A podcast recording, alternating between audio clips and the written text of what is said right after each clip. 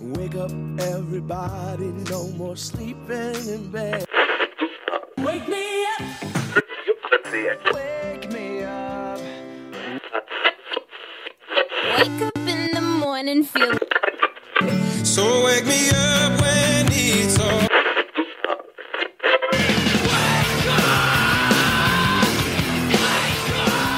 Sind die Zweifach-Nerds. Wir heißen Paul. und Johannes. Und die nächste Folge des Aufwachen-Podcasts wird euch präsentiert von Von Simone. Danke, Simone, du bist super.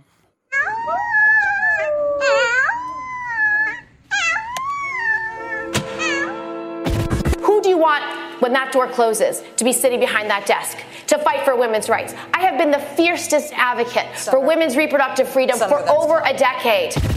But what does Donald Trump do?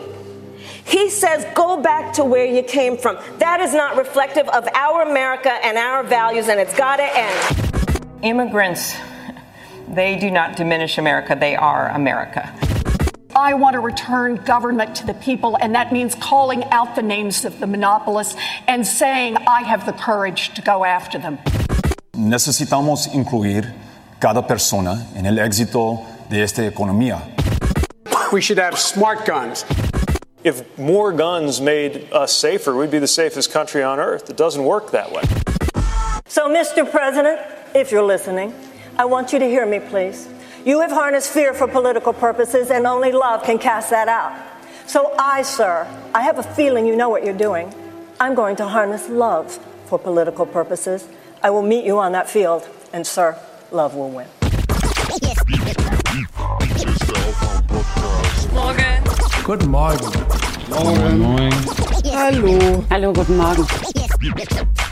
Hier ist der Aufwand-Podcast. Uh, me llamo Julián Castro y estoy postulando por presidente de los Estados Unidos. The very fact that I can say that tonight shows the progress that we have made in this country. Wake up and clear your brain. Time to listen to what people are saying. Government is lying again, and the media is acting insane. Good to stay in bed. And I know they're talking heads, but you can sleep when you are dead, so wake up. I suspect people all over the country who are watching this debate are saying these are good people, they have great ideas. But how come nothing really changes? Ja. Guten Morgen. Moinsen. Ich mach mal meinen Lüfter aus bei 22 Grad. So.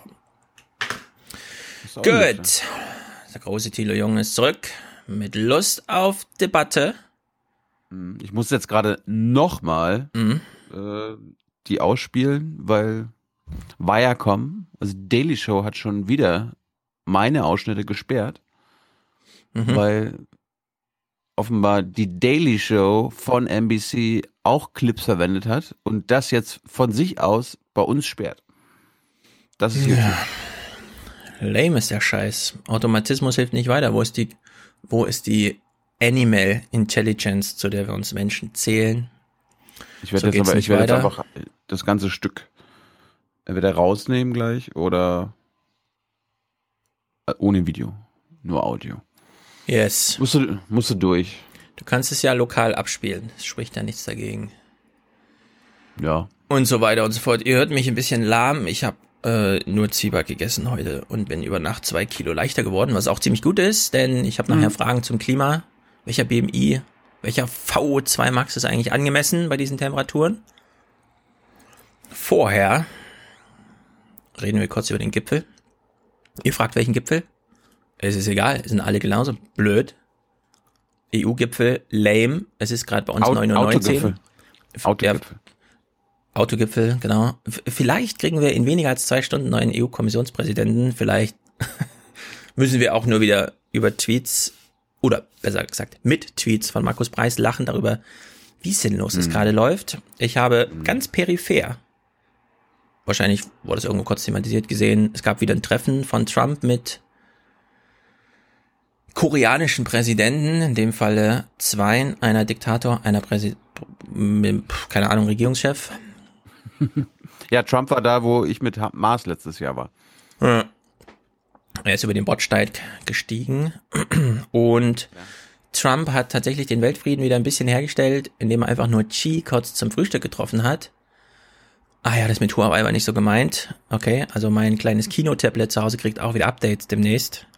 Danke Trump für die viele Aufregung. Wegen nichts.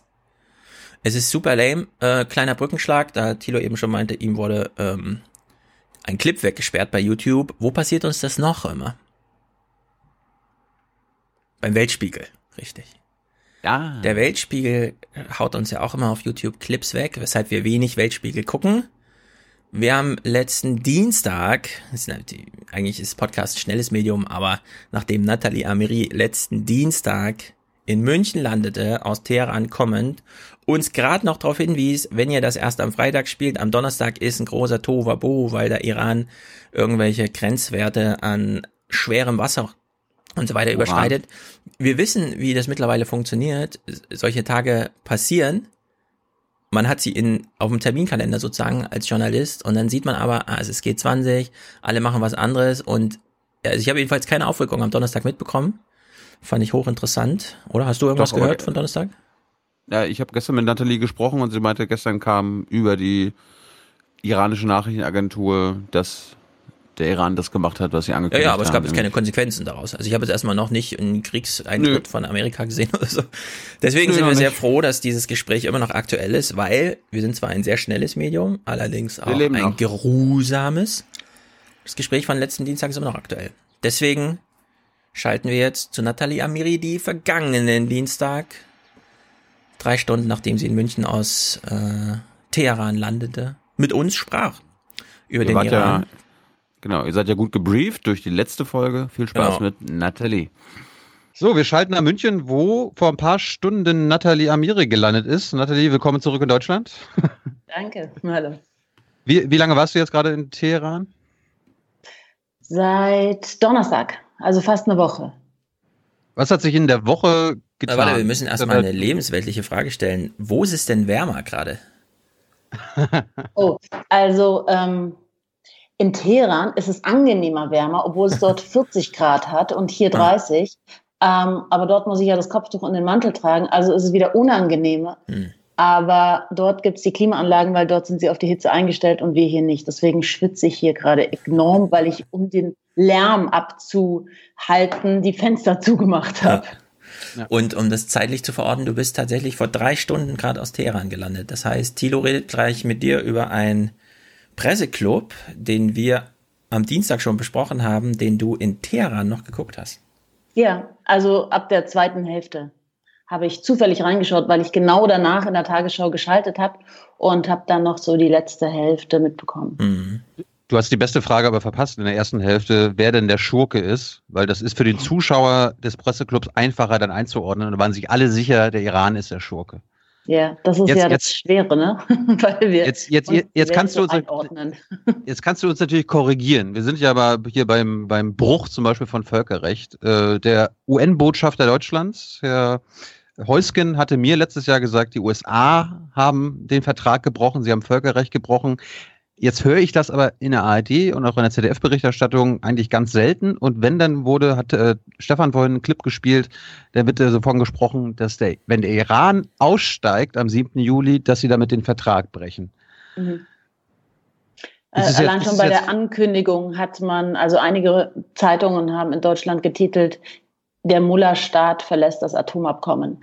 Ähm, das stimmt so nicht. Ich muss jetzt erstmal zur ARD kurz was sagen. Ich bin ja die ARD-Korrespondentin im Iran und man lässt mich ja viel reden. Also ähm, es ist jetzt nicht nur einseitig. Aber klar, wenn da ein paar Journalisten zusammenkommen und ähm, man merkte es, wir saßen in Teheran und haben uns im Presseclub angeschaut und man dachte sich so, wow, ihr seid so weit weg. Ähm, es ist so eine, so eine Meinung von außen und das wirkt dann schon fast manchmal ein bisschen anmaßend, weil man sich denkt, versetzt euch doch erstmal in dieses Land rein. Und das ist so schwer für uns, finde ich, insgesamt in unserem Verhalten wie wir auch jetzt mit den sozialen Medien umgehen, wie wir uns dort äußern, wie schnell wir zu allem eine Meinung haben.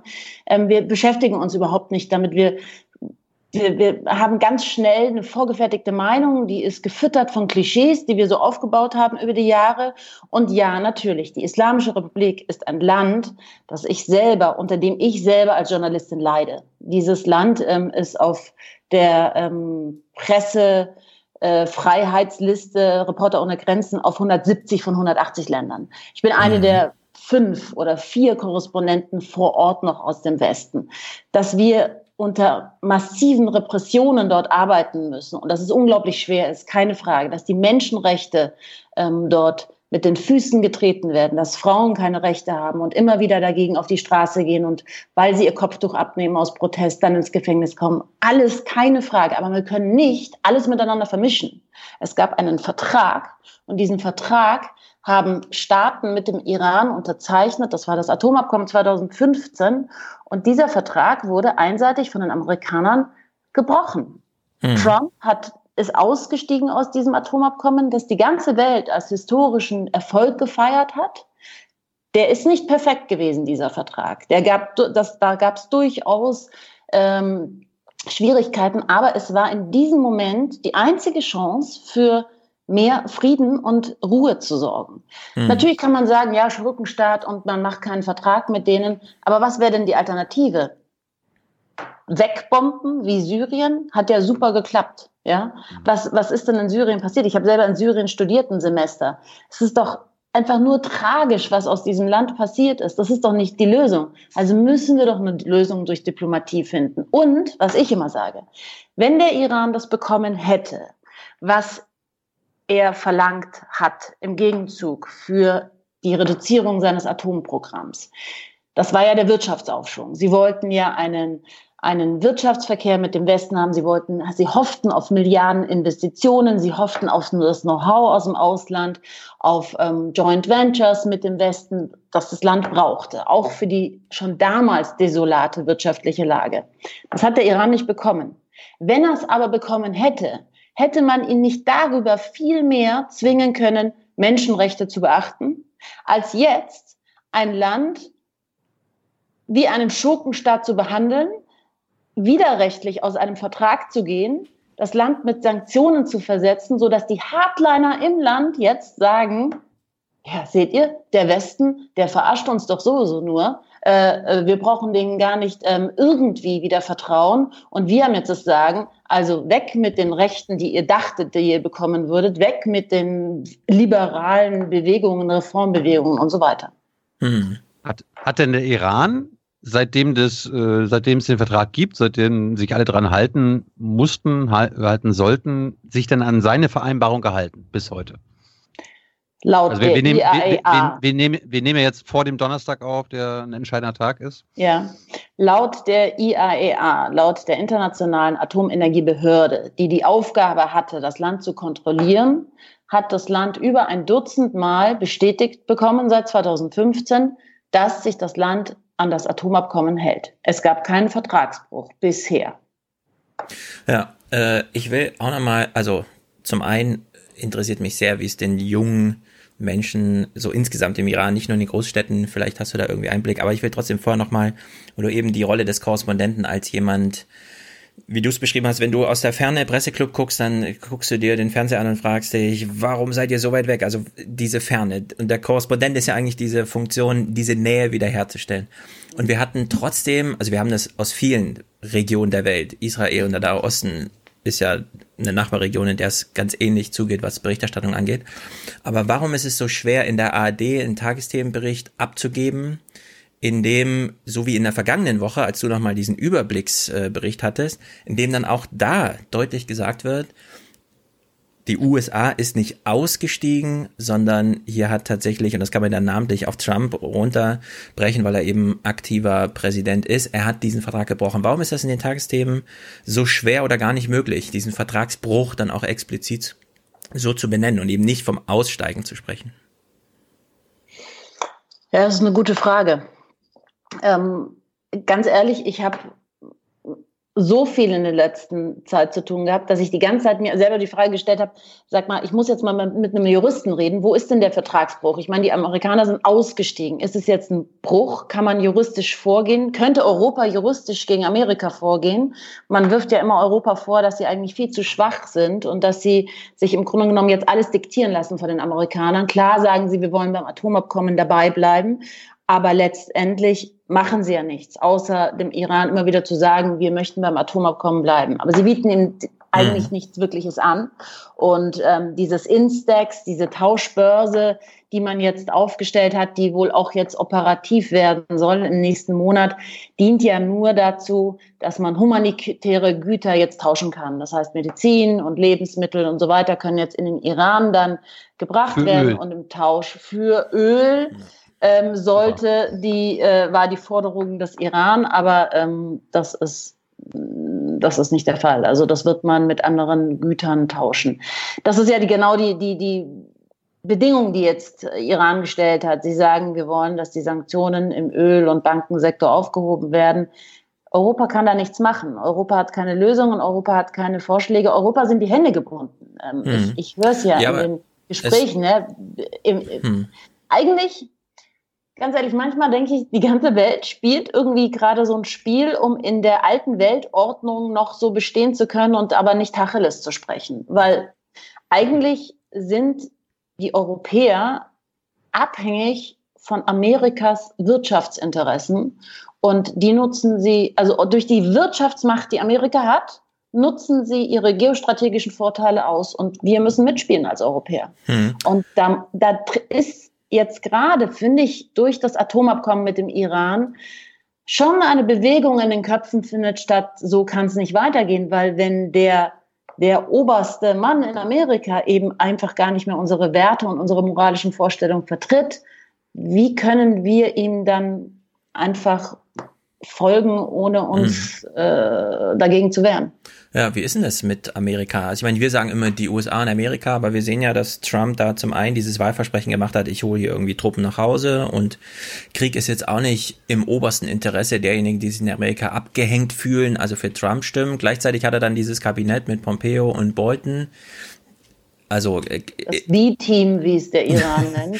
Genau, also wie, wie reden die Iraner, und ich meine jetzt die Iraner auf der Straße, äh, interessieren die sich so für Details, also dass Amerika nicht das Amerika ist, sondern dass es da diesen Trump gibt und dass es da diesen Bolton gibt, der dann noch mit Netanyahu irgendwie rumreist und solche Stunts dann irgendwie hinlegt? Oder ist es so, wie man es auch hier häufig mit gesagt bekommt, dass es so, naja, die haben halt auch keinen Überblick, die wissen nicht Bescheid, die sehen, dass sie von ihrem Regime jetzt nicht so vertreten werden, dass also die Versprechen, die mit dem Vertrag einhergingen, nicht kamen, die Ungeduld wächst und so weiter. Wird da noch differenziert beobachtet oder ist es im Grunde schon, ist man mhm. schon darüber hinaus?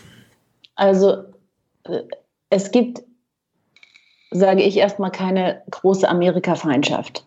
Ähm, es gibt fünf Millionen Iraner in, in, Amerika, in den Staaten, und ähm, jeder, der könnte, würde nach Amerika gehen. Fast jeder.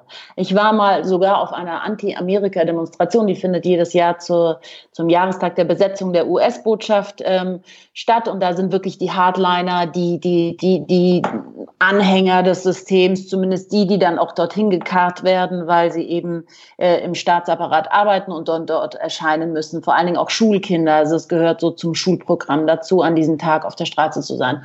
Und dann habe ich mit der Kamera ähm, und äh, Mikro mich vor ein paar Kinder gestellt, also so Jugendliche, 12, 13, ähm, und habe gefragt, sag mal, ähm, was wäre denn, wenn ihr jetzt morgen, wenn ich euch ein Visum für Amerika besorgen würdet?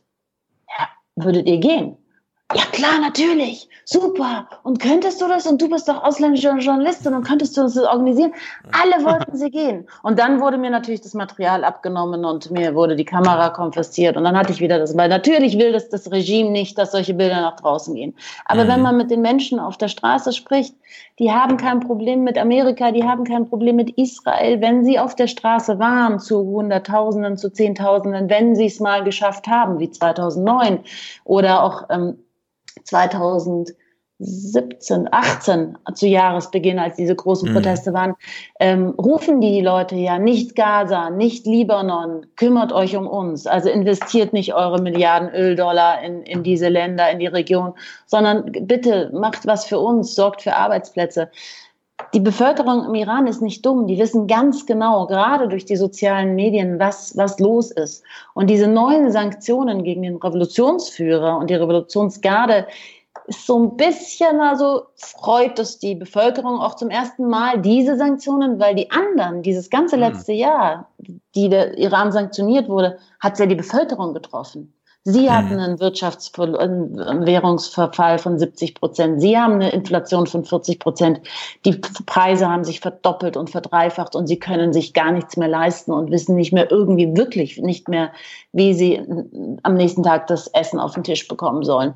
Aber jetzt hat es halt mal die getroffen und so, also es wird, es ist nicht publik, ne? Und niemand würde dazu Stellung beziehen, weil Revolutionsführer ist die absolut rote Linie im Iran. Auch die Medien heute, die ganzen Tagespresse, die Zeitung, ich habe mir alle Schlagzeilen angeschaut, das wird gar nicht erwähnt. Das wird so ein bisschen runtergespielt. Mhm. Das, also das ja insofern, die, die Iraner wollen einfach endlich die Iraner ist ein bisschen, nicht alle. Ja, es gibt noch immer viel, sagen wir 30, 40 Prozent, die hinter diesem System stehen. Aber mhm. der Rest will einfach so leben wie wir. Einfach nur in Ruhe, Freiheit haben, auf Partys gehen, eine Beziehung leben können und einen Arbeitsplatz haben, wo man Geld verdient, damit mhm. man lebt. Du hast ja gerade die Antwort darauf gegeben, was du letzte Woche bei der Tagesschau 24 äh, bei der Schalte gesagt hast. Die Iraner wissen gar nicht mehr, welche Sanktionen überhaupt noch kommen können. Äh, sind ja eigentlich schon alle. Aber ja. äh, du sagst, du sagst gerade, dir wurde das Material abgenommen. Ganz kurz zu deinen Drehbedingungen. Wenn du auf der Straße bist, bist du dann immer verfolgt oder hast du einen Aufpasser oder äh, haben die dich da zufällig getroffen? Naja, die Zufälle häufen sich. Also die sind einfach überall auf der Straße. Äh, und ähm, gerade seit 2009 hat der Sicherheitsapparat so ziemlich zugeschlagen. Und das heißt, es ist einfach sehr viel mehr ziviler Geheimdienst auf der Straße. Die Revolutionsgarde hat einen sehr starken Geheimdienst und die sind alle da mit Walkie-Talkies unterwegs. Und es ist schon so, dass jeder dich ansprechen kann und sagen, ähm, kommt mal mit. Und du bist nicht in der Lage, dass du sagst, ich versuche es immer wieder, aber ähm, ich bin da, ich bin da auch echt, ähm, ich gehe da mal ganz schön an die Grenzen, weil ich dann sage, ja, wer bist denn du überhaupt, ne? Weiß dich erstmal aus. Ich komme überhaupt nicht irgendwo mit. Aber das sind die natürlich nicht gewohnt, weil wenn man 50 Kamerateams hätte aus dem Ausland, dann könnte man auch nicht so umgehen, ja. Aber wenn es zwei Kamerateams sind oder nur eins, das weit und breit kein anderes noch in Sicht ist, dann ist es natürlich gefährlicher ähm, und riskanter, dort zu arbeiten. Jetzt kommen wir mal zu diesem Donnerstag, ähm, der jetzt vielleicht einen Wendepunkt darstellen könnte. Sag uns mal, was da jetzt so relevant ist. Also die Iraner könnten ihre, ihre Urananreicherung jetzt wieder so erhöht haben, dass es nicht erlaubt ist? Also es gibt ja das Atomabkommen und in dem gibt es Paragraphen, auf die ähm, bezieht sich der Iran, und zwar, ähm, oder Absatz 26 und 36, und zwar, wenn ein anderes Land innerhalb des Atomabkommens ähm, der Vertragspartner einen Vertragsbruch begangen hat, ist, kann man, also wie zum Beispiel Sanktionen wieder gegen den Iran ähm, zu erlassen, was die Amerikaner gemacht haben, kann man im Zuge des Abkommens gewisse Dinge aussetzen. Und da hat eben der Iran gesagt, okay, das hat ähm, Präsident Rouhani vor ein paar Wochen gesagt, wir beginnen jetzt die Obergrenze von angereicherten, niedrig angereicherten Uran nicht mehr zu beachten. Das heißt, wir können über 150 Kilogramm, äh, über 300 Kilogramm ähm, die Grenze also überschreiten, genauso wie Schwerwasser, ähm, das man auch ähm, zur Kühlung von Reaktoren braucht. Da gab es eine Obergrenze von 130 Tonnen und auch das akzeptieren sie nicht mehr. Und die wird am Donnerstag, ähm, hat letzte Woche die iranische Atomenergiebehörde angekündigt, überschritten sein. Mhm. Und dann ist es natürlich weil Amerika Gründe sucht natürlich auch, damit man auch mm, eine Rückendeckung bekommt für, für, für diese Politik des maximalen Drucks, muss man schauen, wie dann Amerika reagiert am Donnerstag. Aber der eigentliche Stichtag ist dann der 7. Juli, weil wenn bis dahin diese Sanktionen nicht aufgehoben worden sind, was Präsident Rouhani gefordert hat, was ich mir nicht vorstellen kann, dass es bis zum 7. Juli passiert, ähm, dann wird der Iran das Uran höher anreichern und zwar über diese Grenze, über diesen Wert von 3,67 und zwar auf 5 oder 20 Prozent und dann ist es waffenfähiges Uran und das kann dann für Atombomben eingesetzt werden und das wäre dann wirklich ein Vertragsbruch und damit wäre das Atomabkommen dann ähm, hm. Ja, diese Ankündigung von dieser Behörde war ja nun mit Pressekonferenz und so weiter. Wie viel Schauspiel war denn da dabei? Also wie viel Kalkül über öffentliche Medien, also Öffentlichkeitsarbeit und Medien jetzt mit Trump irgendwie in was auch immer für eine irren kommunikativen Beziehung. Twitter war, war ja auch schon. Äh, mhm. Wie viel, wie viel Schauspiel ist da dabei? Ich wäre gern manchmal Philosoph und Psychologe gleichzeitig, um das rhetorisch so schön zu verpacken, dass es stimmt. Äh, mhm. Ich werde manchmal auch wahnsinnig in diesem Propagandakrieg von beiden Seiten, ähm, weil wir sehr aufpassen müssen, das richtig einzuordnen. Wie viel ist Wahrheit? Wie viel ist wirklich nicht Wahrheit? Wo war jetzt die Drohne im iranischen Luftraum, im internationalen Luftraum? Ist diese Grenze überschritten oder nicht? Haben Sie sich verbal irgendwelche ähm, Schlupflöcher noch gelassen, dass sie zum Schluss dann sagen können, Iran meine ich jetzt, so war das ja gar nicht gemeint. Zum Beispiel sagen sie jetzt, auch äh, im Zuge der ganzen diplomatischen Bemühungen durch Europa, weil es kamen ja durchaus jetzt einige nach äh, Teheran, wie Außenminister Maas oder Shinzo Abe, der japanische Premier. Ähm, sie nennen das gar nicht Ultimatum. Ultimatum hat ja sowas, sowas, sowas Endliches. Ja. Ne? Also danach muss irgendwas passieren. Sie nennen das Maßnahme. Ja, ah. nur ähm, und Maßnahme ist natürlich, wir haben eine Die Maßnahme. Ja, so, so könnte man jetzt auch definieren, aber es waren ja mehr als Heiko Maas da. Aber Sie nennen es Maßnahme ähm, und nicht Ultimatum. Wir nennen es hier Ultimatum, also schauen alle auf den 7. Juli. Und so ist es ähm, ganz, ganz, ähm, man muss ganz vorsichtig mit den Informationen umgehen, die man so bekommt, ähm, die ja nicht nur von Amerika kommen und nicht nur vom Iran, sondern auch noch von den arabischen umliegenden Staaten, die mhm. ja auch noch alle ein Interesse haben, dass der Iran geschwächt wird in der Region. Füttern dich iranische offizielle, also Regimeanhänger mit Infos, damit du quasi als deutsche Korrespondentin das nach Deutschland bringst? Ich bin für die auch der Feind. Also äh, ich bekomme weder Hintergrundgespräche, noch werden wir groß zu Pressekonferenzen eingeladen. Also, dass ich da dabei sein kann, wenn Heiko Maas kommt, das erfordert echt viel äh, Schweiß und äh, äh, Diplomatie und Verhandlung, dass ich zumindest da ins Außenministerium mit rein kann. Also die sind für, für, für, für die iranischen Behörden sind wir, gehören wir mit zum, zum Feind und sind definitiv nicht ähm, äh, dort äh, herzlich willkommen. Hm. Aber das gehört ja eh zur Kultur, dass sie eher so ein Verlautbarungs- Politikverständnis haben, als jetzt dreimal die Woche zu einer Pressekonferenz einzuladen, oder? Wie? Ja, oder behind oder off-the-record-Gespräche, die gibt es ja. nicht im Iran. Off-the-record gibt es nicht. Man vertraut uns nicht. Und ähm, ganz ehrlich, das, was ich zu hören bekommen würde, dem würde ich auch nicht vertrauen, weil man ja immer auch vorsichtig sein muss, wird man jetzt als Spielball benutzt oder nicht. Mhm. Ja?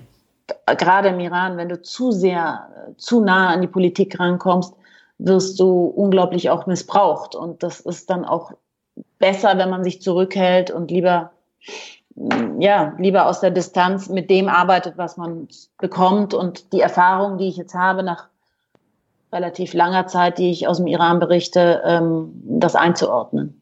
Hm. Wie, nimm, wie nimmst du denn außer Distanz jetzt die deutsche und damit vielleicht auch die europäische Politik äh, war. Also hätten, hätte Europa jetzt irgendwas machen können, seitdem die Amerikaner ausgestiegen sind, außer dieses Instex, was nicht funktioniert? Naja, wenn ich mit deutschen Wirtschaftsvertretern im Iran spreche, dann heißt es schon, wir sind abhängig von der Politik. Und wenn die Politik uns nicht die Wege bereitet, dann entscheiden wir uns halt letzten Endes für das Amerika-Geschäft, um das nicht zu gefährden, weil es ist mhm. halt größer als das ähm, Iran-Geschäft. So, und die Politik müsste jetzt einen so gravierenden Schritt begehen, wie zum Beispiel sich vom Dollar abkuppeln, ja, dass man sagt, okay, wir haben jetzt, wir, wir, wir sind nicht mehr dollarabhängig, dann könnten wir auch ein eigen ständiges Bankensystem aufbauen. Das geht aber nicht. Ja? Also können wir auch nichts machen, indem wir, wir können keine Bankensanktionen aufheben, wenn, der, wenn Amerika nicht will, dass man mit dem Iran Handel treibt. Dann wird auch kein Handel betrieben. Und das kann eben Amerika machen. Und da muss sich halt Europa überlegen, wie weit wollen wir abhängig sein von Amerika. Aber in dieser Konstellation, in der wir jetzt leben und wie unser System aufgebaut ist seit 70 Jahren, funktioniert, kann Europa nicht mehr machen als sie das, als das, was sie angeboten haben. Aber es gab doch beispielsweise in Bayern so eine Eröffnung von so einer Filiale von so einer iranischen Handelsbank, um überhaupt mal einen direkten, eine direkte Beziehung herzustellen zwischen Deutschland und Iran und damit man nicht immer über Ecken und so. Und die haben aber alle ihr Geschäft wieder eingestellt. Genau, die sind alle wieder da rausgedrängt worden, aber es gab zumindest, es hatte sich so etabliert, also man hat so, so einen Pfad gesehen, der sich entwickelt hat. Und dieses Instax ist ja auch weil Thilo jetzt immer so mit dieser Heiko Maas Brille drauf guckt, das ist ja eine französische Rechtsform erstmal, in der das stattfindet und die Franzosen haben ja da auch ein bisschen mehr noch im Köcher als die deutsch-iranische Beziehung wirtschaftlich, die ist ja nun, scheint ja nicht so stark zu sein. Aber das, Doch, das waren die stärksten überhaupt. Also deutsch-iranische ja. Hm. Beziehungen sind ähm, die äh, eigentlich die, also historisch auch am längsten schon mhm. und die auch den meisten Handel betrieben haben. Also der ich kann jetzt keinen Namen nennen, aber mhm. ein Bankenchef, der aufgrund der Sanktionen das Land verlassen musste, der hat gekocht vor Wut, weil er gesagt mhm. hat, wir haben super Verträge gemacht, wir haben gerade alles aufgebaut und jetzt müssen wir wieder alles abbrechen. Das war aber noch 2009 bei den letzten Sanktionen, also vor dem Atomabkommen. Ich meine, man kann ja so den Eindruck haben, dass Europa, wenn es gemeinsam vorgeht, schon ganz gut mit Trump auch umgehen kann. Also Juncker und sein Schutz der Autoindustrie, das hat ja schon Eindruck gemacht in Amerika und Trump hat auch erstmal China in den Blick genommen und Europa jetzt nicht allzu sehr, außer ein paar Drohungen warum ist Europa grundsätzlich so schwach? Und ich meine jetzt nicht nur hinsichtlich Iran, sondern auch dieser ganze größere Nahe Osten und so weiter. Also Europa äh, koppelt sich ja von allem ab, diese Beziehung zu Russland, nachdem, das haben wir jetzt immer mal thematisiert, Putin 2001 im Bundestag war, im, Bund, ja, im Bundestag auf Deutsch noch gesprochen hat und so weiter. Alles ging in die Brüche, was in Europa irgendwie nach Außenpolitik hätte aussehen können. Und Iran scheint jetzt auch nur wieder so ein nächstes, ähm, so eine nächste Etappe zu sein Gleichzeitig haben wir natürlich durch Sprachbarrieren immer nur Zugang zu deutschen Nachrichten, allenfalls britischen. Da ist natürlich entweder die britische Sicht oder die deutsche Sicht. Dieses Europa, kriegt man das irgendwie in die Nachrichten mal rein, so als Thema? Nee, dieses Europa hätte das Potenzial, sage ich, mhm. ähm, auch eine eigenständige Macht zu sein. Aber Europa ähm, löst sich ja so ein bisschen gerade selber auf. Und wenn wir sind so sehr mit Europa beschäftigt, es zusammenzuhalten, ja, wie Brexit, was passiert in Polen, Ungarn und so weiter. Also wir sind ja so sehr im Streit mit uns selber beschäftigt, dass wir gar keine Stärke aufbauen können. Was wollen wir denn? Also und das und das sieht man ja auch von außen. Ich meine, ich bin jetzt kein äh, Politikwissenschaftler, aber aber ich sage immer, dass wir hätten das Potenzial, ähm, aber wir verkaufen uns zu schlecht. Das ist ein bisschen wie mit der SPD. Hm. Ja, wir hatten ja mal die Idee eines europäischen Außenministers, dann ging dieser Vertrag irgendwie in die Brüche und dann war es nur noch eine hohe Beauftragte für Außendings. Ja, und wir, und wir zerfleischen uns selber und Europa hat ein Ansehen in der Welt. Also Europa könnte durchaus mit dem historischen Ansehen, das wir haben in der Welt, äh, punkten. Ähm, mhm. Und man hört uns auch zu. Und wir sind äh, auch wirtschaftlich äh, so, so aufgestellt, dass wir dadurch durchaus auch eine dominante Macht sein könnten. Aber ist, ich, ich, ich mhm. weiß es nicht. Da muss man Brüssel fragen, warum mhm. wir uns mhm. nicht anders aufstellen. Meinst du, wenn du Kinder in Teheran auf der Straße fragst, ob sie ein deutsches Visum haben wollen, dass sie sofort sagen, ja, ja, ja, ja, ja? 100 Prozent. Okay.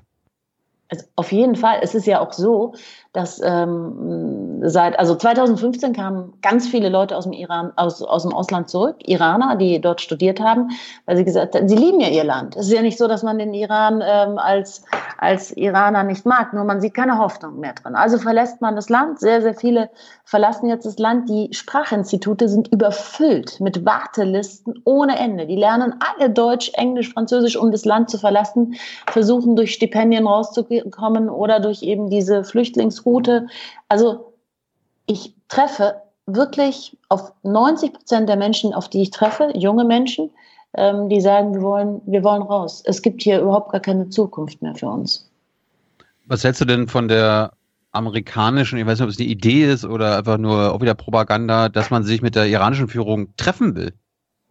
Und, äh, Natürlich äh, schlecht, wenn man alle sanktioniert, weil wenn man den Chefdiplomaten ja, ja äh, den Außenminister, den iranischen, der irgendwie Ende dieser Woche oder nächste Woche noch sanktioniert werden soll. Also wenn man ihn sanktioniert, ist ja natürlich der Weg der Diplomatie, also äh, auch schon wieder ausgeschlossen. Wie, wie, wie, will, also wie will man sich denn dann treffen über Skype? Trump, Trump könnte über, nach Teheran kommen. Ja, Rouhani hat das heute erwähnt. Er hat gesagt, ähm, naja, ihr wollt ja mit uns reden, dann sanktioniert doch bitte nicht unsere Menschen, mit die, die mit euch reden könnten. Wir wollen euch ja überhaupt nicht haben, also ist das schon mal ausgeschlossen. Mhm. Ihr habt den Weg zugesperrt. Und das ist genau das Problem. Beide sind so sehr in so einer Sackgasse jetzt drin, weil sie sich mit ihren ganzen Bedingungen, Ultimaten und Drohungen so sehr in diese Position begeben haben, dass keiner das Gesicht verlieren will und daraus wirklich etwas Gefährliches entstehen kann. Also es ist wirklich, ja. man, man, denkt manchmal, man hat zwei Kinder im Kindergarten, die man beobachtet und es kann doch nicht sein, dass wir mit all den Thinktanks, mit all den intelligenten Menschen auf der Welt keine Lösung finden. Es kann doch nicht sein, dass wir wirklich in einen nächsten Krieg reinrennen und den keiner aufhalten kann, weil so Hitzköpfe miteinander irgendwie keine Lösung finden. Mhm.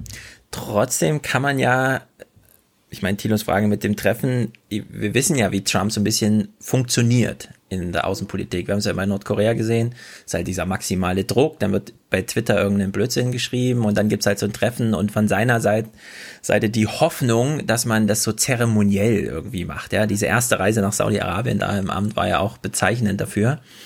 Ja, und das wollen die Iraner ihm nicht geben. Genau, aber äh, angenommen, die Iraner könnten sich durchringen, wohl wissend, wie Trump so arbeitet, und der will ja auch, der will ja einfach nur, dass sein Name auf dem Vertrag steht im Grunde. Also der ja. hat ja nichts dagegen, dass, dass es da so ein Abkommen gibt er, und so. Eigentlich schlägt er denselben Vertrag wieder genau. vor, den es gab, genau. nur der, den, genau. der den Obama abgeschlossen hat, der war wirklich der, der, der worst deal ever. So, und, und dieses doch, Zugeständnis dem, könnte man ja machen, mal, einfach von iranischer Seite. Sagt doch dem iranischen Regime einfach, sie sollen sagen, neuer Vertrag gerne und der Trump-Vertrag. So. sollen, sie vorschlagen. Die ja, reden noch nicht mit mir. Also naja, aber es, es fehlt, aber, aber es fehlt im Grunde da nur ein iranisches Zugeständnis. Na gut, okay, Trump ist blöd und alle Welt guckt uns hier zu und wir haben es vorhin im Podcast auch schon als äh, Sandkasten beschrieben, was da abläuft, ja. Und warum dann nicht einfach sagen, ja gut, wir sind zwar äh, eine, ähm, eine islamische Nation, die auch einen anderen Begriff von Ehre und so weiter hat, aber warum nicht einfach dieses Zugeständnis machen?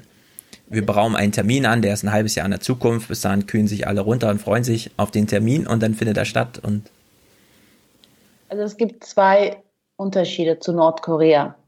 Der eine ist, die Anrainerstaaten Nordkoreas wollen alle Frieden haben. Die wollen nicht, dass es eine Eskalation gibt. Hm. Das ist beim Iran nicht so. Ja.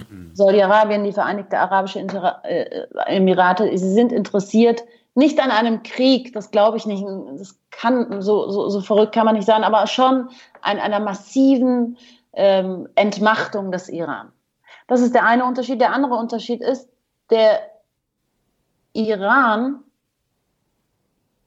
hat ein Machtsystem, das nicht aus Kim Jong-un besteht, sondern das sind verschiedene Machtlager und nicht einer entscheidet. Natürlich gibt es den obersten Revolutionsführer, aber auch der sucht sich immer wieder Gruppen, mal die Reformer, mal die Revolutionsgarde, mhm. mal die Konservativen aus, um selbst an der Macht zu bleiben. Das heißt, es ist ein ganz diffiziles mhm. Machtgebilde, das nicht an einer Person hängt. Und wer geht nach Amerika und lässt sich vorführen? Wer zeigt diese Stärke? Und Rouhani hat sich schon so weit aus dem Fenster gelehnt, der iranische Präsident mit Zarif, dass die zwei schon auch in der Sackgasse stehen. Die stehen beide mit dem Rücken zur Wand. Zarif wollte man, glaube ich, schon dreimal seines Amtes entheben im Parlament. Die Hardliner haben das immer wieder angedroht. Ähm, die, niemand sitzt so fest im Sattel, dass er sich die, auf dieses Spiel mit Trump einlässt. Und mhm. ähm, ich glaube, das ist, ein, das ist ein, wichtiger Faktor, warum es da auch nicht zu einer Annäherung von Seiten Iran gibt, weil man Trump nicht traut. Mit Obama liefen ja Gespräche schon weit bevor die Presse und alle das mitbekommen haben. Mhm. Ja, wir hatten das auch mit Trita Parsi, das war ein iranisch-amerikanischer Kollege, hier auch mal besprochen vor einem halben Jahr und so weiter und so fort. Aber kannst du das mal kurz, wir sind ja gleich vorbei, haben nicht mehr viel Zeit, aber das würde mich mal interessieren. Der Ayatollah, der, also so war, so war immer meine Vorstellung, dass der der oberste Chef ist und auch unangefochten. So unangefochten ist er also nicht. Kannst du dazu mal ein bisschen mehr sagen, seine Stellung? Also Institutionell würde man sagen, er ist unangefochten. Ja, und er hat seinen Wächterrat und er hat, er ist der ähm, oberste Befehlshaber über das Militär. Also er ist ähm, von den Institutionen strukturell schon unangefochten, aber natürlich gibt es ähm, Machtinteressen. Die Revolutionsgarde hat so ungemein an Macht zugenommen, dass wenn er die nicht mit rein ins Boot nehmen würde, wenn er denen nicht extrem viel Zugeständnisse geben würde, dann könnte auch er eventuell eines Tages nicht mehr da sein. Und darauf achtet er natürlich schon, dass er sich jeweils die Gruppen mit reinnimmt in sein Boot, die ihm auch wieder zum Vorteil werden. Hm. Wie viel Pulverfass steckt denn da drin? Weil das klingt ja auch nicht so, als könnten die irgendwann ist ja auch ein biologischer Übergang mal notwendig. Mhm. Äh, Deswegen heißt ist es auch gerade so brenzlig im Iran, mhm. weil der Revolutionsführer ja schon 82 ist und sehr krank sein soll. Mhm. Gibt es da einen Nachfolger schon? Ist da schon das ist eben genau die Frage, wer kommt danach an die Macht? Hm. Wird, der, wird der gewählt? Ist das dann irgendwie, wird das demokratisch oder im Wächterrat gemacht? Also Rouhani, ähm, Rouhani ist doch, also würdest du sagen, Rouhani ist demokratisch, aber Rouhani ist demokratisch gewählt worden, das kann man sagen. Naja, also Oder war gibt, das? nee. Ja gut, also es gibt Wahlen, das ist das demokratische Element äh, in der ja. Islamischen Republik, aber es wird nur derjenige zugelassen, der am Wächterrat vorbeikommt. Und der Wächterrat wird eingesetzt vom Parlament und vom Revolutionsführer. Und das Parlament wird auch nur wieder vom Revolutionsführer gewählt, also wieder Kandidaten müssen am Revolutionsführer vorbei. Das heißt, es wird schon so sehr aussortiert, dass gar kein Reformer, wirklicher Reformer da jetzt an, an, als äh, Kandidat auftaucht. Das mhm. heißt, man hat zum Schluss sechs, sieben Islamische Republik konforme Kandidaten, die dann antreten können. Die wurden aber bis wirklich en Detail abgecheckt, dass sie auch ähm, ja, da jetzt nicht gegen das System plötzlich mhm. auftauchen. In diesen Gremien, äh, ist jetzt vielleicht so eine komische Frage, aber du hast ja da so einen Letzte Überblick, den, den wir nicht haben. Wer, in, in welcher Altersspanne sind denn so die Jüngsten, die da gerade entscheidend mitzureden haben? Also gibt es da irgendwie das so 26-Jährige genau oder? Der Islamischen Republik gehen die Nachfolger aus. Mhm. Und sie verlieren an Anhängern, die die Ideologie noch leben. Es geht eigentlich, ähm, ich würde sagen, die nächste, die nächste Generation stammt aus der Revolutionsgarde und das sind äh, ziemlich smarte, schicke äh, Menschen, die äh, im Ausland studiert haben, die wissen, wie das Ausland tickt, die einen schönen Drei-Tage-Bad äh, haben und sehr hip gekleidet sind. Mhm. Und das ist die neue Generation. Die Frage ist, wie, und das könnte vielleicht auch eine An Stockung des Westens sein, ja, könnte man die nicht auf seine Seite bringen, weil eigentlich wollen sie ja Teil des Ganzen sein. Diese islamische Ideologie geht immer mehr verloren. Die, die, die ist, hat, findet keine Nachahmer mehr. Keiner ist mehr überzeugt davon. Und das könnte das könnte das Potenzial sein für die Zukunft, dass man sagt, hey, ihr habt doch im Ausland studiert, ihr, ich meine, die sind auf, in Amerika, in Kanada, in Großbritannien auf den Universitäten gewesen, haben da ein super Leben gehabt, kommen jetzt zurück, übernehmen so Start-ups, sowas wie Snap und so, ja, also es sind ganz, ganz smarte Köpfe, wissen, wie die Islamische Republik funktioniert, das ist, es könnte vielleicht so ein smoother Übergang werden, sage ich ganz vorsichtig, mhm. weil ich nicht äh, in die Köpfe wirklich reinschauen kann, zu einem gemäßigteren Land, wenn man diese Leute an die, an die Hand nimmt. Ne? Ja, also, aber so ein richtiges Szenario das, für so eine Säkularisierung ist. Nein, gibt's nicht. Schwierig. Aber es ist der, der Wunsch vieler, mhm. vieler, vieler Iraner, die sagen, wir wollen ähm, keine Machtübernahme von außen, keine Invasion. Wir wollen das selber Step by Step auch willen. Wir wissen, es, es wird nicht übermorgen stattfinden, aber wir wollen nicht, dass unser also wir wollen nicht sowas wie Syrien haben. Und seit mhm. Syrien 2009 haben sie bei der grünen Bewegung immer noch gesagt, hey, kommt, bombt uns, was weiß ich, macht irgendwas, ändert das Regime. Aber sie haben vor Regime Change Angst, weil der Regime Change im Iran wird nicht so leicht durchzuführen sein. Deprimierendes Schlusswort, mhm. Nathalie. Mhm, leider. Danke für deine Zeit und hoffentlich äh, findest du mal wieder Zeit, wenn du, wenn du zurück bist. Wir werden, glaube ich, in den nächsten Monaten öfter mal bei dir anfragen. Nächstes Mal mit. Kopftuch aus Teheran. oh. Gibt's da, also da, da, mal, die, die Frage ganz kurz. Kannst du okay. Skypen, kannst du WhatsAppen, kannst du Facebooken, kannst du alle sozialen Netzwerke benutzen? Die wir hier benutzen? Äh, äh, es ist alles gesperrt bis auf Instagram. Ähm, Instagram. Und oh. Instagram ist offen. Und ich habe aber VPN. Das heißt, ich hm. umgehe das alles und dann kann ich auch mit euch kommunizieren. Das machen übrigens auch die Politiker. Also die großen äh, Nachrichten, ja, ja, Twitter, Sarif und so weiter, alle sind auf Twitter, aber Twitter ist verboten. Also ja, sehr gut. Ja. Naja, Danke, Nathalie. vielleicht drückt sich die Modernität ja irgendwie durch. Sehr Tschüss. gut, herzlichen Dank. Also, in München war es wärmer als in Teheran und es gab am Wochenende eine Hitzeschlacht. Gefühlt, gefühlt. Eine Hitzeschlacht hier in Frankfurt. Wir bleiben bei Iran dran, wo es vielleicht hitzig wird. Iron Man? Iron Iran Man. Man? Iron Iran Man. Man. Ja. Damit nehmen wir jetzt die Ordnung auf. Der Iran Man kommt, nachdem Tilo alle seine Clips zum Thema in Amerika wird diskutiert gespielt hat. Ich streue nur ein, wenn, wenn wir es Lücken spielen sind. können, Herr Schulz. Wenn wir es spielen können. Deswegen nutzen wir jetzt noch die Zeit, bis sich herausstellt, ob wir nicht nur vom Weltspiegel, sondern auch von Viacom gesperrt werden. Ja, Um- apro- apropos Welt, Weltspiegel, Ja. wir haben mit äh, wir haben mit Nathalie im Nachhinein nochmal kurz gesprochen, ein ernstes Wort, Mhm. äh, dass wir uns gerne wünschen, dass da die Sperrrechte oder Sperreinstellungen vielleicht mal überdacht werden. Es wird sich was ergeben, wurde uns gesagt. Mhm. Also vielleicht demnächst mehr vom Weltspiegel. Gut, Zahnräder drehen sich hier in diesem Podcast auch. Ye are many, they are few.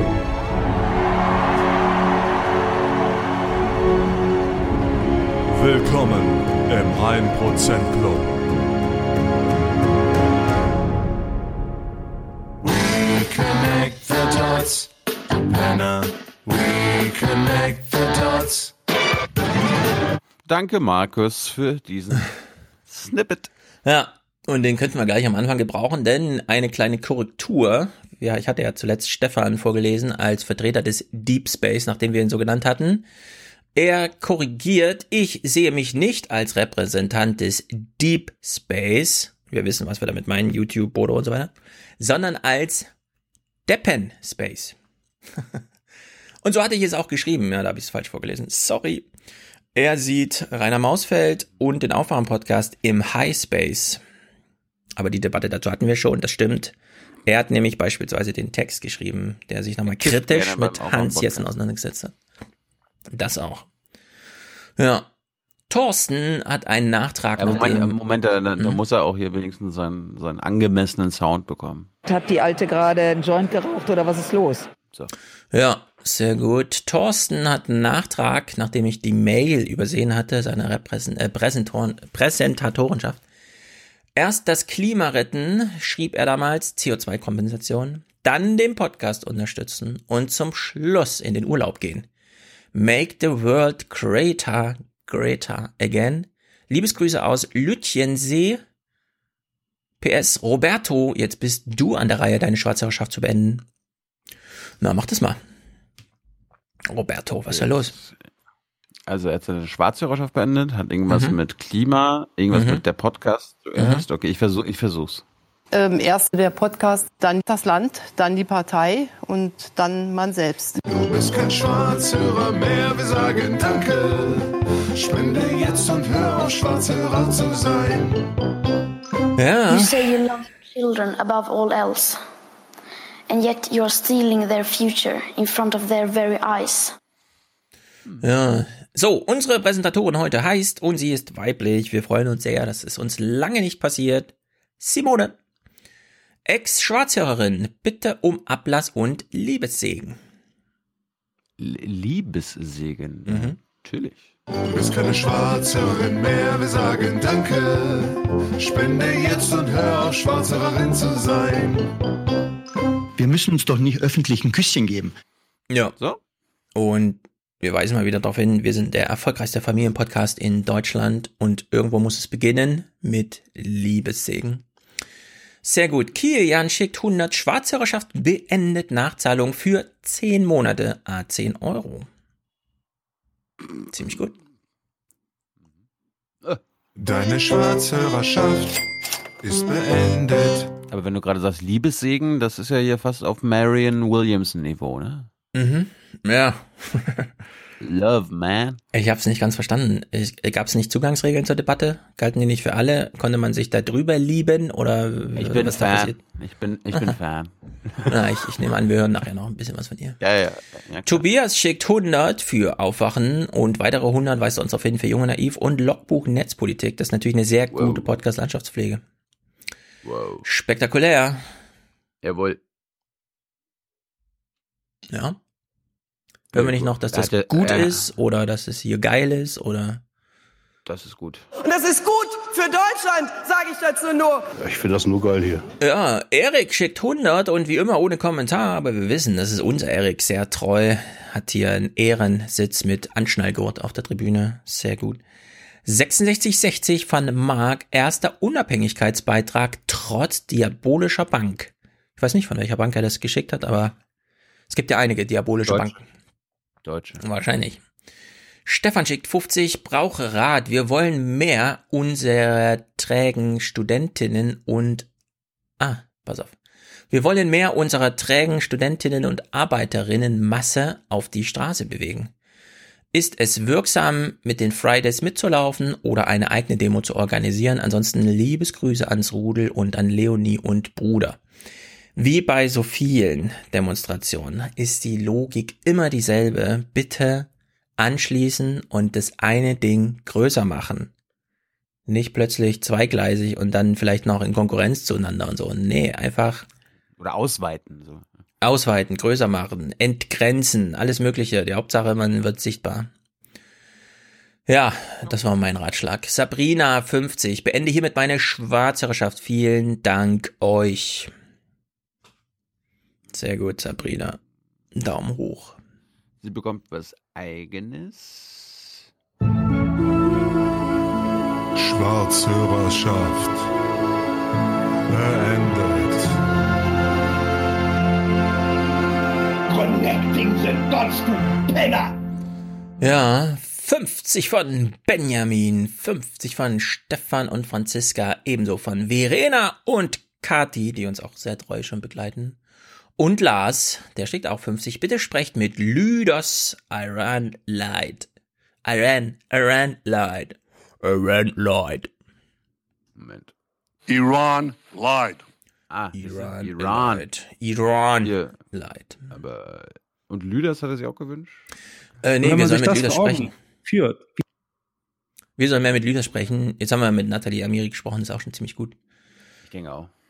Äh, man muss immer mal so ein bisschen gucken, ist denn gerade, äh, oh, sagen wir mal so, ist gerade mehr als Dummheit am Zuge? Das ist so die Frage, ja. Wir sehen zum Beispiel auch gerade wieder diplomatische, wir sagen, wir nennen es mal nicht dumm, ja, sondern wir sagen einfach, wir sehen diplomatische Bewegungen von Maaßens Laden hinsichtlich Venezuela. So, da hat sich seit Monaten nichts weiter getan. Äh, das Leiden geht weiter. Niemand hat ein Mittel dagegen. Äh, und das sieht man sehr oft. Ja, beim Iran muss man jetzt auch sagen, hat Trump noch Lust, sich um den Iran zu kümmern? Ja oder nein? Ne? Also, so, wenn andere Themen auf seinem Tisch liegen, dann ist halt erstmal locker für Iran, auch wenn die da weiter leiden unter den gegebenen Bedingungen. Also es wird zumindest nicht kriegerischer. Also mal gucken, ja. Für solche Sachen wie Donnerstag einfach verstreichen, weil Trump gerade irgendwas mit Huawei und Xi am Mittagstisch zu reden hat. Das ist natürlich, das ist halt so, wenn man zu wenig Leute in sein Außenministerium einbestellt und dann hat man halt immer nur für einen Kopf frei. Ja? Und wenn ein G20 ist, dann ist halt, kümmert man sich um vieles andere nicht. Naja. Gernot schickt 45 halbjährliche Aufwandsentschädigung für meine Mitgliedschaft bei der FF geschwisterlich geteilten. Äh, was, was bei der FF geschwisterlich geteilt? Das ist gut für Deutschland. Je nachdem, was er meint. Wir freuen uns über seine Produzentenschaft. Genau wie bei Katrin, spätestens Moment. seit, hm? weißt du, was er meint? Es ist eine insgesamt gute Botschaft für unser Land und für unsere Mitbürgerinnen und Mitbürger. Vielen Dank. Das stimmt. 4416 von Katrin. Spätestens seit Herr Kretschmann uns ÖPNV-Nutzer aus dem Großraum Stuttgart neulich auf diese Autokonferenz verpetzt hat, wisst ihr ja auch, äh, wisst ja auch ihr, dass wir durch die letzte Tarifreform alle unglaublichen Reichtum erlangt haben und da ja hier eh alles der Ministerpräsident bestimmt, habe ich entsprechend jenen Reichtum von 44,16 Euro Fahrtkostenersparnis aus dem Monat April an euch weitergeleitet. Sehr gut. Sehr gut. Und was können wir mit dem Geld jetzt machen? Wir können ihn investieren in den was? Nicht, äh, wie viele Autos gekauft werden, bestimmt nämlich nicht der Ministerpräsident, sondern der Markt. Siehst Der du? Markt. Das bestimmt, das bestimmt der Ministerpräsident nicht. Ja, da fällt mir ein oder auf, wir sind natürlich auch ein großer, großer Transportdienstleister, Beförderungsdienstleister.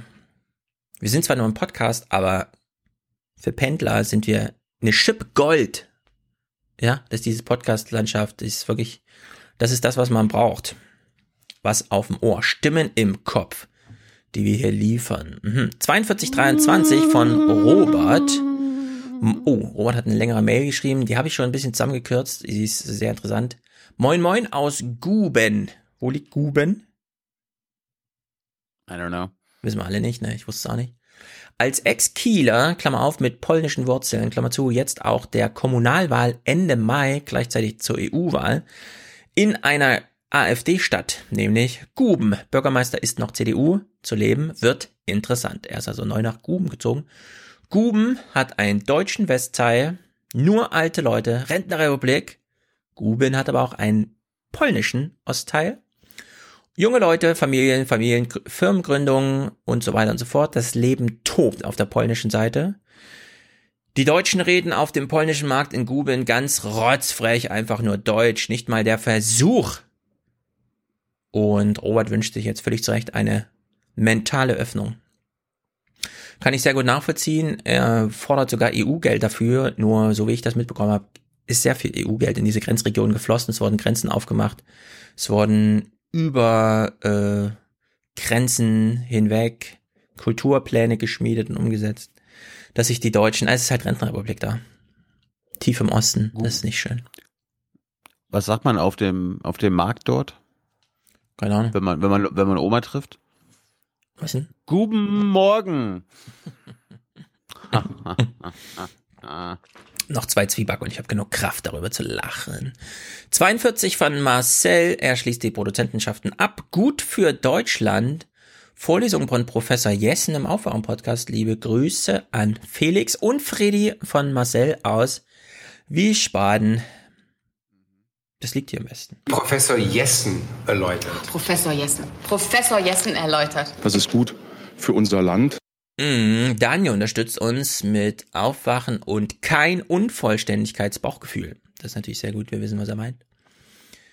Philipp gratuliert Anne zum Geburtstag, auch im Namen der CDU und zur Festanstellung. Arbeit und nicht eine Maßnahme. Grüße vom Alex.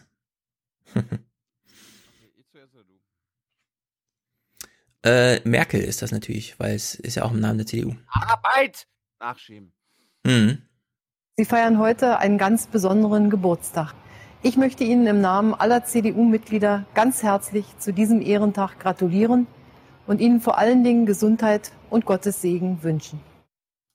Arbeit, Leute, Arbeit und nicht eine Maßnahme. Arbeit und nicht eine Maßnahme. Arbeit bekommen die Leute, Arbeit.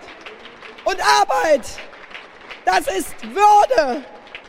Das ist Würde für diese Leute. Felix, don't eat meat, smoke weed. Ich plädiere für eine Schulstunde Arte die Woche ab der achten Klasse. Würde meine Rundfunkgebühren gerne direkt und komplett an die Arte-Kollegen schicken. Danke für eure tolle Arbeit. Ja, Arbeit, äh, Arte loben immer alle und dann guckt's doch keiner. Pflichtprogramm in der Schule, keine Ahnung. Fernsehen kann man auch zu Hause gucken, würde ich sagen. In der Schule sollte man den Vorteil nutzen, einen Lehrer aus Fleisch und Blut vor sich zu haben. Wenn der sich auch nur hinsetzt und mit gemeinsam Fernsehen guckt. Na gut. Vielleicht ein guter Vorschlag. Ich weiß ja nicht, wie es in Schulen ab der achten Klasse so zugeht heute. Also, wenn der Lehrer krank war und ein anderer da war, das war am Gymnasium wie bei meiner Highschool in Texas. Äh, ja, was wollt ihr gucken? Habt ihr einen Film? Ja, hier, so, ist das Videogerät, steckt was rein, viel Spaß. Ja, am besten noch mit der Frage, kennt sich jemand damit aus? Ich habe keine Ahnung, wie das funktioniert. Kann Tim mal nach vorne kommen, der weiß doch sowas. So, äh, Liste ein bisschen schneller. Britta, herzlichen Dank. Stefan, für jedes Kind ein Zehner im Monat. Er schickt 30. Familienpodcast, Panikziege bitte. Sehr gut.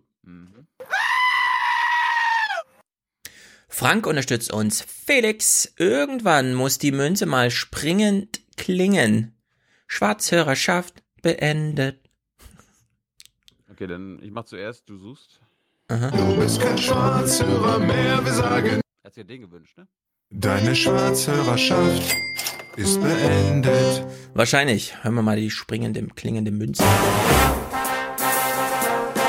Wohlan, Kutscher. Spanne er die Pferde ein und spute sich, denn springend klingt die Münze. Ja, Oliver und Melanie, Investition in die Zukunft, 5% vom Kindergeld. Sehr gut, Familienpodcast Nummer 1. Erik. Erster Beitrag, Ertrag. Oh, erster Ver Pass auf, ich lese langsam und vorsichtig. Also, Erik. Erster Ertrag aus der Photovoltaik. Wahrscheinlich hat er, nutzt er die Fläche, die ihm zusteht, um hier ein bisschen. Apropos, Hausaufgabe. Lanz, 27. Juni, Baerbock und Habeck gegen Weimar, Weimar, wie heißt er nochmal? Wolfram Weimar und Lanz. Sensationell, ihr habt noch nie so geiles Fernsehen gesehen. 50 Minuten.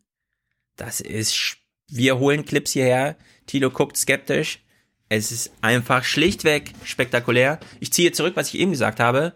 In der Schule kein Fernsehen. Ich würde sagen, in der Schule mal Fernsehen gucken. Daniel und Inga, ähm, monatliche Wertschätzung, ist sehr gut, ist angekommen. Herzlichen Dank.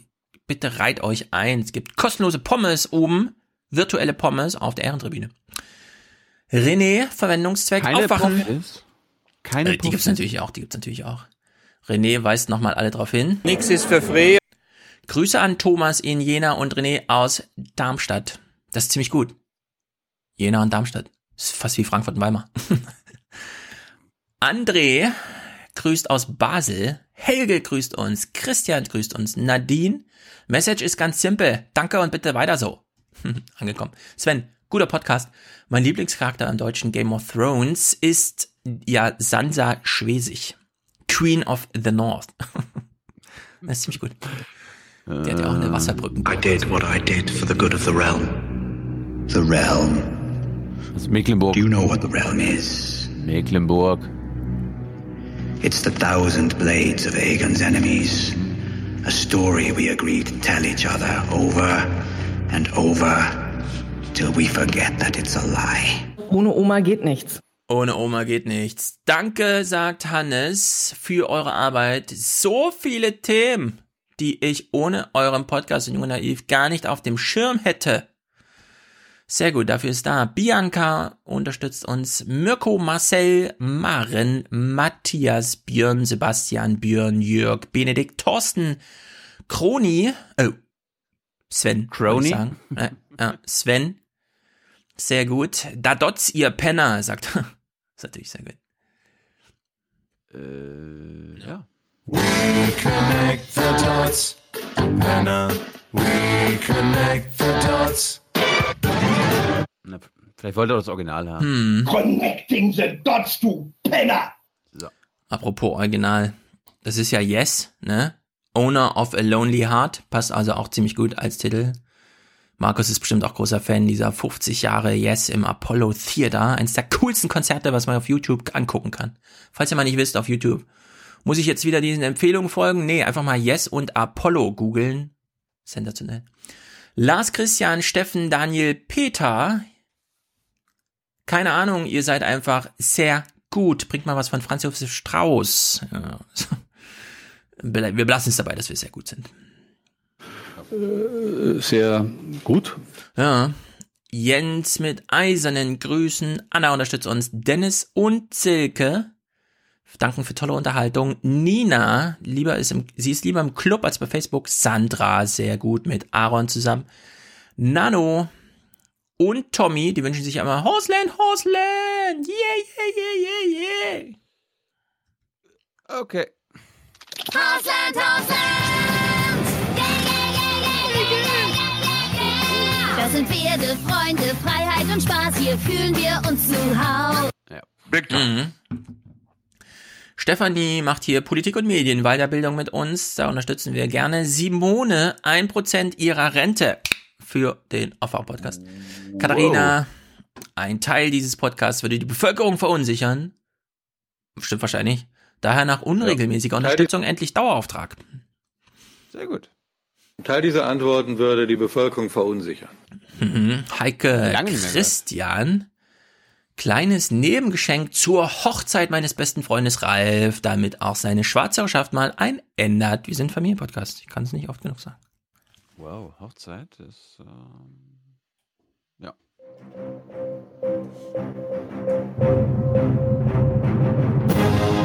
Deine Schwarzhörerschaft ist beendet. Ja. Und alles, alles Gute euch beiden. Ja, tausend Küsse. Robert und Melanie, Miriam, Sabine, sensationell, die hat uns auf dem Radarschirm, Fabian, Sascha, Elena, schickt uns einen Rundfunkbeitrag, sehr gut. Ach nee, ein Teil eines Rundfunkbeitrags, genau, sehr, sehr, sehr gut. Äh, Sascha schrieb noch, äh, nachdem meine tollen Freunde zum Geburtstag die Schwarzhörerschaft beendet haben, ah, er wurde aufgerufen, beende mal deine Schwarzhörerschaft, er hat's gemacht, danke für die wertvolle Arbeit, sagt er.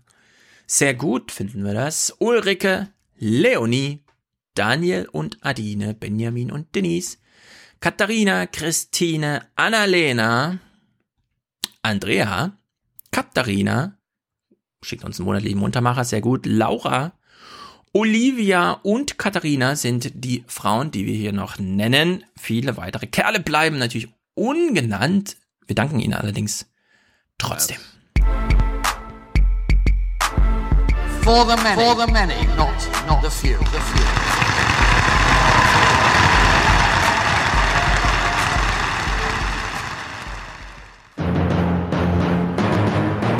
Versuchen, die Leute im Blick zu behalten. Diese Person haben wir auch auf dem Radarschirm, aber wir hoffen, dass wir alle diese Personen auf dem Radarschirm haben und keiner unter dem Radarschirm an uns vorbeigeht. Ja. Und während wir einen Unterstützer dann gemacht haben, hat Thilo weiterhin versucht, die Content-ID auszutricksen. Ist es dir gelungen? Können wir Debatte gucken? Nein, noch nicht. Wollen wir vorher Hitze gucken? Ja, mach jetzt. Hitze. Ich will mal anfangen bei Maya Göpel, die viel gelobt wurde auf YouTube. Allerdings möchte ich darauf hinweisen, eine Frau auf ihr Äußeres zu reduzieren und ihr zu sagen, dass man von ihr gerne ein Kind haben möchte, ist nicht anders oder weniger sexistisch als jede negative Konnotation dieser Form von Kommunikation, die man da unternimmt. Damit meine ich ungefähr 80 Prozent aller Kommentatoren. Quatsch. 85, na gut, sagen wir 75. Viel. Also es war ein bisschen unangenehm, das zu sehen. Sagen wir mal so. Ja, auch Frauen finden im Internet statt. Liebe Kerle, kriegt euch wieder ein und vor allem hört ihr zu. Jedenfalls hat Maya Göpel als Anschlussgeberin an Wälzer. Und ich war ein bisschen überrascht, äh, dass so gar kein Anschluss gefunden wurde. Du hast ja eine gute Frage gestellt. Wir hören mal ein bisschen hin. Da können wir doch Artikel 1 ergänzen. Neben die Würde des Menschen ist unantastbar, die Ressourcen des Planeten sind unantastbar, um es mal Mhm. zu übertreiben. Ja, damit kommen wir ja leider nicht weiter, weil die Menschen müssen ja schon irgendwie essen, trinken, wirtschaften, so. Aber, ähm, Du kannst das gerne verfeinern, du bist die Experte. ah, aber wie man das jetzt juristisch formulieren müsste, puh, das Die überlasse ist- ich die natürlich Idee Nee, aber die Idee ist ja ähm, in einigen Verfassungen jetzt so aus Südamerika durchaus äh, als Recht von Mutter Natur eingeflossen. Und zu sagen, es gibt eine andere Perspektive als diese sehr menschenzentrierte, dass wir nur dann anfangen, Umwelt überhaupt wahrzunehmen. Ist das Lärm aus dem Clip oder ist das Lärm bei dir? Bin gerade ein bisschen verunsichert. das ist äh, Lärm aus, der, Aus der aus Bücherei? dem Café. Ah ja, ach, ist ein Kaffee, okay, gut. ähm, wenn sie uns beides. nützlich ist oder wenn sie unsere eigene Existenz äh, nicht mehr ermöglicht, sondern es sollte eigentlich die Mitwelt sein. Gibt es ja so verschiedene Ansätze zu sagen, wie gehen wir eigentlich damit um? Ne? Es, wir tun so, als wären wir irgendwie separierbar von dieser Umwelt, die so um uns rum ist. Aber eigentlich sind wir, wir atmen, wir brauchen Wasser, gerade heute, wir brauchen Nahrung. Das heißt, wir sind ja eigentlich mit dieser Mitwelt integral verbunden. Warum nennen wir das nicht anders? Und warum sollte dann äh, nicht auch eine gewisse Recht, Schutz für die Lebewesen, die nicht menschlich sind, existieren? Was nehmen wir uns als Spezies aus diesem Planeten raus, dass wir die einzigen sind? Ich frage mich, warum sie dir das erklärt, nachdem sie deinen guten Vorschlag, wir nehmen das ins Grundgesetz auf, vorher abgelehnt hat. Also ein bisschen komisch. die irgendwie so Team Mensch überleben sollten und dann wird das Team immer kleiner in dem, was wir jetzt gerade Sie hat halt immer, glaube ich, aufgepasst, jetzt irgendwie sich nicht irgendwelchen Forderungen anzuschließen. Sie war teilweise, glaube ich, auch in ihrem in einem Rollenkonflikt. Mhm. Ja, also sie wollte nicht für den WBGU sprechen, sie wollte nicht für die Scientists sprechen. Sie ist halt Teil von allem, aber ihr war immer wichtig, okay, Maya spricht jetzt hier. Und das war Hm. manchmal ein Konflikt. noch meinen, wer mitkommen muss ähm, in der Versorgung. Also das ist ein riesen ganzer Diskurs über die anthropozentrische Lesart der Welt, ne? wo wir nur den Anthropos, den Menschen in den Mittelpunkt stellen und der Rest ist irgendwo egal. Warum, warum haben Bäume und ähm, Ökosysteme und Tiere nicht eine eigene Lebensberechtigung, selbst wenn sie nicht nützlich für uns wären? Ja, also der Tierschutz steht im Grundgesetz und wir schlachten trotzdem 750 Millionen Tiere im Jahr und einige davon auch, wie letztens nochmal auch juristisch geklärt wurde, ohne äh, Nutzen. Ja? Also die werden einfach nur geschlachtet, weil sie uns halt nerven. Wir brauchen sie nicht lebend. Also kommt steht als Staatsziel im Grundgesetz. Ist halt da, ne, da gibt es ein Ziel aus, aber die Tiere ja, an sich haben jetzt und, keine Grundrechte. Ähm, ja, halt also, halt nicht, also Tierquälerei darfst du nicht, ja, das ist, das ist verboten. ja, so weiter, also aber. Meine Herangehensweise wäre zu sagen, ja, wir nehmen das mal ins Grundgesetz auf, äh, die Ressourcen des Planeten Erde, also unsere Lebensressourcen sind erstmal unantastbar. Das weitere regeln dann Gesetze, wie es so immer ist, das muss dann auch nicht Sie ausformulieren, sondern der haben wir ja dann laufende Verfahren, wo das immer mal wieder, ja, juristisch in der Rechtsfortsetzung, Rechtsentwicklung, wie auch immer das heißt, ja, wo das ja dann einzeln geklärt wird. Fand ich jedenfalls so ein bisschen, ja, um mal so zu diesem, diesen großen Blick, ist ja immer die Frage, der Einzelne, was kann er beitragen, oder das große Ganze. Hier hat sie erstmal diese große ganze Idee, die aus der Hand geschlagen. Das fand ich irgendwie, weiß nicht. Also ich, wenn wir 2050 nachhaltig sein wollen, also mit den Ressourcen so umgehen, dass wir sie nicht weiter abbauen, dann hieße das eins zu eins, ja, also die sind erstmal unantastbar, es sei denn, wenn man ja, Ressourcen entnimmt, muss man irgendwie anders kompensieren und so weiter. Ja, das kann man dann alles im Gesetz regeln, aber man kann das Staatsziel erstmal auch ins Grundgesetz schreiben, ja. Nachhaltigkeit ab 2050. Also da weiß ich jetzt gar nicht, warum sie da so Probleme hat. Da würde ich jetzt auch nicht sagen, dass es irgendwie Rollenkonflikte sind, sondern das hätte man einfach, hätte man sagen, ja, ist eigentlich eine gute Idee. Das war jetzt sozusagen der große Bogen, ja, die politische Idee. Jetzt im Einzelnen Handlungsleiden von Welzer ausgehend mit dieser Idee, ja, wir reden über die Dinge, bei denen wir auch wirklich konkret dann mit einem Handeln anschließen können. Das wäre ja die andere, genau aus der anderen Richtung, die sehr gute Frage gestellt. Muss ja oder auch ab und zu mal irgendwo hinfliegen, ne? Wie, wie, wie regelst du das? Sagst du deinem, deinem Büro, bitte so wenig wie möglich Flug, Flugreisen oder wie ist das? Du musst ja ab und zu nach New York, da kannst du nicht mit dem Schiff hin. Obwohl, könntest du. Wäre eigentlich mal ganz lässig. Ne? Das wäre äh, dann am besten kein Kreuzfahrtschiff. Nee, genau. Segeln. Ja. Ähm, nee, wir haben eine. Das wäre lustig. Wär die, die Maya-Göbel, Regierungsdingens hier. Dann hätte man auch mal ein bisschen mehr Zeit, solche Gipfel vorzubereiten, ja. wenn man drei Wochen braucht, bis man ankommt und nicht so, ah ja, fliegen wir mal schnell hin, ich hoffe, ich schaffe noch zu schlafen, bevor ich ankomme. Fährt mit dem Segelschiff nach New York. Ja,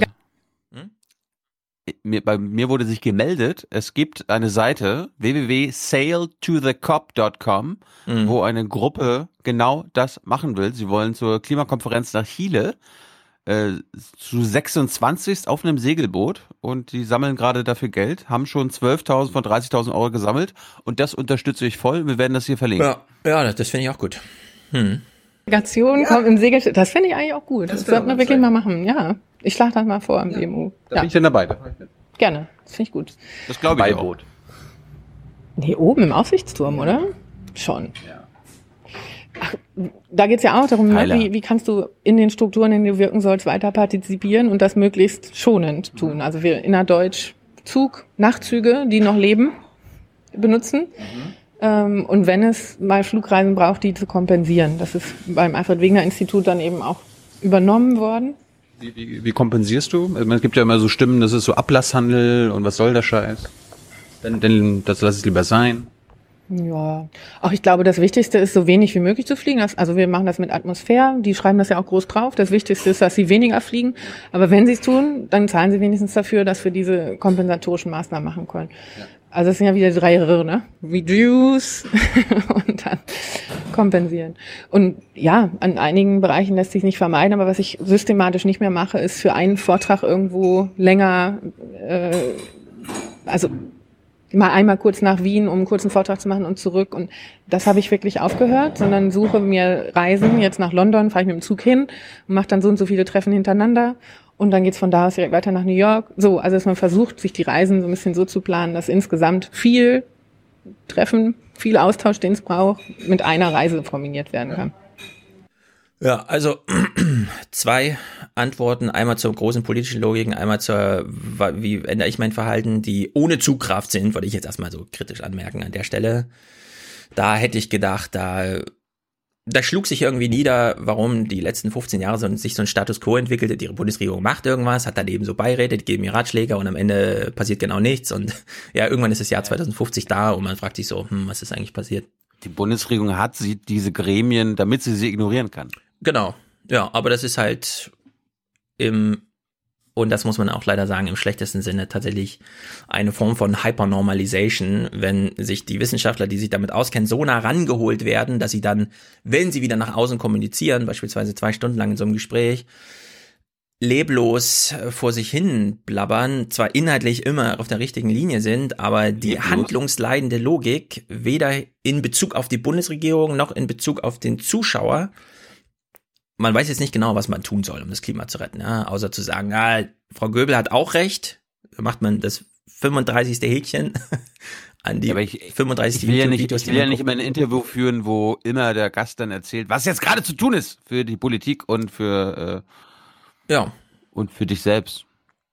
Ja, aber ich meine, du hast ja jetzt eben schon versucht, so den Advocatus Diaboli zu spielen, indem du sagst, also viele finden das ja eigentlich albern, kompensieren. Damit meinst du ja eigentlich dich. Hast du mir jedenfalls Nein. vorgeworfen, das Kompensieren ist ja Quatsch. Wir brauchen die große politische Lösung.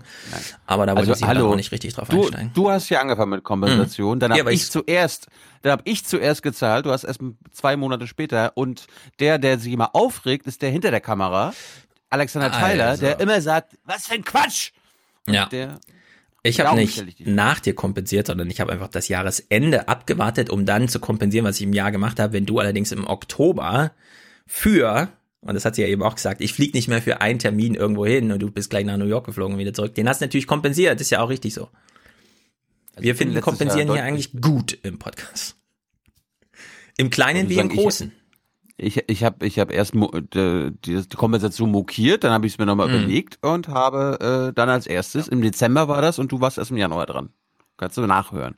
Genau, ja, aber Tyler, ja, ich war ja auch nach dran, aber ich habe halt mein Jahr kompensiert und nicht einfach ja meine Reisen. Hab, äh, du hast jedenfalls vier Öfen in irgendwo in Afrika bezahlt, die jetzt 90 Prozent mehr Hitze aus dem Feuer ernten, weil einfach mal eine kleine Eisensäule die Hitze leitet. Was bedeutet 90 Prozent weniger CO2-Produktion für die gleiche warme Suppe, die man da kocht, wo auch immer. Wie, wie gesagt, Tyler ist so ein Gegner der Kompensation. Mm. Darum habe ich, die, hab ich das gefragt. Ja, sehr gut. So, jetzt jedenfalls Kontrapunkt zu dem handlungsleitend. Alles runtergebrochen auf ein individuelles persönliches Schicksal. Wir sehen Annalena Baerbock hier in der Bundespressekonferenz. Welcher Termin das ist, weiß ich nicht. Aber ja, das, war doch, das, war, das war ja genau das, was du jetzt gerade bei, bei Göbel mokiert hast. Das hatten wir einen Tag vorher hochgeladen. Das Sofortprogramm der Grünen. Da war mal politische Handlungsoption, mhm. die sie angeboten haben. Ja. Das ist, glaube ich, aus der PK. Genau, äh, ich habe die nicht geguckt leider. Ich habe nur gezielt nach dieser einen Minute gesucht, für die sich Annalena Baerbock dann auch entschuldigt hat, weil das finde ich. Klar muss sie sich jetzt politisch dafür entschuldigen, was ich gesagt habe. Wir hören es jetzt mal.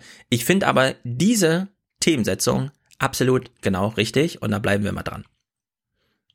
Es ist ja nicht mehr so, dass sich irgendwie die ganze Welt nach Deutschland schaut, sondern die Leute sind schockiert, dass wir mittlerweile im Bundeshaushalt Millionen dafür einzahlen, weil wir die europäischen Klimaziele nicht einhalten und Strafzahlung äh, an die EU-Ebene zahlen müssen. Das heißt, deswegen müssen an dieser Stelle jetzt deutlich die Hausaufgaben gemacht werden. Ja, also das ist so die politische Logik. Ja, es kostet für den Bundeshaushalt Geld und so weiter. Und jetzt bricht sich's runter. Und äh, mit Blick auf die heißen Temperaturen ja, das ist sozusagen auch bei der Bundeskanzlerin wird deutlich, dass dieser Klimasommer gesundheitliche Auswirkungen hat. Und ich war gerade selber im Irak und da waren es 48 Grad. Und wenn man sich mal vorstellt, wir haben 48 Grad in deutschen Städten und nicht wie dort im Irak überall Klimaanlagen. In unseren Büros sind die nämlich nicht da. Dann wird unsere ganze Arbeits- und Wirtschaftsweise komplett bei allen anders sein. Und dann wird jeder wenn er eine Stunde in dieser prallen Sonne steht, äh, zitterig werden. Und deswegen ist genau das jetzt gefragt, dass wir eben hier und heute handeln, weil die Klimaauswirkungen eben bei uns auch direkt äh, angekommen sind. So. Ja, aber beim, aber hm. beim, beim, Bundespr beim Bundespräsidenten hat sie aber nicht in der Sonne gestanden.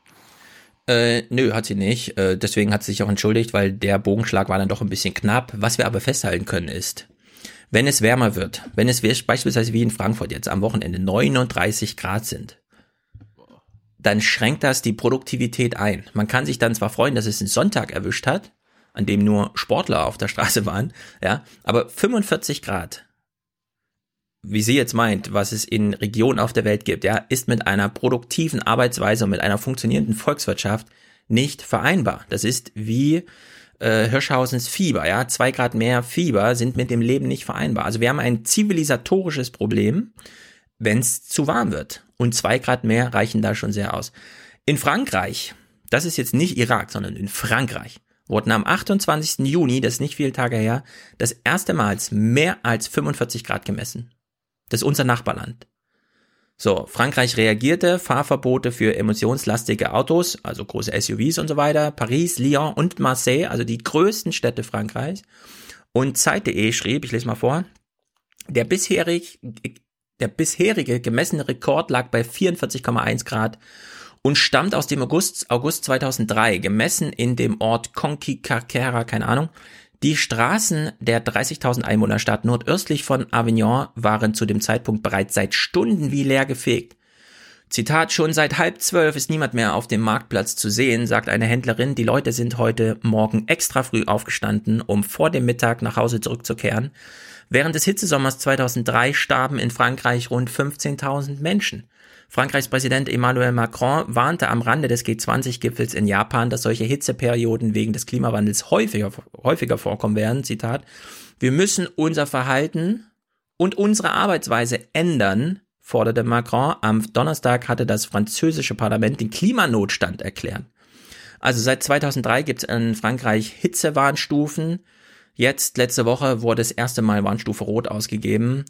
Die Temperaturen, die dort gemessen wurden, waren mit dem mit der bisherigen Zivilisation, die man da hat, nicht mehr vereinbar. Ja? Also wenn man eine Woche lang 45 Grad hat und so weiter, ist die Produktivität null. Menschen kommen nicht zur Arbeit, Menschen haben keine Energie mehr, Menschen sterben, ja? also vor allem Ältere und so weiter und so fort. Wir haben es also hier mit einem mittlerweile mit einer echten zivilisatorischen Herausforderung zu tun, nicht nur mit Gerede irgendwo und dass Annalena Baerbock das mal runterbricht auf, ja, wir funktionieren da nicht mehr so wie bisher.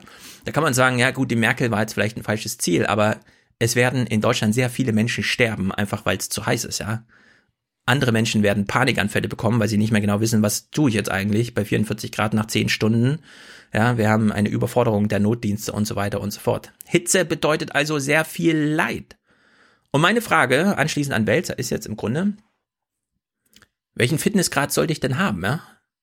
Welcher BMI ist eigentlich noch, also wenn ich mich jetzt darauf vorbereite, auf die nächsten 15 Jahre in Deutschland, welcher BMI, welcher VU2 Max-Wert, ja, was, was wäre dann so die, was muss ich eigentlich essen, wie muss ich mich verhalten, ja? Also ganz konkret auf mich runtergebrochen, Klimawandel ist jetzt da, schön und gut, wir haben zu wenig politisch gemacht, okay, kann man jetzt einsehen und muss man zukünftig anders wählen, aber erstmal ganz konkret, was müssen wir jetzt eigentlich tun? Und jetzt war am Sonntag Iron Man. Und wir machen jetzt mal dieses Iron Man. Iron Man wir machen jetzt mal diese Wirklichkeitsgymnastik, von der Welzer sprach. Ja? Wir wissen Sport, äh, wofür ist Sport da? Naja, um Grenzen auszuloten. Wir kennen das aus der Technik, Formel 1 und Formula I sind ja so die, ah, wir müssen jetzt mal hier, ja, die Grenzen austesten, damit dann das Auto auf der Straße besser fährt. Kona, Hawaii, Kona ist die Stadt, in der der Zieleinlauf für den Marathon nach dem Ironman ist. Da ist es heiß. In Frankfurt war es jetzt heißer, als es in Kona wahrscheinlich wird im Oktober. So, und äh, hier in Frankfurt ist das Drama passiert, dass die führende Frau Sarah True ein, weniger als ein Kilometer vorm Ziel nach mehr als neun Stunden auf der Strecke einfach zusammengebrochen ist. Sie ist einfach taumelnd in sich zusammengesunken und wurde aus dem Rennen genommen. Und deswegen gucken wir uns mal diese Berichterstattung jetzt hier an. Also wir haben den heißesten Tag in Frankfurt, es ist Ironman und wir fragen uns, hat Baerbock nicht recht. Ja, müssen wir es nicht mal jetzt konkret runterbrechen und können wir uns jetzt nicht einfach, also können wir jetzt was lernen, wenn wir den Leuten zugucken, die sich wie sonst niemand an die ökologischen Herausforderungen angepasst hat. Diese Menschen, die wir jetzt sehen, die trainieren ihr Leben lang nur dafür, damit sie auf Hawaii im Hochsommer unmenschliche sportliche Leistung erringen. So, und wir fangen mal an, sechs Kilometer vor dem Ziel. Jan Frodeno läuft geschmeidig. Manchmal verfällt man so kurzzeitig in eine kleine Lethargie, weil das jetzt hier schon gelaufen zu sein scheint. Ähm, aber es sind natürlich die Besten der Erde, die hier am Start sind und das bleibt auch so.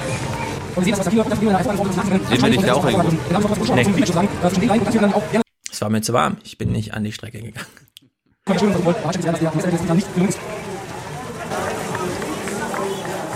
Hallo, ich bin Ole, zwölf Jahre alt und mich interessiert, wie viele Liter der, die Sportler während eines Triathlon heute Nachmittag durchschnittlich trinken. Lieber Ole, zwölf Jahre alt, ich kann dir nur sagen, ich weiß es zufällig, weil ich mich vorbereitet habe auf von Sarah True. Ja, also Sarah True ist diejenige, die auch noch läuft und dann später zusammenbrechen Die wird. trinkt drei Liter pro Stunde. Also nimm das mal einfach mal neun Stunden. Dann trinkt also diese im Moment führende Frau 27 Liter. Ist das vorstellbar? Ich sage, wenn mir das ihr Trainer sagt, dann glaube ich das. 27 Liter Wasserdurchsatz im menschlichen Körper bei gleichzeitigem Erwirtschaften von 11.000 Kalorien innerhalb von acht oder neun Stunden. Das können wir uns ja alle fragen, ja? Ist, also ist, wenn wir solche Leistungen oder wenn wir solche Hitze auch bewältigen wollen, nicht mit dem krassen Sport, aber die Hitze ist trotzdem da, müssen wir uns dann dran gewöhnen, demnächst irgendwie acht, neun Liter zu trinken. Ja, also nicht die ganze 27 wie Sarah True, aber wie geht denn das eigentlich? Was muss man dann eigentlich über Wasser wissen? Weil Wasser zieht ja auch, wenn da nicht genug Mineralstoffe drin sind, sehr viele Mineralstoffe aus dem Körper ab. Ja, also welches Wasser müssen wir dann eigentlich trinken? Das sind alles so Fragen, ne, die man sich so plötzlich Ja, das, ja, da muss, da muss Frau Klöckner bei Nestle mal anrufen. Ja, Jan Frodeno isst äquivalent 50 Bananen, während er auf der Strecke ist. In verschiedenen Formen, ja. Er hat zwischendurch noch sein Nahrungsding verloren, weil er einmal kurz durch die Böschung gefahren ist, musste ihm dann später nachgetragen werden und so weiter. Also da war einiges los. Jetzt haben wir mal Blick auf Kienle, während Franz Löschke, der dann erstaunlicherweise auf Platz drei äh, ankam, wieder ein Deutscher äh, thematisiert wird. Wir sind bei Sebastian Kiele mit einer Kamera auf Platz 3 mittlerweile Franz Löschke. Also könnte es ein deutsches Podium geben hier und es würde auch bedeuten, dass Franz Löschke sich für Hawaii qualifiziert, was sein Ziel heute war. Der wollte das Rennen hier nicht gewinnen, der hat nicht auf die drei Weltmeister geschaut, sondern hat gesagt, ich brauche einen der vier Kona-Start. Sind die, sind die eigentlich Runden gelaufen? Ja. Zweimal die gleiche Fahrradrunde und viermal die gleiche Laufrunde. Plätze und das hat der Generalstabsmäßig geplant. Ja, das ist auch ziemlich spektakulär, weil du dann als schneller Läufer die ganze Zeit den, an den langsamen vorbeiläufst und das ist beim Fahrrad vor allem, wenn Jan Frodeno auf der zweiten Runde ist, ja, und der fährt dann mit 42,8 kmh an den ganzen Age-Groupern vorbei, das ist einfach, das ist Spektakel, ja, so will man es im Grunde sehen. Die Frage ist nur, ja, wie gut muss man sich vorbereiten? Wir haben jetzt gehört, Franz Löschke. Es ist leider keine Kamera da für Platz drei. es wird nur das, die Männerspitze verfolgt. Franz Löschke vor dem Start, ja, was ist eigentlich ein Körper zu leisten imstande, wenn man den Wetterbericht schon kennt? Man weiß schon, es wird ziemlich heiß. Wie schnell würdest du den Marathon laufen können? Ja, ich auf alle Fälle unter 2,40. Ja, das äh, 2,40er Tempo fühlt sich richtig einfach an. Und, Krass, ja. und jetzt muss man halt ähm, ja, das Tempo den Bedingungen halt ein bisschen anpassen. Also schauen, wie es geht, wie man den Körper runterkühlen kann. So, er hat sich vorgenommen, nach dem Fahrradfahren 185 Kilometer und nach dem Schwimmen 3,86 Kilometer einen Marathon in zwei Stunden, unter zwei Stunden 40 zu laufen. Seine Bestzeit für Marathon Only sind zwei Stunden 22. So, dann hat er gesagt, man muss es aber ans Wetter anpassen. Er hat es ans Wetter angepasst und ist am Ende 2,48 gelaufen, also eine Pace von 3 Minuten 59 immer noch, aber weit über seine eigene Zielsetzung. Ja. Also da hat das Wetter schon richtig reingeschlagen. Sebastian Kienle ist 2,47 gelaufen, Frodeno 2,43, das ist eine Pace von 3,53. Ja, bei 35 Grad auch in der Sonne dann nochmal entsprechend mehr. Also wir haben hier Sportler schon gesehen, die sich vorbereitet haben, exzellent vorbereitet waren und es einfach ihre eigene Zielsetzung nicht geschafft haben. Also er wollte als noch No-Name, er ist noch recht jung, es war vielleicht sogar sein erster Ironman, wollte unter 240 laufen. Diese Zeit hat am Ende keiner erreicht. Ja? Also niemand ist unter 240 gelaufen. Woran lag's? Beim Laufen äh, konnte ich leider nur vier, fünf Kilometer meine, meine Pace laufen, die ich unter humanen Bedingungen laufen wollte. Ähm, und musste dann aber halt einige Gänge zurücknehmen, weil es dann halt so warm wurde. Marathon ist halt lang, da kann viel passieren. Da braucht man einfach ähm, Geduld und muss sich halt die ganze Zeit verpflegen. Ich hätte noch deutlich mehr ähm, Verpflegungspunkte gebrauchen können, weil mein Mund immer so trocken war. Und ja, und als großer Athlet ist es halt auch nicht so einfach bei Hitze. Ja, also große Menschen haben es schwer bei der Hitze, sagt er noch dazu. Jan Frodeno ist genauso groß wie er. Beide sind größer als ich, also 1,93 oder so größer. Die sind und, noch größer als du? Ja, und er weist nochmal darauf hin, er hätte mehr Verpflegung gebraucht, was anhand der Streckenführung, wo es viel Verpflegung gab, und zwar auch nur eine 10-Kilometer-Runde, er meint im Grunde, er hätte die ganze Zeit trinken können. Zwei Stunden, 48 Minuten lang hätte er durchgehend trinken können. Ja, und dann hätte, dann wäre das angemessen gewesen. Also man muss sich das mal vorstellen, ja. Hier, also hier sehen wir schon mal, wie Produktivität wirklich runtergefahren wird, wenn es einfach zu heiß ist. Ja, ist die ganze Zeit mit trockenem Mund gelaufen, obwohl alle 500 Meter ein Verpflegungsstand war. Naja, Blick auf die Spitze der Frauen. Der Blick von oben aus der Hubschrauberperspektive auf die Strecke. Da unten ist er, da unten sind sie und da unten ist auch sie, Sarah True, die führende Frau aus den Vereinigten Staaten, über siebeneinhalb Stunden unterwegs und anderthalb hat sie noch vor sich. Großartige Leistung, ist auch unterwegs. Cool unterwegs. Ja, sie ist cool unterwegs, sagt er mal so von außen, ne? Wir hören nachher noch, wie er keine Ahnung hat, was in den Sportlern tatsächlich vorgeht. Eine Stunde und 30 für den ersten Halbmarathon. Das heißt, knapp über drei Stunden könnten es werden für Sarah True, wenn sie konstant weiterlaufen kann. Das weiß man ja immer nicht, weil der zweite Halbmarathon immer, nee, oft der schwerere ist. Es geht um die beiden Kona-Slots und die zweite bekommt ihn. Momentan halten Sarah True und Sky Mönch diesen Slot in der Hand.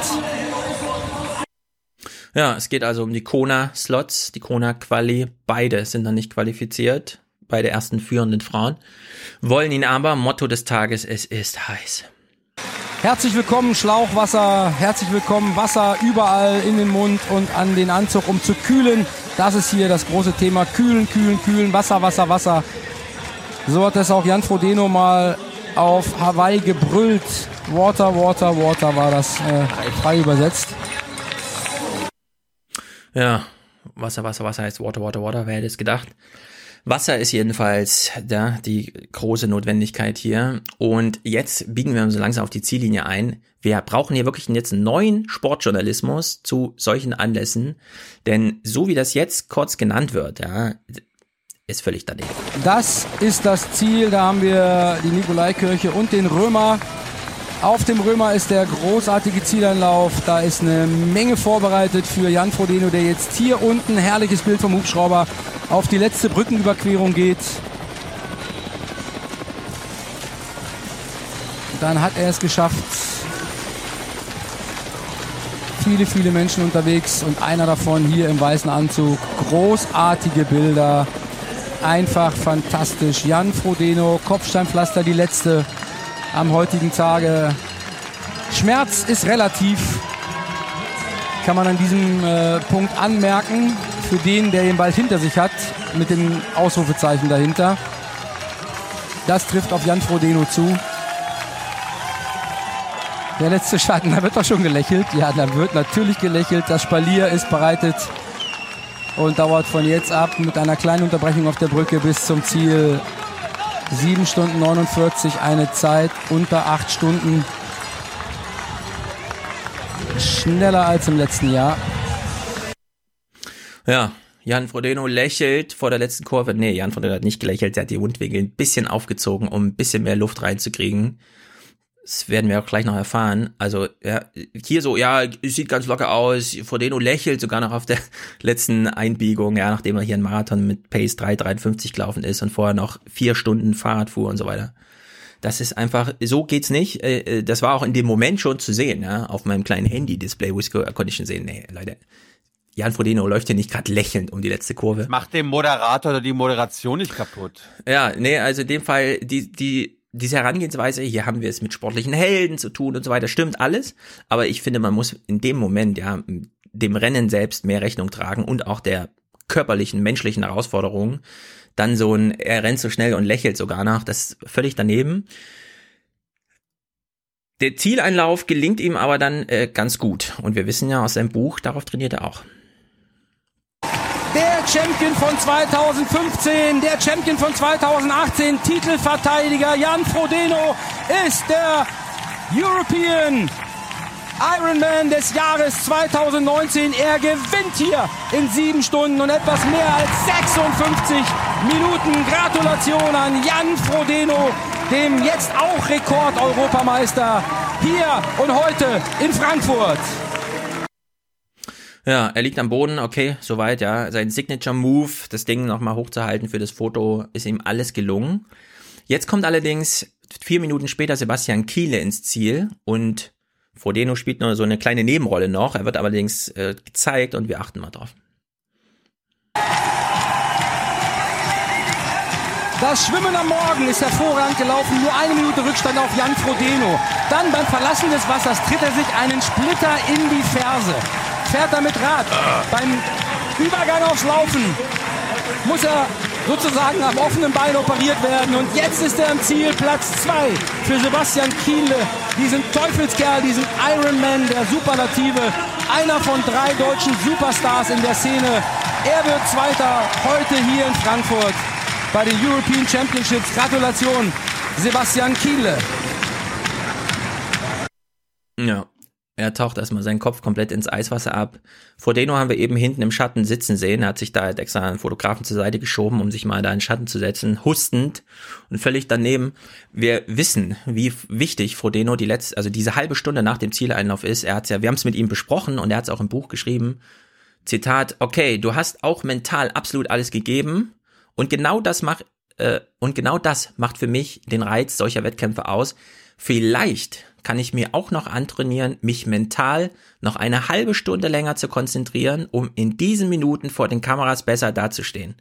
Ja, für ihn gehört das noch zum Wettkampf dazu, daraufhin hat er trainiert und es ist ihm hier nicht gelungen, seine Form zu wahren, ja, sondern er saß völlig benebelt hinten im Ziel und hat nur gehofft, ja, dass jetzt gleich die nächsten kommen und mal so ein bisschen von ihm die Aufmerksamkeit weggeht. Kienle kommt, ja, und steckt seinen Kopf dann gleich mal ins, ins Eiswasserbecken der Moderator spricht jetzt mal über Patrick Lange, den dritten Deutschen. Die letzten beiden Male hat er auf Hawaii gewonnen. Der hatte hier Magenprobleme und so weiter. Also war schon zwei, zwei Tage vorher ein bisschen, ein bisschen angeschlagen. Und währenddessen wieder Kamera bei Jan Frodeno. Patrick Lange müssen wir erwähnen. Der hat ein Radunglück gehabt. Der Reifen ist geplatzt. Hat 20 Minuten Rückstand gehabt und ist hier auf der Laufstrecke nicht mehr rangekommen. Man hat ihm sozusagen per Platten den Stecker gezogen er ist noch auf der Strecke, aber er finisht. Er macht das Ding hier zu Ende. Ein unglaublich großartiger Charakterzug auch dieses Champions, der Weltmeister von 2017 und 18. Das wollen wir hier mal eben schon mal so würdigen, weil wir ihn wahrscheinlich nur ganz, ganz, ganz unwahrscheinlich zu sehen bekommen. Das Rote Kreuz ist da. Das Rote Kreuz ist bei Jans Rodeno. Die Frage, ist alles okay bei dir? Die Antwort kann nicht ja lauten.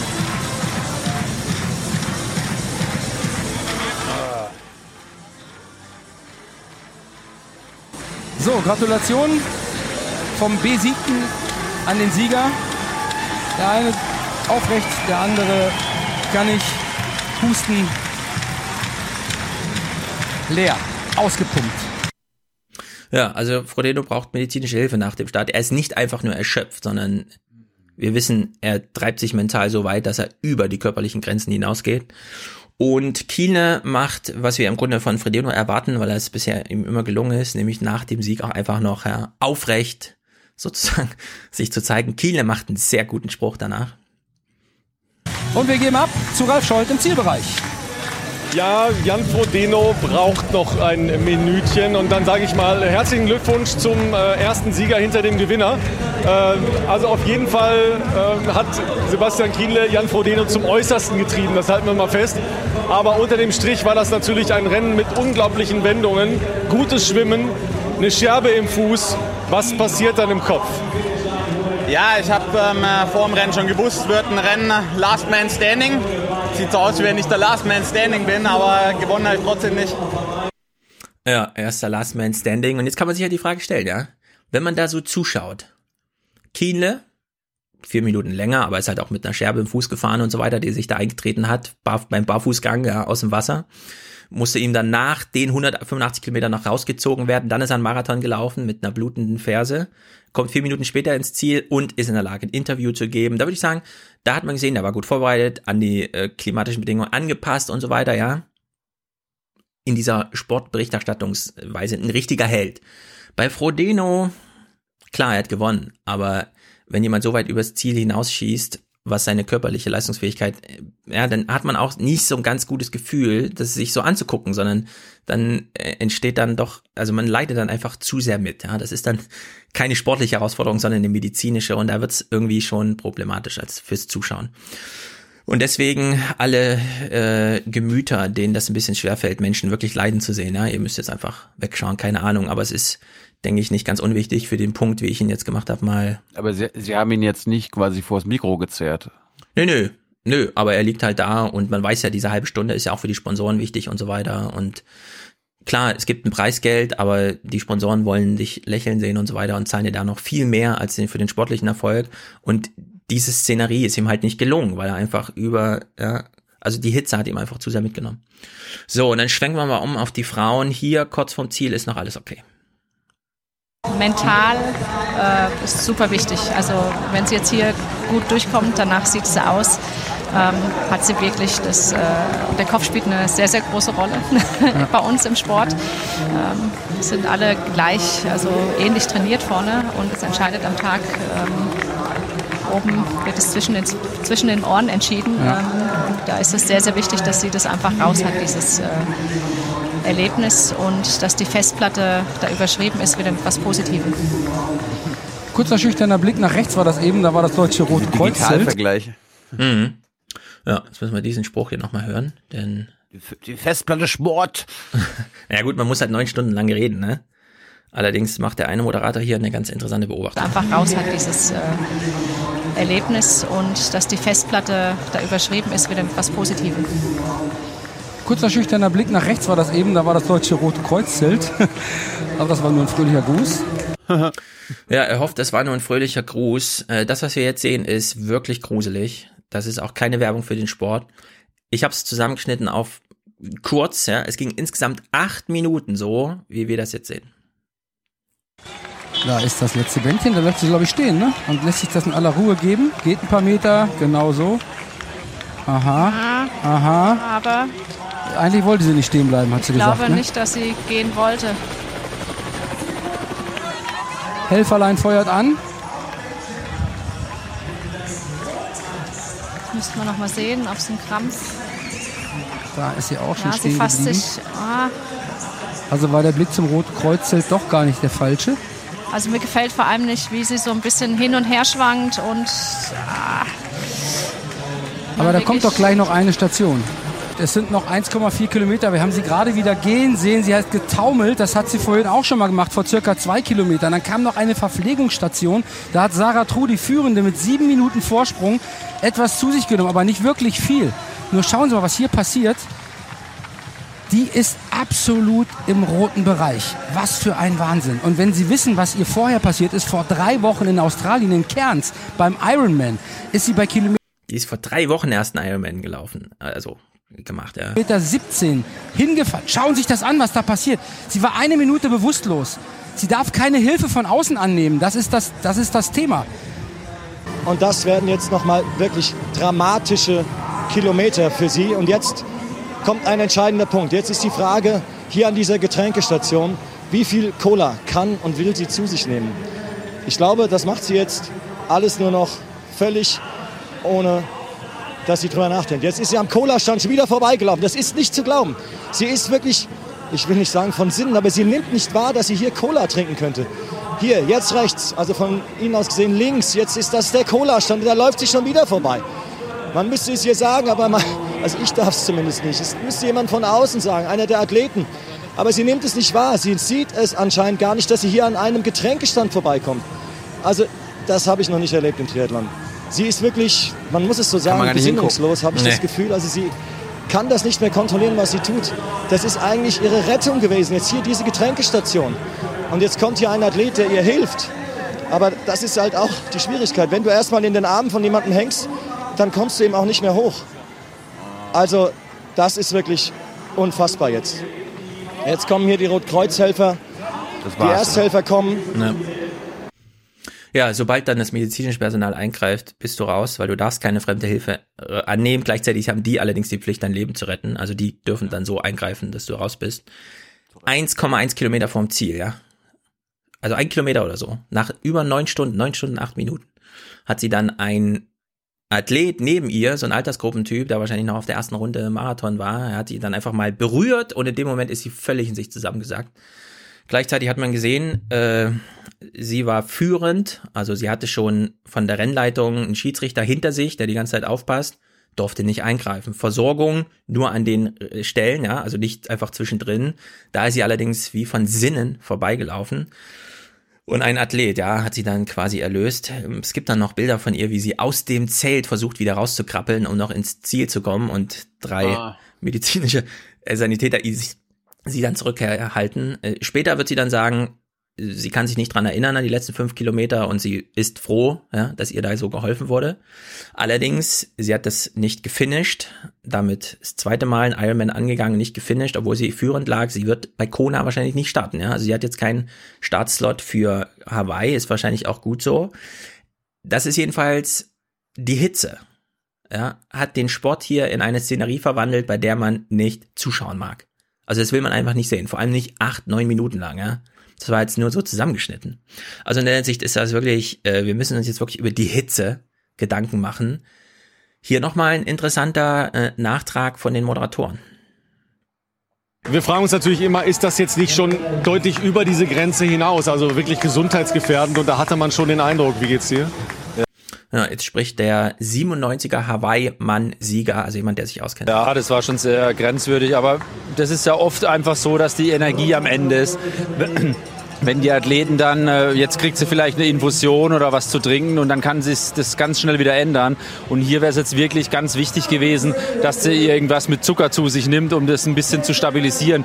Und er redet jetzt schon nicht mehr darüber, ja, dass sie das Rennen noch zu ändern, sondern sie zu stabilisieren ja, dass sie raus ist. Schon mein Gott, ich meine, ein Kilometer, einen Kilometer nach so einem Tag, das muss irgendwie, aber sie hat, wie du gesagt hast, sie hat die Verpflegung, glaube ich, überhaupt nicht wahrgenommen. Die hat gar nicht äh, äh, mitgekriegt, dass da überhaupt was gibt für sie. Und äh, ich meine, da hätten die Betreuer an der Strecke schon vorher da auf sie einwirken müssen, dass sie sich unbedingt verpflegt. Sie hat ja Vorsprung und da hätte sie auch mal ein bisschen gehen. Es wurde davon gesagt, dass die nicht eingreifen dürfen. Die dürfen denen auch nicht sagen. Doch, die eigenen Betreuer. Die eigenen Betreuer so. dürfen dich quasi rausnehmen, ne? Also du bist ist ja ein Teamsport, aber es dürfen jetzt nicht die Helfer von außen, also die Schiedsrichter, die Rennleitungen oder die Sanitäter, wenn sie nicht wirklich sehen, dass da was in Gefahr ist. So. Ja gehen können und eine Cola trinken oder was ähnliches und äh, hätte es dann fast eigentlich hätte, zu Fuß hätte ja fast gereicht noch um hier vorne zu sein ja ja, die beste Deutsche ist ausgestiegen, Daniela Bleimehl. Äh, da hat ihr Ehemann gesagt, nein, das machen wir nicht, das ist zu riskant und hat sie rausgenommen, bevor es zu solchen Szenen kam. Also noch ein weiteres Drama. Die beste Deutsche, Daniela Bleimehl, wurde von ihrem Ehemann aus dem Rennen genommen, weil er gesehen hat, bei 37, 38 Grad läufst du hier nicht bis 17 Uhr ein Marathon zu Ende, sondern ich nehme dich jetzt hier raus. Ja? Also da gab es noch sehr viele Dramen abseits der Kamera. Ich meine, eigentlich, eigentlich, eigentlich hm. müsstest du den Ironman in Frankfurt künftig im Februar laufen. ja, also die. Das ist angenehm für alle Beteiligten. Wärme gehört so ein bisschen dazu. So, aber eben nicht 38 Grad, ja. Also wenn es wärmer ist als auf Hawaii, wo es letztes Jahr ein bisschen geregnet Ostern. hat und 27 Ostern. Grad war, ja, das ist halt einfach, man muss sich halt wirklich Gedanken machen, was macht man bei solchen Hitzetagen, ja? Also man hat jetzt gesehen am Sonntag, so wie bisher, das ist keine gute, kein guter Umgang, ja, mit der Szenerie. Kienle mit einem sehr guten Spruch am Ende, er beschreibt das nochmal, wie das so ist. Und der Grat, der ist halt so schmal hier, bei, also vor allen Dingen mit den Bedingungen, der ist ähm, äh, auch generell schmal äh, bei der Langdistanz und bei mir sowieso, weil mir einfach da die Bandbreite im Moment noch ein bisschen fehlt, die ich da gehen kann. Klar, mit den Zuschauern an der Strecke und du hast dann natürlich auch ein bisschen Euphorie. Es war auch noch nicht ganz so heiß, aber hat es mir aber ganz schön fetten Stecker gezogen dann. Ja, es hat ihm ganz schön den Stecker gezogen. Es gibt ja verschiedene Variablen, ja. Du hast deinen Körper, der ist trainiert. Du hast die Verpflegung an dem Tag. Du hast die Menschen an der Strecke, die dich mental ein bisschen aufbauen, ja, und für Euphorie sorgen. Und dann hast du die Hitze. Und die Hitze ist hier eine unberechenbare Variable gewesen. Auf die konnte man sich nicht vorbereiten. Es hat ihm den Stecker gezogen, ja, hat er gesagt. Und er ist noch hier Last Man Standing und so weiter. Der Sieger, Jan Frodeno, hat auch noch ein gutes letztes Wort, nachdem er sich dann über eine Stunde später wieder gefangen hatte. Die Form ist da, auch in der Hitze. Hawaii kann kommen. Ja, ich habe mich heute ehrlicherweise noch ein bisschen äh, äh, zerbrechlich gefühlt in der Hitze. Es, waren, äh, es ging mir schon in der zweiten Laufrunde echt schwierig äh, oder echt schwer. Äh, dann kam Sebi, Gott sei Dank habe ich mich in dem Moment so mehr oder weniger gefangen. Ähm, und äh, naja, als dann das äh, Zeitpuffer zu Sebi wieder stand, kam das nächste Loch. Aus dem habe ich mich dann aber nicht mehr so richtig erholt und äh, selbst hier im Ziel hat es noch eine Weile gedauert. Insofern äh, ist, glaube ich, noch ein bisschen Hitzetraining angesagt. Und das gilt für uns alle. Es ist ab jetzt Hitzetraining angesagt. Wir haben es mit Umständen zu tun, die, mit denen wir noch nie zu tun hatten. Nämlich, dass es jetzt im Sommer immer wochenlang über 40 Grad sind, also, also über 37, 38 und demnächst künftig dann auch in Jahrzehntefrist über 40. Und wir müssen zivilisatorisches und individuelles Hitzetraining machen. Und er hat es auch nochmal bestätigt, ja. Also der zweite Halbmarathon, da war nichts mit Jan Frodeno läuft lächelnd um die Kurve oder so, ja. Der war völlig am Ende. Der wurde von Gine zweimal eingeholt, konnte dann das Puffer, den Puffer wieder rausholen, sich aus dem Loch, in dem er lag, aber nicht fangen, sondern einfach nur ins Ziel schleppen, ja, und lag dann da hustend drum. Das, also dieser Ironman hier in Frankfurt, der hat doch sehr viel mit Klimawandel zu tun, das muss man echt mal sagen. Es war halt durch Zufall jetzt genau der heißeste Tag des Jahres, aber so kann es nicht weitergehen. Wir brauchen alle neue Antworten auf die eine oder andere Herausforderung und es ist Hitzetraining angesagt, wie Frau Deno zu Recht sagt. Ich bin, ich bin froh. Ich habe jetzt ja wieder angefangen mit Laufen, dass ich mir die letzten Tage gespart habe, weil es krass heiß war. Also hier in Berlin. Jetzt ja. ist heute gerade, heute ist 10 Grad kälter als sonst. Also ich glaube, heute könnte ich mal wieder. Aber ja. das hat mir jetzt gerade den Rest gegeben. Ich, ich hat mir ja, den Hang umgedreht. Diese Leute da, Boah. die sind, also die machen, die, das sind unmenschliche Leistungen, die die da erbringen. Ne? Über acht Stunden, den ganze Zeit den Puls auf 170 und so weiter. Aber das sind krass trainierte Leute. Also die, deren Körper kann 20 Liter am Tag Wasser verarbeiten und die schaffen es, 11.000 Kalorien ähm, zu verarbeiten. Klar, das wird dann vorverdaut gegessen, ja, das sind diese Gels und so weiter. Da hat der Körper nicht so viel zu, zu tun, wie wenn man jetzt das Zeug roh isst, aber hm. die können das. Unser alltäglicher, ich meine, wir gehen draußen auf die Straße, wir sehen Menschen, die sind so fett, wir wissen genau, wenn es für die zwei Tage 42 Grad ist, legen, dann haben die Todesangst, wenn die abends ins Bett gehen, weil die nicht genau wissen, ob die die Nacht mit ja, 32 Grad Raumtemperatur überstehen. Und ich meine, in Frankreich wurde in Zehntausenden die Todeszahl gemessen. Wir werden solche Statistiken für Deutschland auch bekommen. Deutschland ist ein sehr übergewichtiges Land, in dem die Leute null Fitness haben, weil sie jeden Scheißmeter mit dem Auto fahren. Da schlägt Hitze, wenn jetzt demnächst Hitze kommt, so wie 2018, schlägt da richtig rein. Und dieser Ironman hat es auf extreme Weise gezeigt. Ich habe gerade mal nachgeguckt. Letztes Jahr gab es über 1000 Hitzetote in Deutschland. Ja. Allein in Berlin 490. Krass. Ja. Hinzu kommen dann Kältebusse, ja. Also Kältebusse im Winter. Wir haben mit, mit extremeren Wetteranlagen zu tun. Und vor allem dadurch, dass der Chatstream anders funktioniert heute, dieses Windband, was sich um die Welt dreht, bleiben die Wetterlagen, so wie sie sind, länger stabil. Also wenn Dürre ist, dann ist gleich drei Monate lang Dürre. Und wenn Hitze ist, dann ist es nicht nur ein Sonntag, sondern dann ist wie letztes Jahr, dann sind einfach drei Wochen lang 38 Grad und perspektivisch 42. Naja, Leute, handlungsleidendes Nachdenken, ja, ist schön und gut, wenn alle alles wissen, wie man jetzt künftig und so weiter irgendwas mit 2050 ein Ziel erreicht, aber ab 2020 müssen wir uns individuell echte Gedanken machen, wie wir diese Hitze überstehen. Ansonsten war es das mit der schönen Produktivität unserer Volkswirtschaft, auf die wir so steil sind. Naja, amerikanische Debatte jetzt. Ich, muss, ich, musste, ich musste gerade schmunzeln, weil du sagst, äh, wir haben ja hier auch in Berlin immer Kältebusse im Winter, wenn es scheißkalt ist und die Obdachlosen auf der Straße äh, zu drohen, zu erfrieren. Ja. Dass wir das im Sommer jetzt quasi auch brauchen. Auch ein Kältebus, aber der ja. dir Kälte schenkt. Und nicht vor der sitzt. ja, im Grunde brauchst du irgendeine, es hat mich sehr gewundert, es gab wenig beim Ironman wenig diese Nebel, ja, die machen ja meistens so, manchmal so Wassernebel, durch den du dann durchläufst, was super angenehm ist, weil du dann immer komplett feucht bist und ne, Verdunstung dich abkühlt. Das habe ich relativ wenig gesehen, sondern es gab halt immer nur das Kippst dir rüber und so. Aber es, ja, wie gesagt, da ist noch einige Brain Power. Und Klimaanlagen, okay, ja. ja.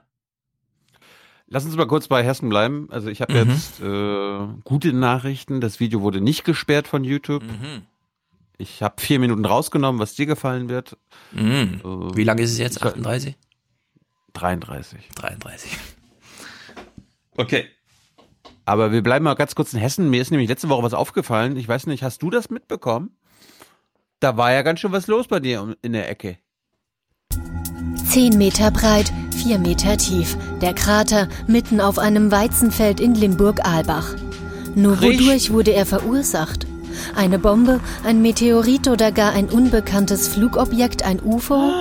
Nur 150 Meter entfernt vom Krater wohnt Willi Weiser. Der Landwirt ist höchst alarmiert, als er in der Nacht zum Sonntag eine gewaltige Detonation hört. Ich war zufällig im Bad und da höre ich unmittelbar einen Knall. Das kann man gar nicht so beschreiben. Das war ein Knall, da hat der Boden unter den Füßen gewackelt. Und ich war so erschrocken, ich habe gedacht, ich werde auf das Haus gefallen oder irgendwas explodiert. Na, der Sohn der war auch schon draußen rum, wir haben geguckt, aber man konnte nichts sehen am Haus. Und dann gestern Morgen ist mir der Erdhügel aufgefallen. Ich habe einen Schlag gehört, das war morgens und ich dachte, oh Mann, scheiß schon wieder ein Erdbeben. Ganz einfach. Schon wieder? Das war alles. Doch daran glaubt der 77-jährige Landwirt nicht. Er hat die letzten Kriegstage noch selbst miterlebt und eine andere Vermutung. Das war kein Erdbeben. Das ist genauso ein Bombentrichter wie 1945, wie die hier waren. Und könnte auch ein Meteorit gewesen sein, oder das ist auch möglich, aber Erdbeben war da nicht. Ja, und was war's? Also das war die Spekulation der Anwohner. Ähm, wir, wir nähern uns mal der Antwort. Die Gebietsgeschichte hat tatsächlich einen Weltkriegshintergrund. Das Gebiet mit seinem ehemaligen Bahnbetriebswerk ist Ende des Zweiten Weltkriegs auch Bombenziel gewesen. Dass Blindgänger aus dem Krieg explodieren, passiert statistisch gesehen einmal pro Jahr in Deutschland. Auch Gießen wurde im Dezember 1944 von britischen Bombern beschossen. Viele Blindgänger blieben zurück. In Altenbusek bei Gießen explodierte 2013 einer. Auch 2006 entzündete sich an der A3 bei Aschaffenburg eine Bombe selbst. Der Kampfmittelräumdienst zählt in Hessen 550 Funde im Jahr. 30 bis 40 Bomben müssen entschärft werden. Der Blindgänger in Limburg war 250 Kilo schwer. Er explodierte durch einen chemischen Langzeitzünder von selbst. Die liegt sehr lang schon natürlich im Boden und nach 70 Jahren, wir nehmen an, dass sich halt dann der Zünder, das ist Flüssigkeit, die da drin ist, Acetonflüssigkeit, und irgendwann vielleicht ist sie zerplatzt und dann wird das durchgezündet und dann ist die Bombe zur Wirkung gekommen. Ich meine, diese Nachbarschaftsumfragen sind häufig dämlich, aber in dem Fall würde mich wirklich interessieren, was der Bauer dazu sagt, der seit zehn Jahren da immer drüber gefahren ist. Ja, hat er jetzt Angst? Opa? Willi Weiser bewirtschaftet selbst 100 Hektar Ackerland, auch das an den Krater direkt angrenzende Feld. Unsicher fühlt er sich jetzt dennoch nicht. Nee, ich habe keine Angst. Ist genauso gut, als wenn ich Angst hätte, mit dem Auto oder mit dem Traktor auf die Straße zu fahren. Der Zufall, dass mir auf der Straße eher was passiert, wie hier im Feld, ist tausendmal größer. Jawohl. Tja, harter Hund. Eine Weltkriegs-, also eine Kriegsbombe, nee, nochmal, eine Bombe aus dem Krieg, äh, Mhm. explodiert pro Jahr. Blind. Mhm. Krass. Ja. Tja, ja, Weltkriege dauern lange. Ich meine, vor 13 Jahren auf einer Autobahn, wo auch Menschen gestorben sind. Stell dir mal Mhm. vor, du, du, du fährst auf einer Autobahn, hältst dich an die Geschwindigkeit und auf einmal geht eine Bombe los. Also Frankfurt ist voller Weltkriegsbomben. Manchmal ist hier alle drei Tage irgendwie eine Räumung von der halben Stadt und so weiter. Ist halt immer noch da. Na gut, wollen wir nach Amerika gehen? Mhm. Aber was war letzten Mittwoch und letzten Donnerstag waren die ersten beiden Debatten oder quasi ein, die erste Debatte nur aufgesplittet auf zwei Abende, weil es zu viele Kandidaten gab. Kennst du die Regeln? Also was haben die 20 geschafft gehabt, was die, was der Rest nicht gehabt hat? Ich glaube, du musstest irgendwie eine Mindestanzahl von Spendern haben, Ja. beziehungsweise in den Umfragen bei über zwei Prozent sein. Irgendwie so. Details weiß ich jetzt nicht, aber es gab äh, sechs Leute oder fünf Leute wurden entsprechend nicht qualifiziert. Mhm. Ja. Jetzt irgendwie niemanden, den wir jetzt kennen. Also zu Nee, unbekannt, also, selbst für uns. Vorher war es ja noch Lawrence Lessig und so weiter. Solche Typen sind mir jetzt hier nicht untergekommen. Gut, äh, ich habe so gemacht, wir gucken uns beide Sachen parallel an. Also haben sicher viele Themen, äh, waren ja auf, an beiden Abend Thema. Ich habe das zusammengefasst, so dass wir nicht immer wieder zurückkommen müssen. Und es ist ja wie eine Wrestling-Show, ja. Also wenn das losgeht, hey, willkommen in der Arena, geile Sache, geiler Abend. Und das sind eure Gladiatoren heute Abend. Und wir mhm. fangen mal mit den ersten zehn an, ähm, damit unsere Hörer und Hörerinnen wissen, wer da am ersten Abend angetreten ist. Tonight, round one, New Jersey Senator Cory Booker, former Housing Secretary Julian Castro, New York City Mayor Bill de Blasio, former Maryland Congressman John Delaney, Hawaii Congresswoman Tulsi Gabbard, Washington Governor Jay Inslee, Minnesota Senator Amy Klobuchar, former Texas Congressman Beto O'Rourke, Ohio Congressman Tim Ryan, and Massachusetts Senator Elizabeth Warren. From NBC News, Decision 2020, the Democratic Candidates Debate. Live from the Adrian Arst Performing Arts Center in Miami, Florida.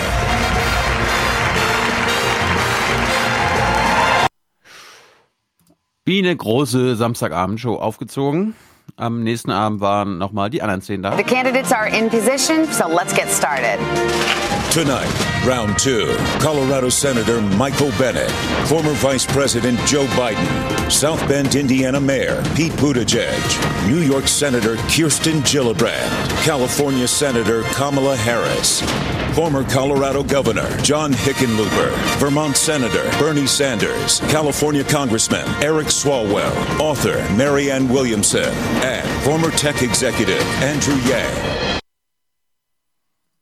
Es gab mhm. bei einem von denen wirklich, da habe ich echt Probleme gehabt, irgendeinen Clip zu finden, den ich abspielen kann, damit jetzt einer aus dem Forum nicht meckern kann. Den Hickenlooper, den Hickenlooper, Stefan, den habt ihr nicht gespielt. Das ist mein Favorit, mhm. der Hickenlooper.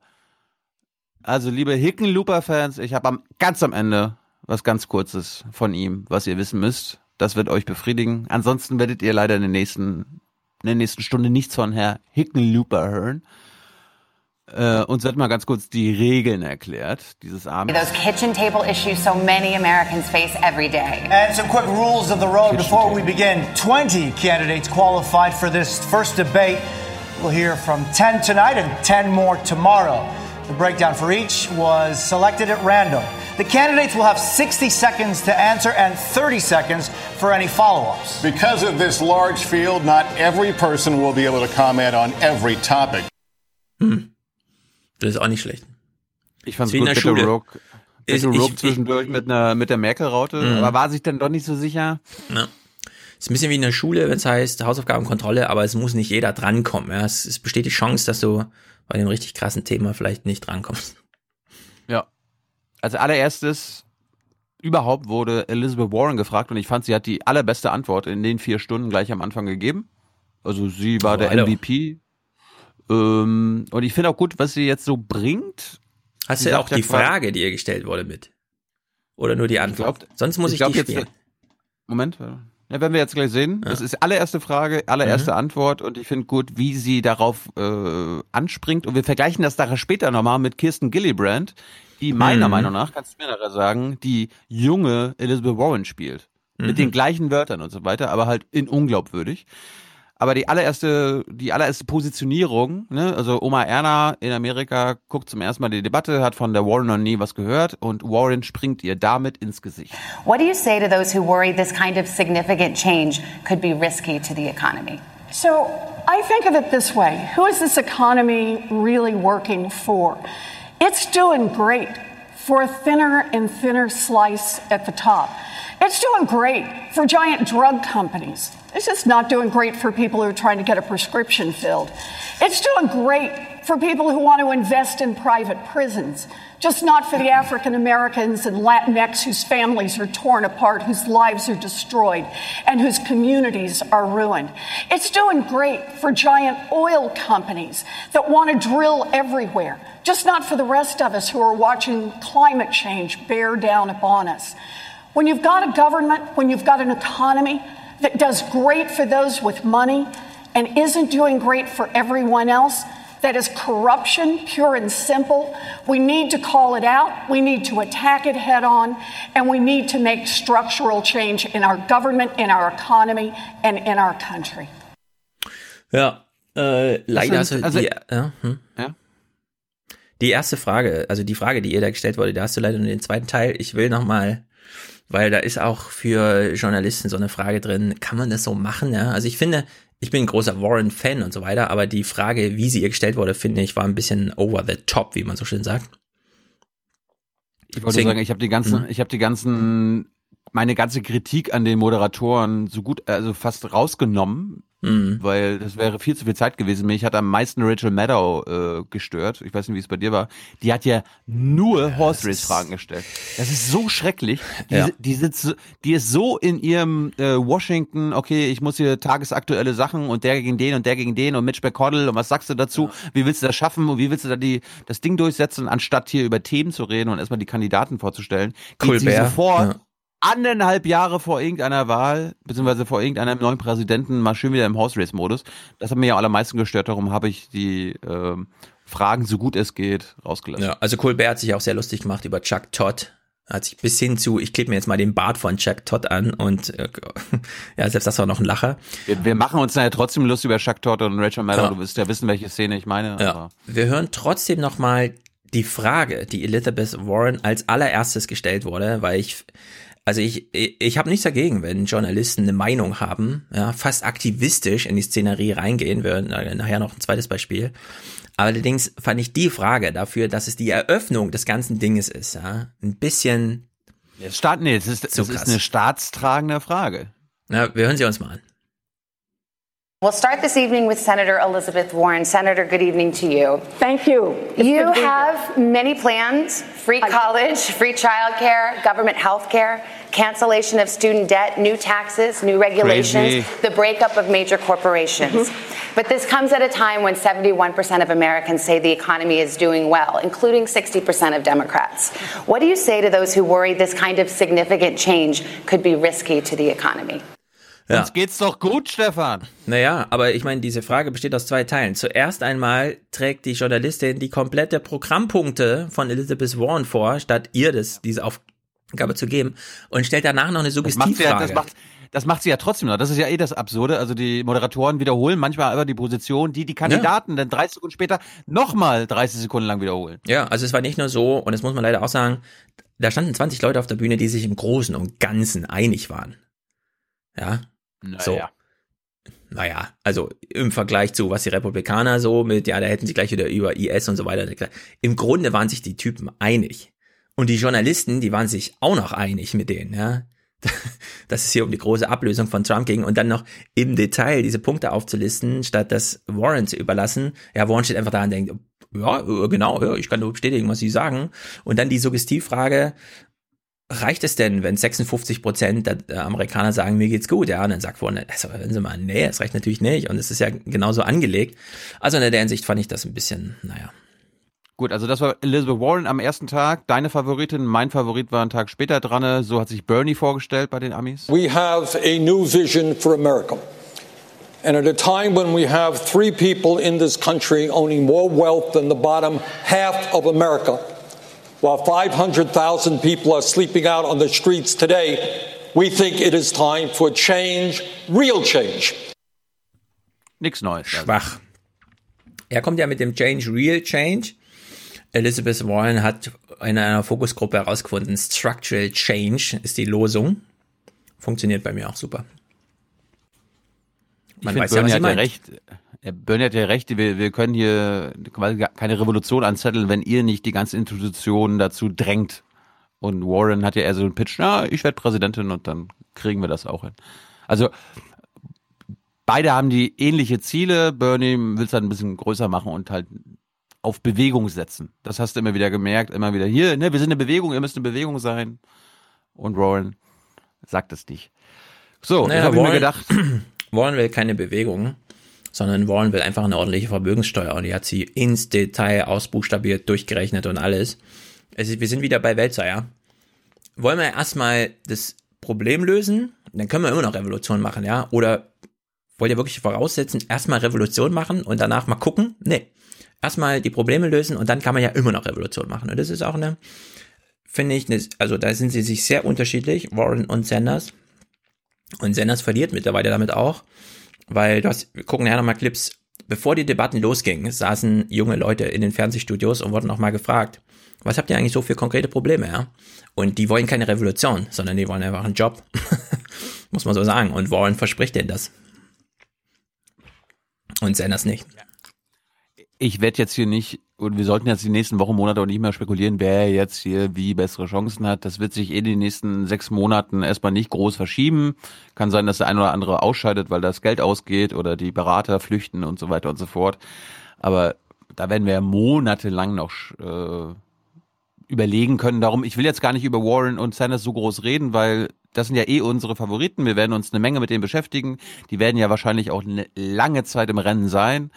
Darum brauchen wir uns jetzt nicht so viel von denen angucken. Mir, mir, mir war wichtig, dass unsere Hörer und Hörerinnen sich auch mal mit den anderen beschäftigen. Wir wissen ja nicht, wer gewinnt. Ne, letztes Jahr irgendwie, oder als wir angefangen haben, weiß ich noch, unsere allererste Debatte, äh, ich glaube glaub aus Orlando damals, Republikaner, und da war so ein Donald dabei, wo ja auch alle so, ach, der, der Clown, der hat ja gar keine Chance. Und wer war hier der Podcast, der zuerst gesagt hat, oh, oh, der könnte ja gefährlich werden? Meinst du, es sind wieder solche Geheimdinger dabei? Geheim? Ja, naja, Leute, die man vorher nicht absieht. Ja. Ja, ja war jetzt nicht so meine. Na, gucken. Ich bin gespannt. Ja, jetzt, jetzt am An, jetzt, wir wissen das ja nicht, aber mhm. ich habe jetzt, ich habe jetzt ein paar Leute mitgebracht, wo ich sage, okay, die sollten wir entweder kennen, weil die relevant sind, und Leute, die ich gar nicht kannte, aber Mhm. die mich jetzt so ein bisschen neugierig gemacht haben auf diejenigen. Gut, wir fangen mal mit Tulsi Gabbard an. Ist ja äh, Congresswoman aus Hawaii, eine Ex-Soldatin. Und das ist ihr Pitch. Your, your thoughts on equal pay?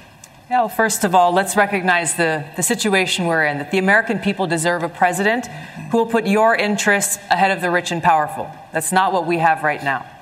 Uh, I Ja, dazu muss man sagen, die Fragen, alle, das sind alles Eingangsstatements. Die Frage war immer auf die Ökonomie bezogen. Und sie ist als erste da komplett ausgebrochen und hat irgendwas erzählt, was überhaupt nicht passte und hat danach nicht mal den Bogenschlag zurück wiedergefunden. Also das fand ich ein bisschen.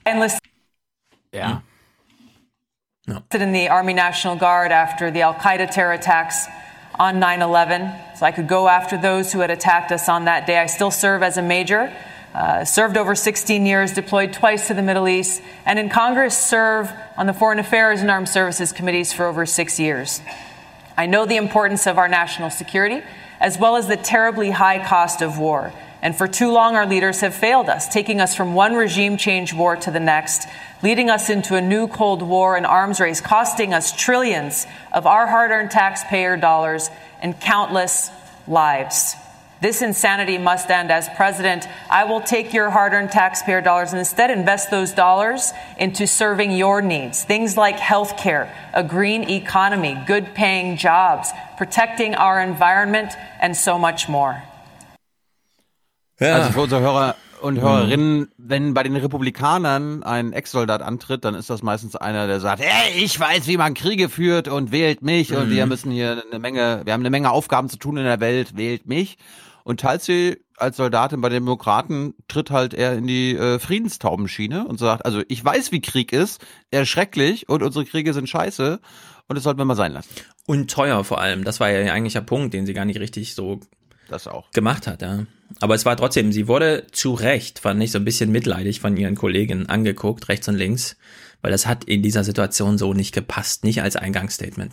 Das haben alle, das kannst du jetzt aber, alle haben das gemacht, auch in der zweiten Nacht. Ey, ja, ich bin dran, ich habe gerade Airtime. Äh, entweder gebe ich dir gerade eine 10 Sekunden Antwort auf deine erste Frage, aber dann nutze ich die restliche Minute nochmal äh, für meinen anderen Pitch oder andersrum. Ja, ich meine, sie ist halt eine Kandidatin, die sehr auf diesen Kriegsdings und so, aber es ist halt für sie dann auch besonders schwer, weil Amerikaner interessiert Außenpolitik gerade Ja, ja, überhaupt nicht, ja, null. Die wollen damit nichts zu tun haben. Jetzt Aber macht sie genau deren Argument. Ja, ja, jetzt macht sie genau deren Argument und sagt, mit mir gibt's weniger kriegerische Außenpolitik. Da das allerdings Thematisierung von Außenpolitik ist, kommt sie damit nicht zum Zuge, obwohl sie genau den Ja. Nerv trifft, ja, und das ist halt schwierig. Aber, aber warum zeige ich jetzt diese Opening Pitches? Das sind ja quasi die ersten Sätze, die sie im nationalen Fernsehen auf der, dieser Debattenstage sagen. Sie bringen quasi ihren unique selling point. Ja, also das bin ich, Mhm. das bekommt, das bekommt ihr von den anderen nicht. Und darum war es von Talsi jetzt erstmal nicht schlecht zu sagen, also ich bin Ex-Soldat und ich bin gegen Kriege. Das kann kein anderer sagen.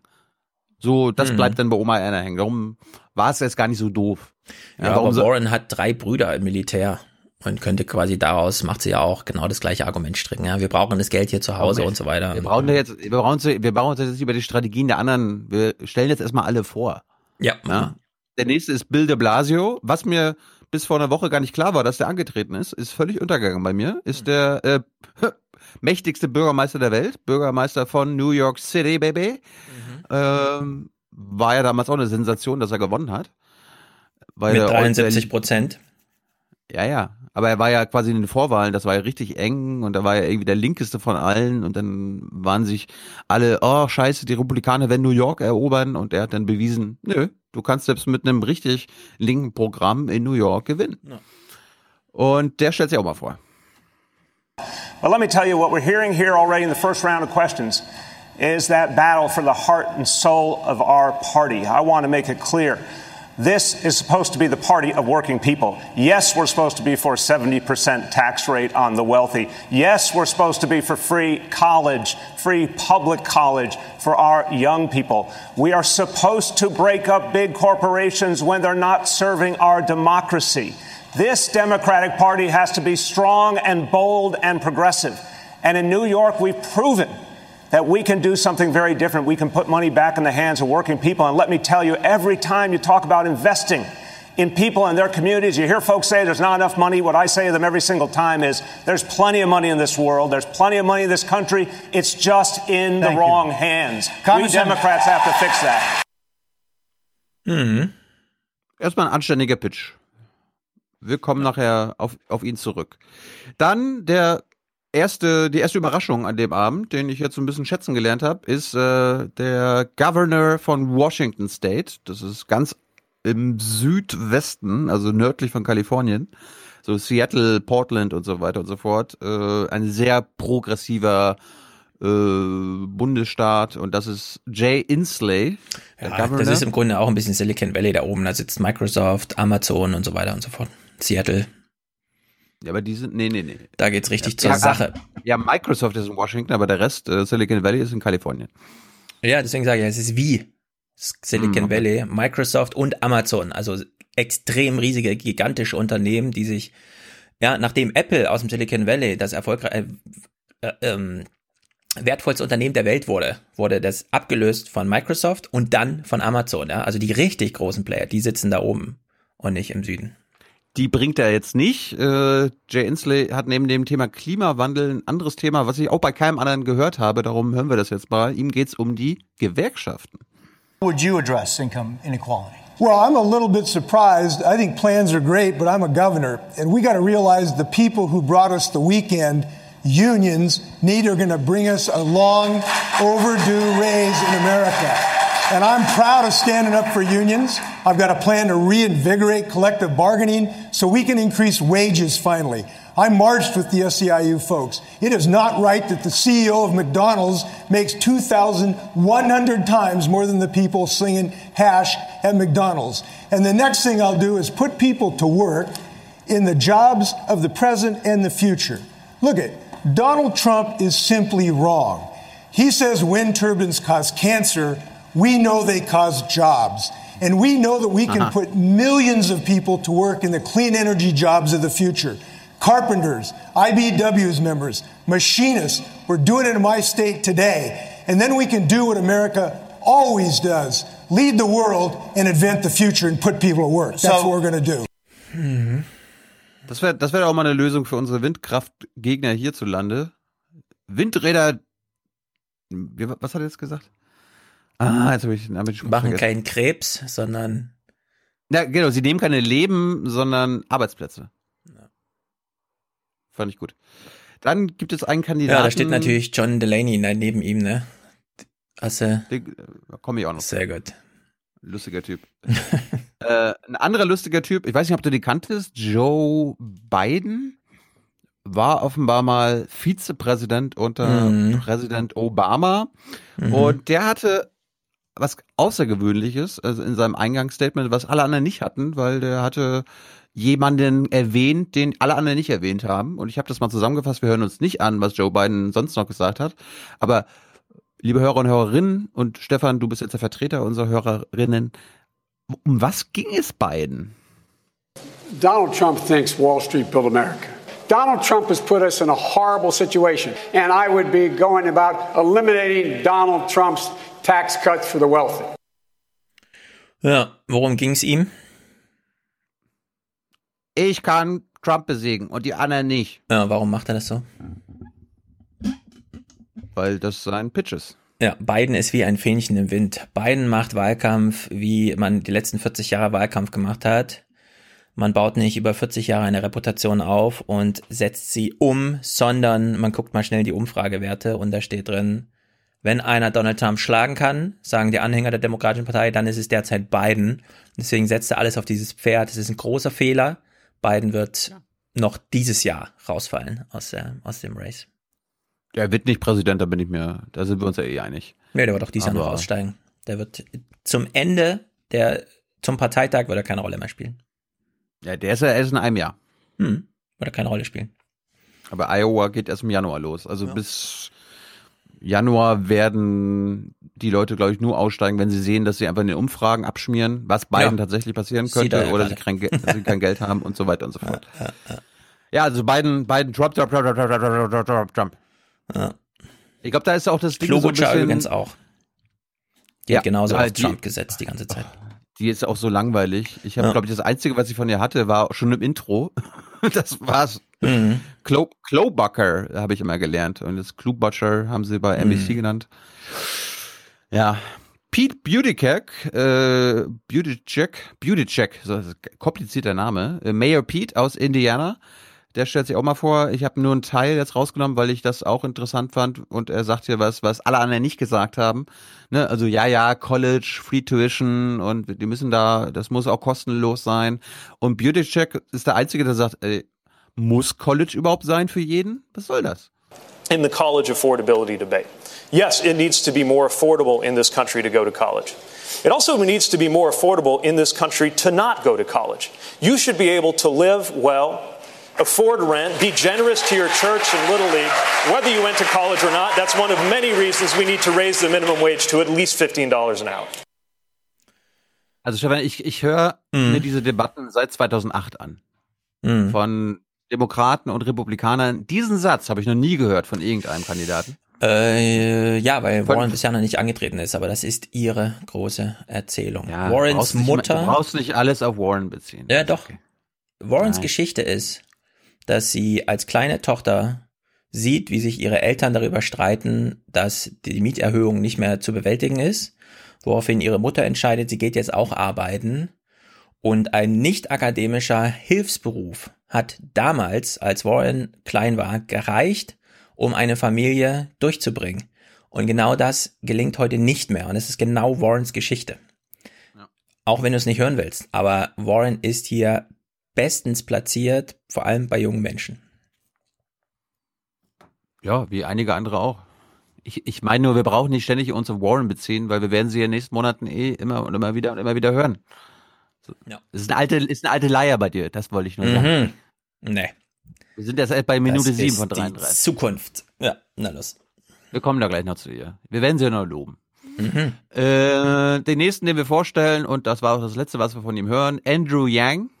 Der hat auch einen Unique Selling Point, nämlich seine, sein, sein Grundeinkommen, bedingungsloses Grundeinkommen von 1000 Dollar. Uh, Mr. Yang, your, your signature policy is to give every adult in the United States $1,000 a month, no questions asked. That's right. Uh, I think that's like $3.2 trillion a year. How would you do that? Sorry? How would you do that? Oh, so it's Sorry? difficult to do if you have companies like Amazon, trillion dollar tech companies paying literally zero in taxes while they're closing 30% of our stores. Now, we need to put the American people in position to benefit from all these innovations in other parts of the economy. And if we had a value-added tax at even half the European level, it would generate over 800 billion in new revenue, which combined with the money in our hands, it would be the trickle-up economy from our people, families, and communities up. We would spend the money and it would circulate through our regional economies and neighborhoods, creating millions of jobs, making our families stronger and healthier. We'd save money on things like incarceration, homelessness services, emergency room health care, and just the value gains from having a stronger, healthier, mentally healthier population would increase GDP by $700 billion. This is the move that we have to make, particularly as technology is now automating away millions of American jobs. It's why Donald Trump is our president today, that we automated away 4 million manufacturing jobs in Michigan, Ohio, and Pennsylvania and Wisconsin. And we're about to do the same thing to millions of retail jobs, call center jobs, fast food jobs, truck driving jobs, and on and on through the economy. Hm. Also auch was sehr interessant ist, dass quasi das Grundeinkommen es in so eine Debatte geschafft hat. Erstmal sehr gut. Was ich dann immer schade finde, dass kein anderer Kandidat sich zu seinem Vorschlag äußert. Ja, also, äh, Ja, es ist halt noch total Outer Space. Was er im Grunde sagt, ist so diese Harari-Herangehensweise. Wir haben es demnächst mit sehr viel unnützen Menschen zu tun. Also die spielen in der Produktivität einfach keine Rolle mehr. Wir brauchen sie aber als Konsumenten. Da verziehst du den Kopf, weil du wieder so eine normative Einstellung wieder hast. Aber es wird dazu, also wenn die Produktivitätsverlagerungen weiterhin so sehr, und er hat ja die Zahlen genannt, von der menschlichen Arbeit in maschinelle Arbeit gehen, werden sehr viele Menschen auf diesem Planeten aus der ökonomischen Perspektive betrachtet, und das Wort ist nicht falsch, unnütz. Und die Frage ist, wie bindet, wie inkludiert man sie noch in den Wirtschaftsprozess ein? Und dann sagt er, über den Konsum. Und damit hat er, das muss man sagen, das ist erstmal der innovativste Vorschlag, der konkret sich mit echten Herausforderungen auseinandersetzt. Dass die anderen da nicht Doch, drauf einsteigen, ist ja klar. Hat das Welz oder Göppel nicht auch gerade gesagt bei Jung Naiv, dass wir weg müssen von der Besteuerung von Arbeit hin zu Besteuerung? Das sagen alle. Das sagen alle. Aber das, was du nicht hören magst, nämlich, dass Menschen als unnütz qualifiziert werden, äh, das ist das Argument von Harari, das nun sehr viel Traktion hat, weil die Argumentation auch erstmal nicht von der Hand zu weisen ist. Gut, jetzt eine Stelle, die ich rausnehmen musste. Dankeschön YouTube, beziehungsweise Dankeschön Daily Show. Dankeschön Daily Show. Äh, wir hatten Andrew Swalwell kennengelernt, der Congressman aus Kalifornien, ein junger Typ, der so, sein Motto ist hier, äh, passing the torch, ja. Der Joe Biden hat vor 30 Jahren schon äh, beim Parteitag der, der Demokraten gestanden und hat gesagt, hier, wir müssen the torch passen. Also wir müssen. Hey, das man? musst du jetzt rausnehmen? Das musste ich rausnehmen, ja. Weil die Daily Show das wahrscheinlich verwendet hatte. Also in meinem Talkradio vom Freitag, wo ich sehr auf diesen Generationenunterschied setze, äh, kann ich das Problem Ja, spielen. Vielleicht, vielleicht hat die Daily Show das erst Freitag gespielt. Ja, klar, macht ja auch Sinn. Aber ist ja Also immer noch bei YouTube. Nicht machen können. Huh. Weird. Naja, war jedenfalls eine sehr gute Szene. Wir können es ja kurz zusammenfassen. Als ich sechs Jahre alt war, gab es einen Präsidentschaftskandidaten, der hat gesagt, übergebt die Fackel an uns Jüngere. Dieser Ja, genau. Präsidentschaftskandidat war Joe Biden. Er steht hier neben mir und ich fordere ihn auf, gib mir deine Fackel. Und dann sagt Joe Biden, nee, ich kann auch die Probleme der Jugend kümmern. Und dann hat er einen sensationellen Vorschlag. Wir können ja den Handel eingehen. Ja, College ist teuer, kostet auch viel Geld, aber solange du weniger als 25.000 Dollar im Jahr verdienst, musst du die Schulden nicht tilgen. Das heißt, für alle, die studieren, danach 25.000 zehn Jahre im lang Jahr. unter 25.000 bleiben, verdienen auch den Rest ihres Lebens nicht mehr als 25.000 Dollar im Jahr, weil sie Schultern abstottern. Und da muss man, da sitzt man davor und denkt sich, Joe, hat dich mal jemand gebrieft? Er hätte nur die Vorberichterstattung, die wir gleich anschließend noch gucken werden, mit den Jugendlichen im Fernsehen, ja, es ist unfassbar gewesen. Also Joe Biden ist, ja, schade, Ja, dass der Clip nicht dabei ist. Biden ist Outer Space. Ich verlinke mein Äh, Talkradio, da kann man es nochmal nachschauen, weil es ist ein wichtiges Dokument. Joe Biden tritt mit Anstand ab, würde ich sagen. Er wird richtig rausgejagt. Ja, so schnell wird's noch nicht gehen, aber mal schauen. Ich musste leider auch die Stelle rauspacken, äh, packen, fünf Minuten lang. Geilste Stelle natürlich Kamala Harris, wie sie Joe Biden attackiert, hat die Daily Show auch verwendet. Und darum können wir das hier nicht verwenden. Dankeschön. Absurd. Aber guckt es euch an, das war die Szene der Debatten letzte Woche. Kamala Harris hat Joe Biden wegen seinen ähm, Gesetzgebungen, Polizeigewalt ja. und so weiter outgecalled. Aber wir lernen jetzt mal Kamala Harris kennen. Sie, sie, hat eine Idee, ne? Leute, die irgendwie zwei, drei Jobs haben, das kann nicht sein so, sondern. They're working two and three jobs. So when we talk about jobs, let's be really clear. In our America, no one should have to work more than one job to have a roof over their head and food on the table. Hm. Ich habe das, das Gefühl, es ist nur ein Strohfeuer, ehrlich gesagt. Gerade auch durch die Szenerie, die wir jetzt nicht gucken konnten mit Joe Biden. Man muss sich so ein bisschen vorstellen, also Joe Biden ist ja seit Jahren nicht nur irgendwie so, macht irgendwie so Opposition im Senat oder so, sondern der steht mitten im Feuer. Er ist verantwortlich für Politik, die gemacht wurde, auch im Kompromiss mit ziemlich rechtslastigen Kandidaten. Beispielsweise, wie geht man mit Schülern um, ja, die durch Segregation und so weiter jeden Tag zwei Stunden in die Schule fahren müssen. Und sie sagt ihm dann, einer dieser jungen Mädels, die aufgrund deiner äh, Politik da richtig gelitten haben, bin ich. So, und ihm fällt keine gute Antwort darauf aus. Äh, seine Antwort ist im Grunde so, er zählt nochmal sinnloserweise auf, was er so alles, und dann sagt er einfach, ja, jetzt ist meine Zeit ab. Ja, meine Zeit ist vorbei, jetzt sollt ihr mal weitermachen hier mit der Sendung. Das war völlig daneben, also wirklich. Und das, das bringt natürlich für sie sehr viele Punkte, ja. Deswegen führt sie ja, jetzt ja. auch gerade so ein bisschen die Listen an. Die Umfragen, liebe Leute, in den nächsten Monaten einfach ignorieren. Ja, konzentriert euch auf das Schauspiel, konzentriert euch auf die Kandidaten und die Umfragen, ja. Ja, bei den Umfragen, da kann man auch mal nachgucken, dann, wie viel wurden eigentlich gefragt. Ja, vorhin flog so eine Umfrage rum, 665 Leute wurden gefragt. Und das ist natürlich. Oh. Nee, aber, aber die Stelle bei, bei Kamala Harris, wie sie sagt, in dem Moment, ne, sie beschreibt ja, ich war äh, nee, also es gab die zweite Busing-Line, die, die meine Stadt damals eingerichtet hat in Berkeley.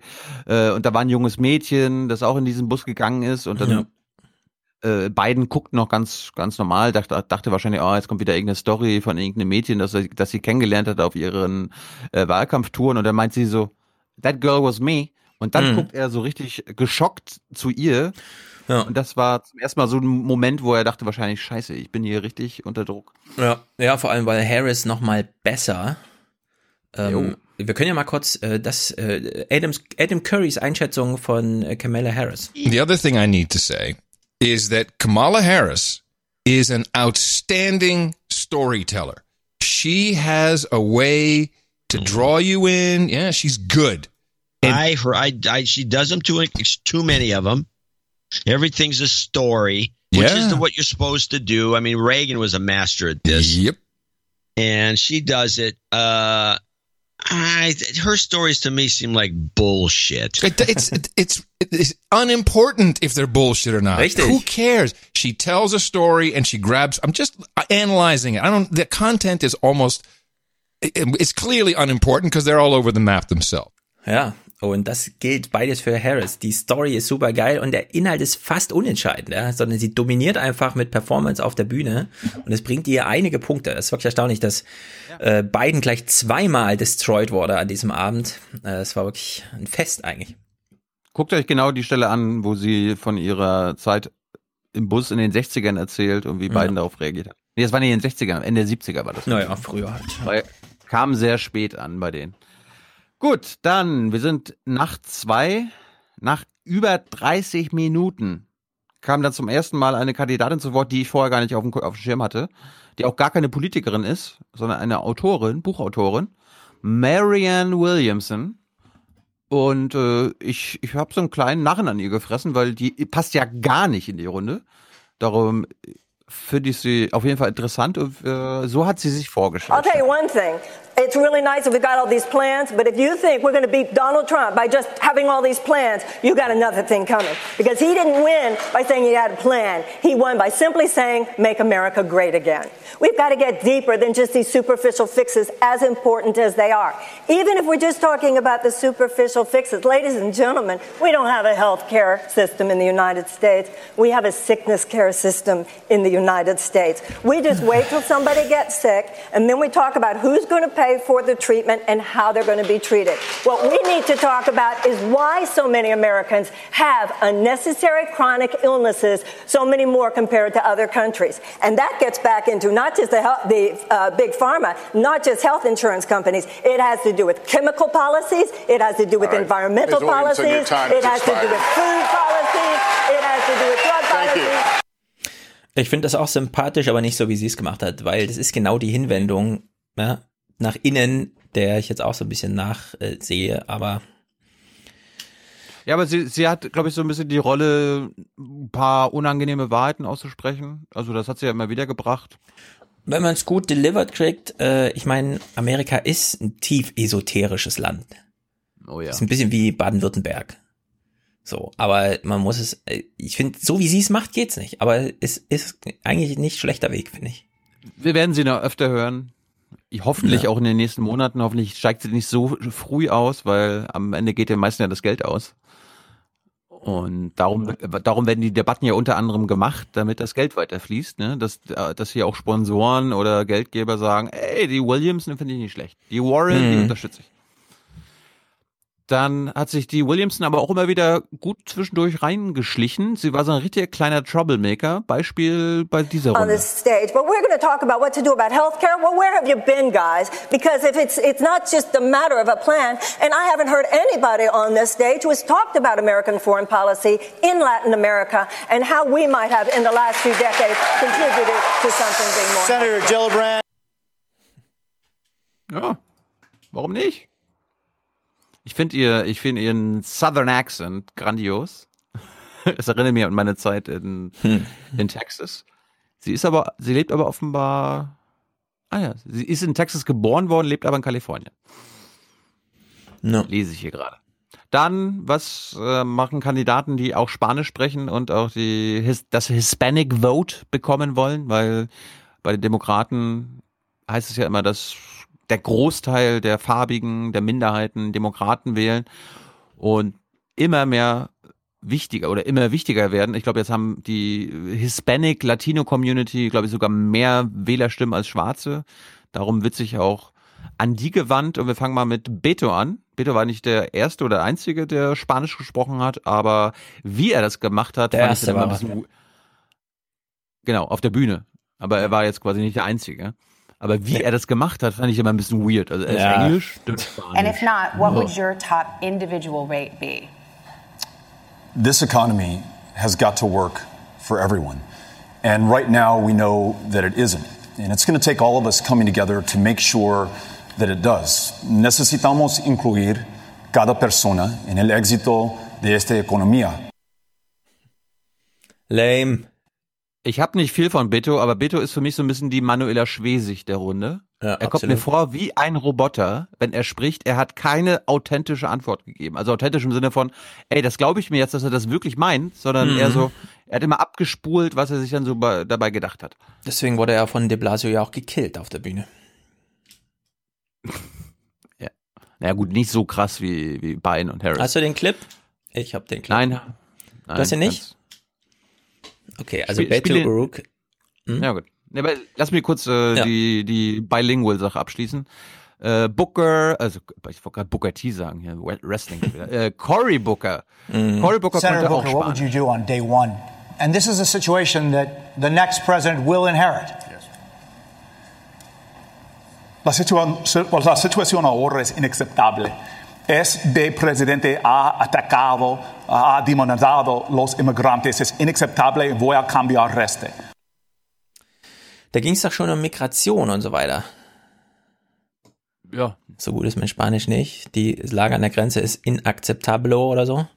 Ja, es war irgendwie die Runde, was würdest du als allererstes machen im Ja, hast du dabei, wie ähm, José Díaz Ballard die Frage gestellt hat? Kommt gleich. Okay. Ich habe das, ich hab das, ich hab das so thematisch geordnet. Ja, das, das ist sehr gut. Dann hören wir mal kurz, wie de Blasio, während O'Rourke irgendwas sagt, ja, einfach mal mitten ihm in die Fresse springt. by making Your sure that your everybody ti- has time is healthcare. up, Congressman. But I do want to ask a follow up on this one. Just to be just to be very clear, I'll give you ten seconds. Would you replace private insurance? No, I, I think the choice is, is fundamental Hey, to wait, wait, our ability to get O'Rourke, everybody Congressman cared O'Rourke, for. Private insurance is not working for tens of millions of Americans. When you talk about the copays, the deductibles, the premiums, the out-of-pocket expenses, it's not working. How That's can you so, defend so for a those system for that's whom it is not working? Working, They can choose Medicare for the culinary workers in the United States, you Nevada gotta who I start by to, acknowledging who the system negotiated is for not those working plans, for people. Uh, they're able to keep them. Why are you 100 million defending private insurance? Say they like their private health insurance. By the way, it should be noted that 100 million Americans. I mean, I think we should be the party that keeps what's working and fixes what's broken.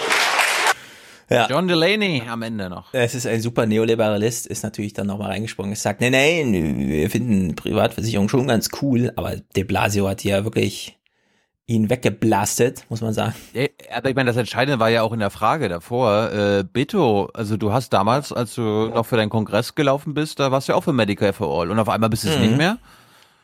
Also ich, mein erster Gedanke war, er hat wahrscheinlich Unterstützer oder Geldgeber, die sagen, ja, also wenn du die Position vertrittst, dann kriegst du kein Geld. Beto O'Rourke wurde vorher auch gefragt, ob er dafür ist, 70 Prozent Spitzensteuersatz einzuführen, wofür die meisten da so im Grunde waren. Er hat sich so rumgedruckst um die Antwort, dass es ihm gleich alles gekostet hat, würde ich sagen.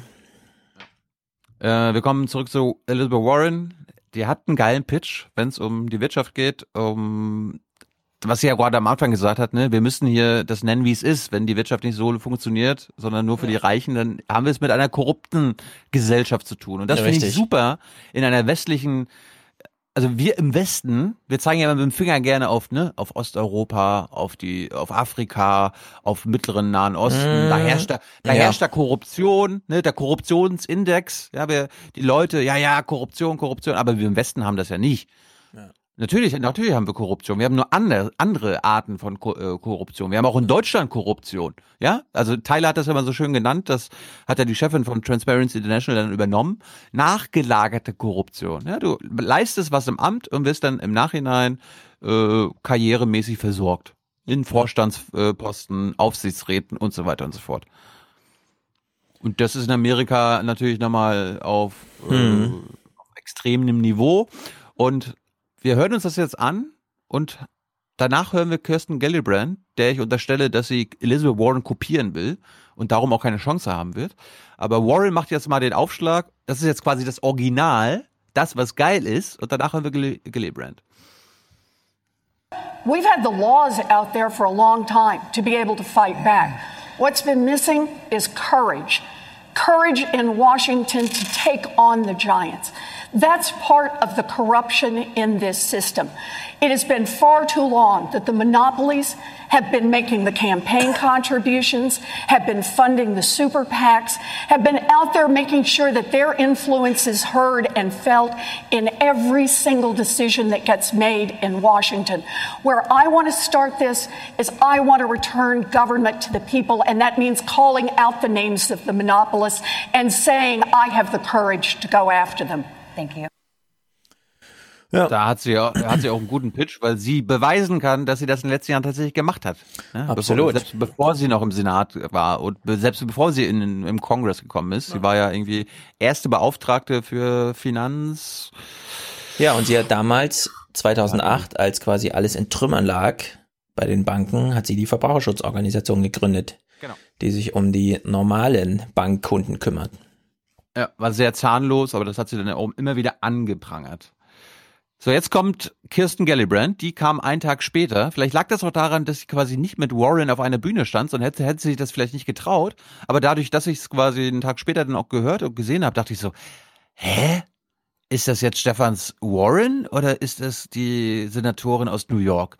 Ich habe das immer nämlich zusammengefasst. Ich habe sonst überhaupt keine Clips von ihr. Sie ist, ich finde sie sehr langweilig und ich glaube auch nicht, dass sie lange äh, Ja. bleiben wird.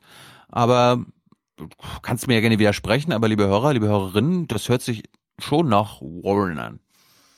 We've heard a lot of good ideas on this stage tonight and a lot of plans, but the truth is, until you go to the root of the corruption, the money in the in politics, the fact that Washington is run by the special interests, you are never going to solve any of these problems. I have the most comprehensive approach that experts agree is the most transformative plan to actually take on political corruption, to get money out of politics through publicly funded elections, to have clean elections.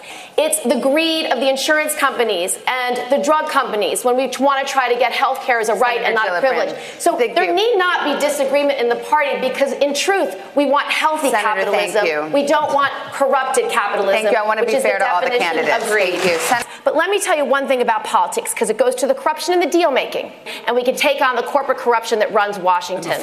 Ja, Sanders steht daneben und denkt, warte mal, Insurance Companies, das ist eigentlich mein, ja, meine Phrase, die ich die ganze Zeit reinbringe.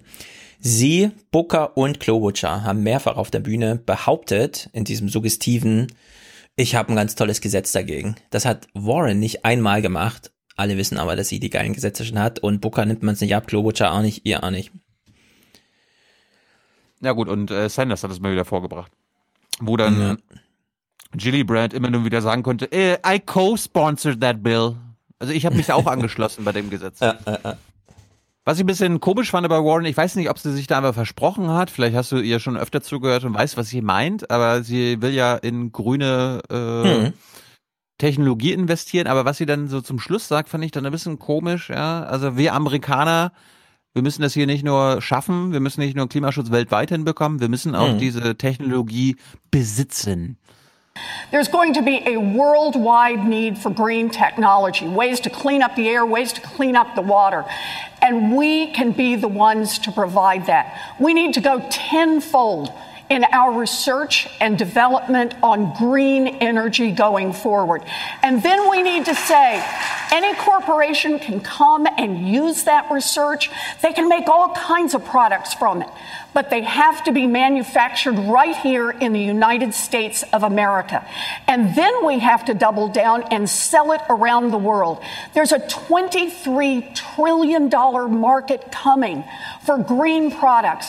We should be the leaders and the owners, and we should have that 1.2 million manufacturing jobs here in America. Ja, aber was verstehst du da jetzt nicht? Ja, Ich will nicht, dass die Amerikaner die, die, die Technologieherrschaft über die grünen Technologie haben. Naja, geht sie das so gemeint Hm. hat. Ja, hat sie, hat sie im Grunde, denn sie steckt ja drin in der Debatte. Sie weiß ja genau, ja, ähm, was weiß ich, Autos, Anlagen und Maschinenbau, das ist europäische Dom äh, Domäne, das sind die Ingenieure aus Frankreich und Deutschland. Dann haben wir ja mittlerweile mehrfach thematisiert, in China hat Xi festgestellt, ach so, die können uns in Go schlagen, die Computer. Und dann hat er diesen 10-Jahresplan, die 15 wichtigsten Schlüsseltechnologien, und die hat er auch namentlich aufgezählt, die sollen bitte führend in China entwickelt werden. Und jetzt sagt sie, ja, die, an das anschließend, wenn es eine Wertschöpfung gibt aus dieser Green Technology, mit der wir den Klimawandel auch wieder zurückdrehen, Umweltverschmutzung zurückdrehen, was sehr viele Regionen auf der Welt demnächst machen müssen, dann sind wir der Verkäufer dieser Technik. Und in der Hinsicht war das ein klares America First Ding, was auf Innovation abstellt und so weiter und also das, hört man halt so auf so einer Bühne, ja, und denkt sich, ja, ja klar, so sind die Amerikaner halt, aber so sind auch die Europäer und sind auch die Chinesen. Du hast die, du hast die Aufrechnung von Altmaier ja live mitgehört. Ja, ja. Wertschöpfung eines Autos, wie viel Prozent wo, ja, das ist halt, das soll Domäne Deutschland bleiben und nicht Akku von da und Intelligenz von da und wir bauen nur noch die Karosse. Nee, das ist dann zu wenig. Aber ist, äh, haben wir auch von Welz und Göppe gelernt, das ist das alte Denken. Ja, wir in Deutschland müssen das dann haben. Warum nicht Europa? Ja, so. Ja, es ist der Anspruch auf einer Debattenbühne. Äh, Sie weiß aber auch, das sind am Ende globale Zusammenhänge. Das hat Trump jetzt auch gerade festgestellt. Es gibt keine äh, amerikanische Energie, äh, Technologieführerschaft. Ja, selbst bei Huawei muss man dann einknicken und sagen, ach so, die Netze kommen von denen, scheiße, na gut, okay, G hier, ja, alles wieder wie vorher. Aber als Anspruch, als politischen Anspruch finde ich das erstmal nicht verkehrt. Ist mir aufgefallen. Was Ja. mir aufgefallen ist bei Bernie. Ja, aber warte, warte. Bei diesem Ja? Statement, was doch wirklich interessant war, da gehen wir auch demnächst dann noch tiefer ein. Ihre Antwort auf den Klimawandel und die Umweltverschmutzung ist eine rein kapitalistische. Und das finde ich bemerkenswert. Das, ich weiß, da gibt's linkes Denken, was das nicht so gut findet, aber dieser Punkt bei Warren, den, das ist ja, dass sie eine Urkapitalistin ist. Und nicht hier irgendwie so ein linkes Denken oder so, sondern dass sie einfach nur Kapitalismus, aber für alle, nicht nur für die Gewinner, sondern Kapitalismus für alle.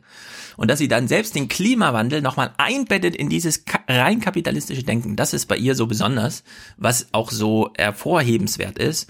Die Argumentation werden wir dann aber später machen. Wohlstand für alle im Kapitalismus. Na, Kapitalismus heißt, äh, im Grunde in, in ihrer Denke oder bei Sanders ja auch Wohlstand, ne, nicht Wohlstand für alle, aber man muss auch an die Verlierer denken. Man muss auch mit einer Idee, mit der man antritt, um Profit zu generieren, scheitern können, ohne danach für immer gescheitert zu sein. Das ist ihr Anspruch. Ja. Ich habe natürlich ein Problem damit, dass man quasi mit Kapitalismus den Klimawandel bekämpfen will. Ja. Obwohl da quasi eine Ursache ist. Und aber wenn sie da was dran schrauben will, gerne. Wir werden ja in den nächsten Monaten immer wieder was hören. Komisch fand ich bei Bernie, äh, er hat sich zwischendurch mal irgendwie bei zum Supreme Court geäußert, irgendwie keine anderen haben da irgendwas zu gesagt. Und er will da irgendwas einführen, eine Art Rotation. Third all, I do not believe in packing the court. We got a terrible 5-4 majority conservative court right now. But I do believe that constitutionally we have the power to rotate judges to other courts. And that brings in new blood into the Supreme Court. Habe ich jetzt mitgebracht, weil Kavanaugh ja auch mal Thema war und das habe ich ja. noch nicht gehört, dass du quasi die Aber alten Richter rausrotieren kannst. Das ist im Grunde, in Deutschland ist, das, ist die Amtszeit auf zwölf Jahre begrenzt. Ja, in Amerika Danach halt fällt man da raus und er will im Grunde wieder so eine europäische Idee nach Amerika holen. Schrecklich. Es ist längst überfällig, dass man nicht Leute mit 54 in dieses Amt setzt und dann wartet, bis sie 40 Jahre später sterben. Ja, aber oh, das, das war was Neues, also das, das hatte ich noch nicht gehört. Ja. Ich fand auch, ich fand auch lustig, dass er quasi äh, eine 5 zu 4 Mehrheit im Supreme Court als schrecklich bezeichnet. Na, ist sie ja auch. Ich glaube, ja, aber dass du das als äh, angehender Präsident so äh, öffentlich sagst, so, ja, scheiß konservative Mehrheit im Supreme Court. Naja, das ist ja noch weit unter Trump. Trump geht ja einfach hin und sagt, ja, natürlich. das sind Obamas Richter, das sind meine Richter. Ja. Und dann sagt selbst sein Richter nochmal, äh, lieber Herr Präsident, so teilen wir das hier nicht auf. Wir sprechen Recht für alle. Ja. An beiden Abenden, an beiden Abenden wurden jetzt nicht dieselben Themen besprochen. Es gab ein oder zwei Sachen, die äh, an beiden Abenden wichtig waren, zum Beispiel Klimawandel, ja, Wirtschaft und so weiter. Bei Klimawandel kommen wir nachher zu können die Hörer ja mal überlegen, was in zwei Stunden Sendezeit äh, dem Klimawandel an Zeit gewidmet wurde. Könnt ihr noch ein paar Minuten überlegen. Wir kommen mal ganz kurz zum Thema, was ja gerade schon mit Beto O'Rourke und wie heißt der hier, Bill de Blasio äh, eingestreut hattest, die private Krankenversicherung. Medicare for All ist ja das Gegengift von Bernie und Co. Und an beiden Abenden haben sie die Frage gestellt, ja, wer von euch hier würde denn seine jetzt private Krankenversicherung opfern dafür, dass sie, dass man jetzt eine staatliche, allgemeine Krankenversicherung bekommt. Und die waren dann doch eher rar gesät. Who here would abolish their private health insurance in favor of a government-run plan? Just a show of hands, start off with. Also, in der ersten Runde waren es Elizabeth Warren und Bill de Blasio. Keine Überraschung. Was, wer war am zweiten? Who here would abolish their private health insurance in favor of a government-run plan? All right. Und am zweiten Abend waren es Bernie und Kamala Harris. Das war es zum Thema Krankenversicherung. Ansonsten sind es genau dieselben Argumente wie vor vier Jahren. Darum sparen wir uns das. Ja, aber die sind schon recht deutlich da. Wenn die Demokraten machen könnten, wie sie wollten, dann hätten sie das europäische System. Ja, das, der Shift ist eher in dem Sinne bemerk, äh, bemerkenswert, dass vor vier Jahren nur Bernie dafür war und alle anderen immer noch dagegen und jetzt sind es immer ja. mehr. Damals waren aber auch nur drei Kandidaten. äh, wenn, wenn ihr mal zurückgeht, äh, wie mhm. ist sie? Hillary, Hillary Clinton ja. und der Governor von New Jersey, dessen Name ich schon wieder vergessen Webb. Wer? Webb mit Doppel-B. So hieß der? Na, der dritte hieß irgendwie Webb, W-E-B-B. Also da meine ich noch einen Da meine ich noch einen. Der Webb, hm. ich weiß, wen du meinst, der war aber irgendwie hm. so irgendwas mit Außenpolitik oder Soldat und dann gab es hm. noch einen anderen, einen Jungen. Egal. Völlig, der war, glaube ich, nach der ersten Debatte schon raus. Hm. Die beste Frage kam am ersten Abend. Äh, José hat sie dann am zweiten Abend auch noch mal so ähnlich gestellt. Wir hören uns einfach nur die Frage an. Er hat, er ist, glaube ich, Hispanic äh, Latino-American, wie man so schön sagt. Ich habe leider seinen Nachnamen jetzt gerade nicht äh, zu parat, aber Jose heißt äh, der NBC-Mann. Und, äh, José Diaz Ballat. Dankeschön. Und er fragt zu den Zuständen an der Grenze, an der Südgrenze, wo Kinder in Käfigen gehalten werden. There are undocumented children being held alone in detention. Even as close as Homestead, Florida, right here, less than 30 miles from where we are tonight. Fathers and mothers and children are dying while trying to enter the United States of America.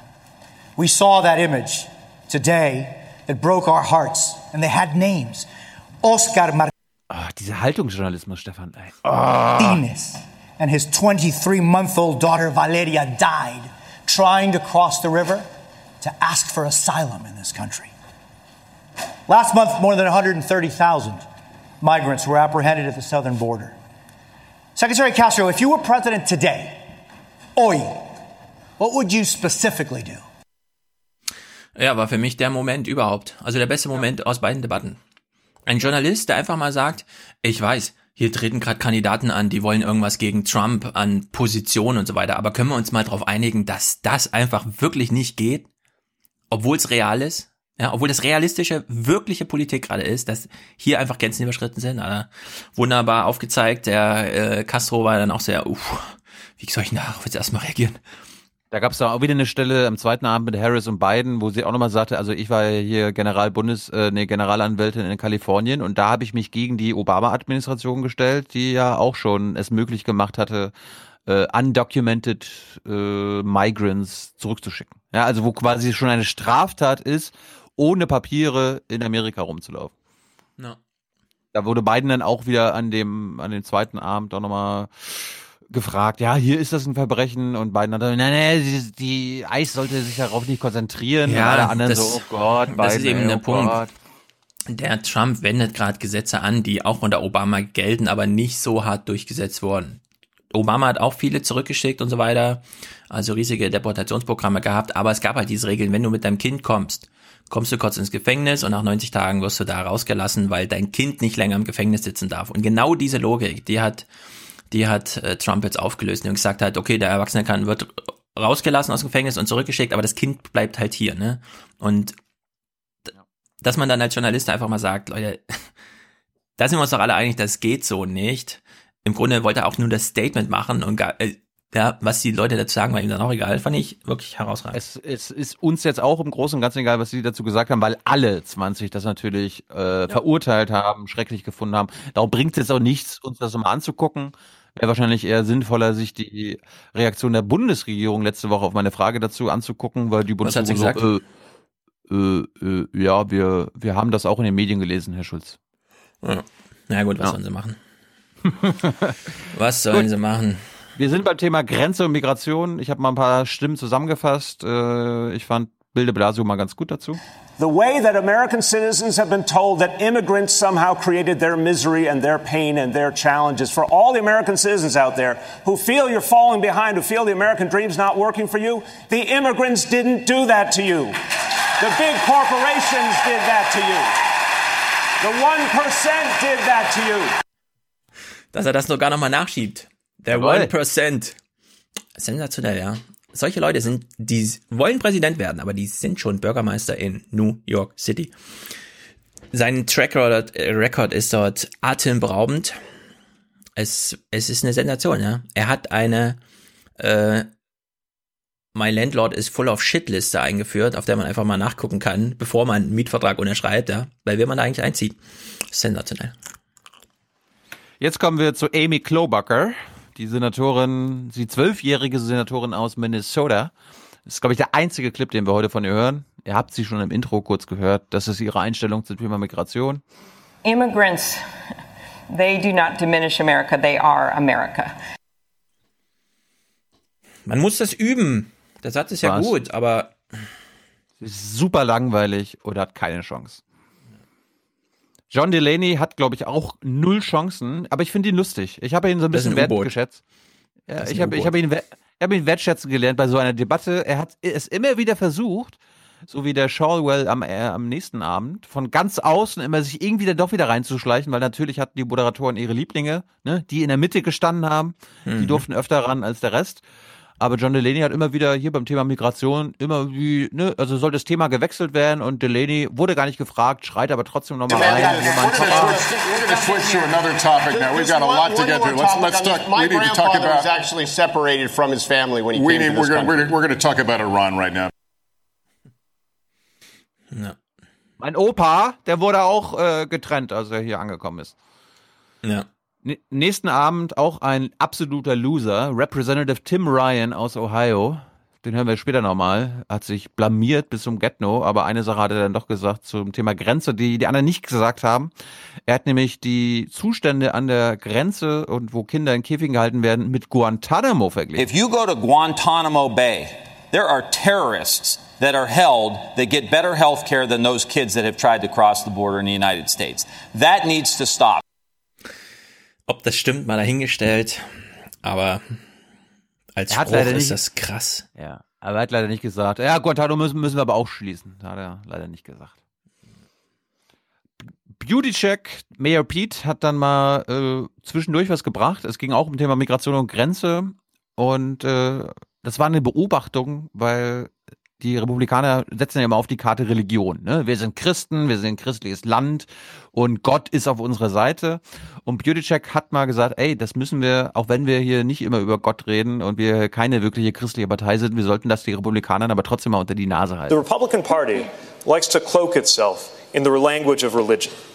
Now, our party doesn't talk about that as much, largely for a very good reason, which was we are committed to the separation of church and state, and we stand for people of any religion and people of no religion. But we should call out hypocrisy when we see it. And for a party that associates itself with Christianity, to say that it is okay to suggest that God would smile on the division of families at the hands of federal agents, that God would condone putting children in cages, has lost all claim to ever use religious language again. Hm. Finde ich gut. Kennen wir ja in Europa solche Probleme. Ja. Wir machen mal ganz kurz hier Politikpause, Stefan. Wir müssen hier immer ein bisschen technische Probleme lösen. Ich habe hier Mhm. irgendwie ein, Ka ein Kabel oder so weiter. Sorry. So right now, let's turn it over to Chuck Todd and Rachel Maddow. Take it away. Kurzes, kurze für unsere, Hin, äh, für unsere Hörer. Irgendwie nach einer Stunde Sendezeit haben die die Moderatoren ausgetauscht. Was auch, äh, am Ende hatten die fünf Leute auf der Bühne. Es waren Mhm. schon zehn, zehn Kandidaten und dann nochmal fünf Leute von NBC. Tja. Es hätte auch, es hätte auch einer machen können. Aber wir hören mal weiter. Rachel und Chuck Todd, erster Auftritt, los. Start by recapping the rules. Should there be a role for the federal government? Your other mics are on. Uh, everybody's mics are on. I, I think we have a. I heard that too. That's okay. I think we had a little mic issue in the back. Control room, we've got contrary We have the. I think we heard. ho- Yeah, we have the audience audio. All right. To play in order to get these guns off the streets.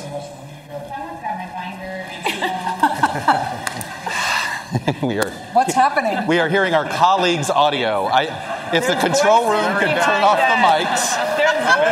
Yeah, if the if the control room could turn off the mics of our previous moderators, we will. I think it's the prior moderator. Guess what, guys? We are going to take a quick break.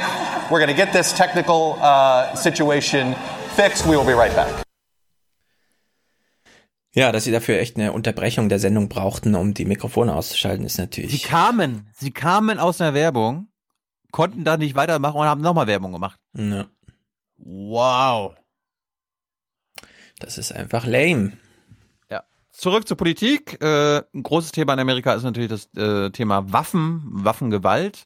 Cory Booker ist jetzt äh, jetzt nicht der links, der progressivste, wenn es um Waffen geht.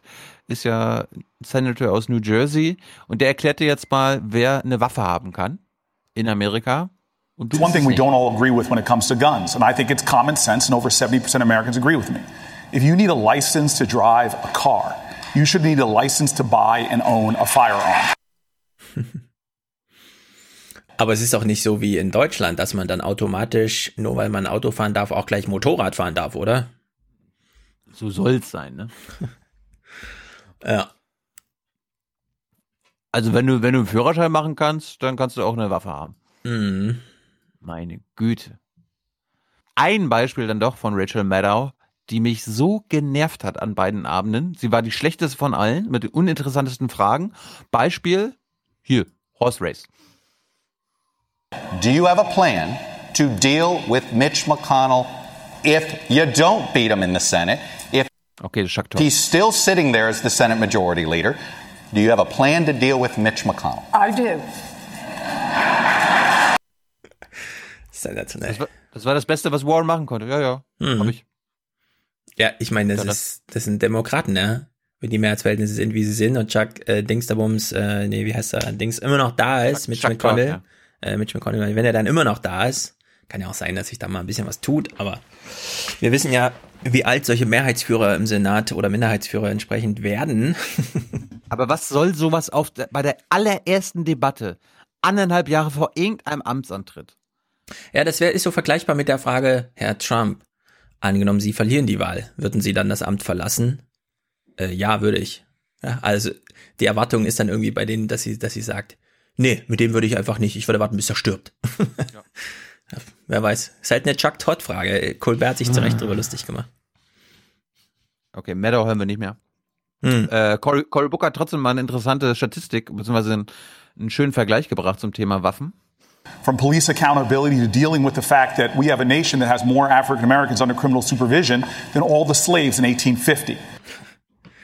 Ja, das war sehr stark, weil er da auch ähm, bei der ganzen Thematik sehr persönlich argumentieren konnte. Ich höre die Schüsse nachts auf der Straße, hat er gesagt. Fand ich sehr gut.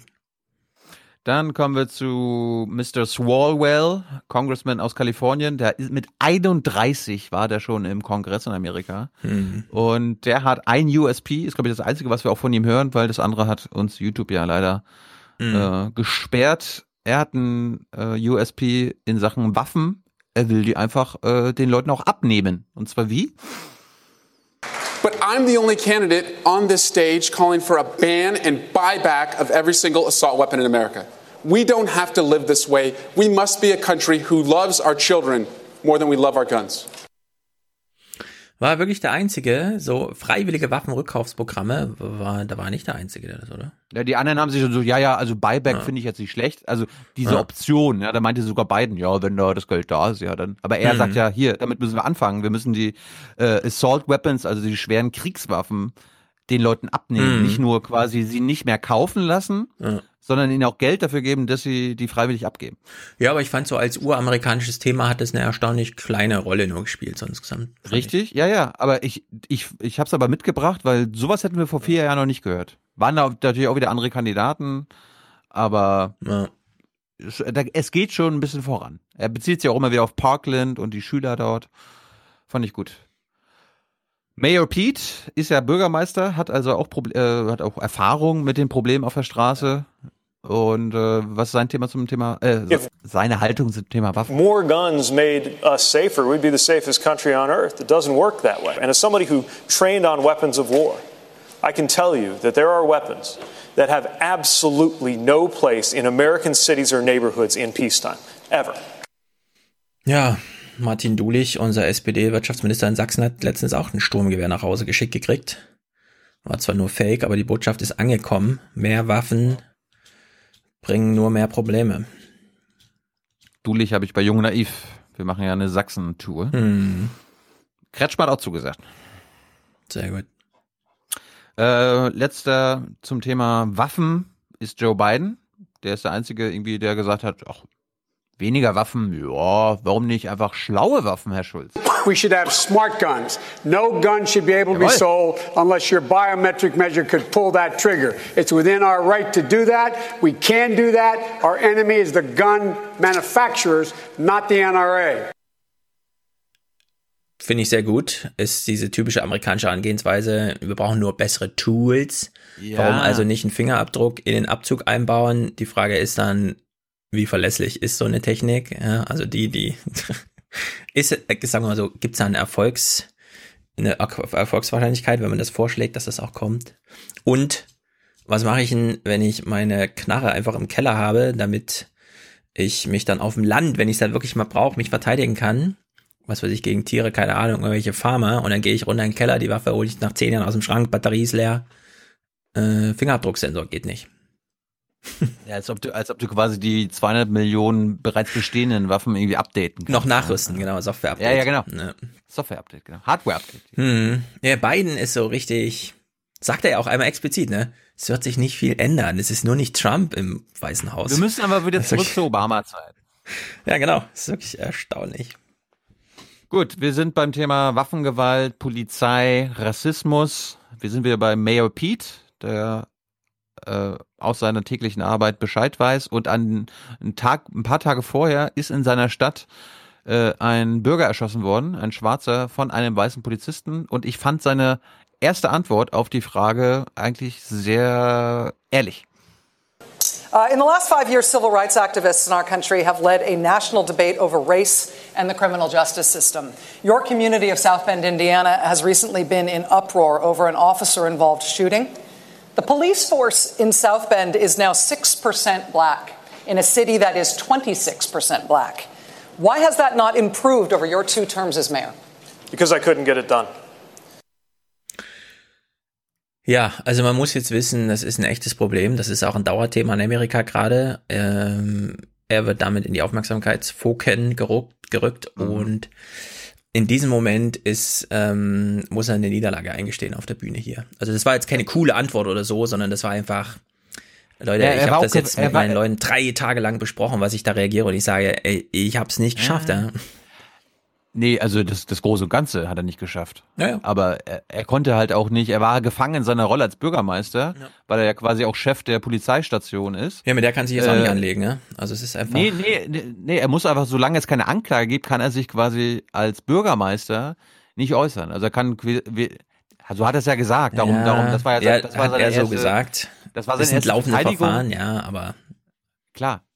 Ja, aber das, da war er gefangen, da wollte er quasi nicht rübergehen und äh, Eric Swalwell hat es gleich ausgenutzt. Er sagte dann ja gleich jetzt hier, wer, wieso, du kannst ja trotzdem den Polizeichef äh, feuern, ja, ohne dass jetzt irgendwie ja. was passiert ist. Ja. Es wurde bei dir sagen, auf der Straße jemand ja. erschossen. Also seine Antwort kam gerade sehr lässig und cool rüber, aber es war ein großes Eingeständnis einer Niederlage, die ihm wahrscheinlich auch hier, also er wird erstmal nicht wieder rauskommen. Das ist halt, wenn du als Politiker tatsächlich in konkreter Politik gerade gefangen bist und das kombinieren musst, anders als wie Sanders, so als Troublemaker aus dem Senat, Opposition und so, da hast du halt andere Spielräume. In deren Sicht ist das schon krass. Hallo, Troublemaker ist Marianne Williamson, die auch gleich nach der Szene mit Pete und Swalwell nochmal was anschließt. And I accept responsibility for that because I'm in charge. So under Indiana law, this will be investigated. And there will be accountability for the officer involved. But you're the mayor, you should fire the chief if that's the policy and someone died. All of these issues are extremely important, but there are specifics, there are symptoms, and the underlying cause has to do with deep, deep, deep realms of racial injustice, both in our criminal justice system and in our economic system. And the Democratic Party should be on the side of reparations for slavery for this very reason. I do not believe I do not believe that the average American is a racist, but the average American is woefully undereducated about the history of race in the United States. Hm. Sie sagt Sach Sachen, die Anna nicht sagen. Darum finde ich sie spannend. Sie wird nicht lange durchhalten, glaube ich, aber.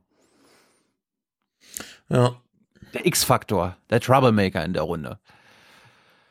Jetzt kommen wir mal zu einer Szene, die YouTube uns nicht gestrichen hat, die Daily Show nicht mitgespielt, äh, abgespielt mhm. hat, weil sie alle auf Kamala Harris konzentriert haben. Aber das zweite Ding, wo Biden richtig, richtig schlecht aussah und was für mich so ein äh, Vorschau ist, warum er nicht gewinnen wird. Äh, seine eigenen, ich will jetzt nicht sagen, Zentrumsdemokraten machen ihn jetzt schon nackig. Wenn er jetzt wieder, ne, sein Spiel ist ja immer, ey, ich habe hier die Deals gemacht, ich habe am Ende dafür gesorgt, dass es irgendwie Abstimmung gab und ich habe die alle zusammengebracht, nun, ob nun auf internationaler Bühne oder im Kongress. Und dann gibt's Michael Bennett, das ist der Senator von Colorado, der jetzt mal am Beispiel, was Biden bringt hier mit den, mit dem äh, Steuerpaketen, die er dann am Ende dann doch durchgedrückt hat, erklärt Bennett mal, dass das eigentlich eine Scheißaktion von beiden war. I got three votes changed. We needed to be able to keep the government from shutting down and going bankrupt. I got Mitch McConnell to raise taxes 600 billion dollars by raising the top rate. And as recently as after President uh, got elected, I was able to put together a coalition of the Cures Act ich finde diese Doppelshots immer manchmal, manchmal interessant. Du siehst bei dem Bennett rechts, äh, wie, er, wie es im Kopf bei ihm gerade tickt mhm. und er überlegt, wie er gerade einsteigt und äh, seine Augenbrauen zucken mhm. und er, er kontert. Billions of dollars go into cancer research, bipartisan, but sometimes you can't do that. Sometimes you just have to go out and beat them. I went into 20 states, over 60 candidates, okay, and guess what? We beat Chuck, them. We won Chuck, back the Chuck, Senate. Thank you. Chuck, Thank you, the Mr. problem with what Go the ahead, vice 30 president. seconds. No, what, Yeah, 30 seconds. Go ahead. we, sometimes you do have to beat him, but but the deal that he talked about with Mitch McConnell was a complete victory for the Tea Party. It extended the Bush tax cuts permanently. The Democratic Party had been running against that for 10 years. We lost that economic argument because that deal extended almost all those Bush tax cuts permanently and put in place the mindless cuts that we still are dealing with today that are called the sequester. That was a great deal for Mitch McConnell. It was a oh, terrible deal for America. Thank you, Senator. Tja, da stecken wir nicht drin. Ich weiß nicht, wovon die genau reden. Allerdings. Doch, doch, das hatten wir auch, das hatten wir auch im Podcast damals, Sequester und so weiter und so fort, wo die Republikaner die Demokraten dazu gebracht haben, unter Obama noch, äh, der Austeritätspolitik zuzustimmen. Ja, hier Subventionen streichen, da weniger Geld. Und da war Ja. Biden stolz drauf und Bennett so, äh, Alter, ne?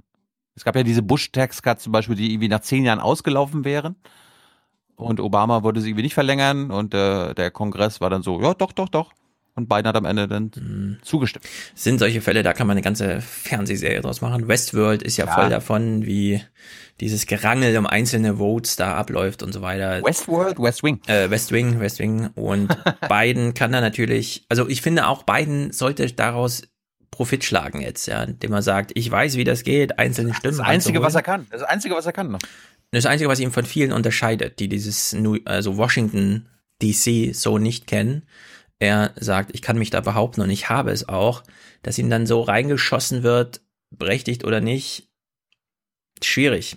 Er hat zu Recht ein bisschen böse geguckt in dem Moment, würde ich sagen. Auf der anderen Seite gab es jetzt nicht die Gelegenheit, nochmal drauf zu kontern. Tja, für Ja, ihn sieht es nicht so er hatte, dann, er hatte dann irgendwie irgendwas gekontert, aber es war nicht Ja, relevant. aber es ist jetzt, ja. Gut. Nächstes Thema Klimawandel. Wir fangen mal mit Jay Inslee an, den Governor of Washington. Und der hat mich an Fridays for Future erinnert. We are the first generation to feel the sting of climate change, and we are the last that can do something about it. Our towns are burning, our fields are flooding, Miami is, is inundated. And we have to understand this is a climate crisis, an emergency. And it is our last chance in the administration, next one, to do something about it. And we need to do what I've done in my state. We've passed a 100% clean electrical grid bill. Hm. Gute Idee. Also der, er scheint derjenige zu sein, der den Klimawandel als äh, Problem Nummer eins hat. Meint ja Naja, bei ihm also- ist, ja, ich, du, es ist jetzt einfach, das ist seine PR. Bei ihm ist Top-Priorität Klimawandel, Klimaschutz. Bei den anderen In Washington mit Wasser. Berge, alles, was man braucht. Da finde ich, ist die Klimabilanz von Kalifornien ein bisschen beeindruckender, weil da gibt es halt Sonne und sonst wenig und die kriegen es auch irgendwie hin, vernünft- einen vernünftigen Umgang. Angeleitet übrigens von den Republikanern, nämlich Arnold Schwarzenegger. Kommen wir zu Beto O'Rourke, der Texaner. Da frage ich mich jetzt, habe ich ihn jetzt missverstanden, Stefan? Fordert Beto O'Rourke nicht die 2-Grad-Obergrenze, die der Pariser Klimavertrag quasi festgelegt hat, sondern eine 3-Grad-Obergrenze? If all of us does all that we can, then we're going to be able to keep this planet from warming another two degrees Celsius and ensure that we match what this country can do and live up to our promise and our potential. Keine Ahnung. Wieso? Er hat doch 2 Grad gesagt, oder was? Ja, aber wir sind ja schon im Jahr 2019 bei 1 Grad. Bis 2030 schaffen wir anderthalb Grad. Das ist ja der Punkt. Und er redet davon, dass wir jetzt nochmal 2 Grad. Hm. Nein, Beto. Bis 2080 dürfen wir jetzt maximal 1 Grad noch dazukommen lassen. Wir sind schon bei 1 Grad.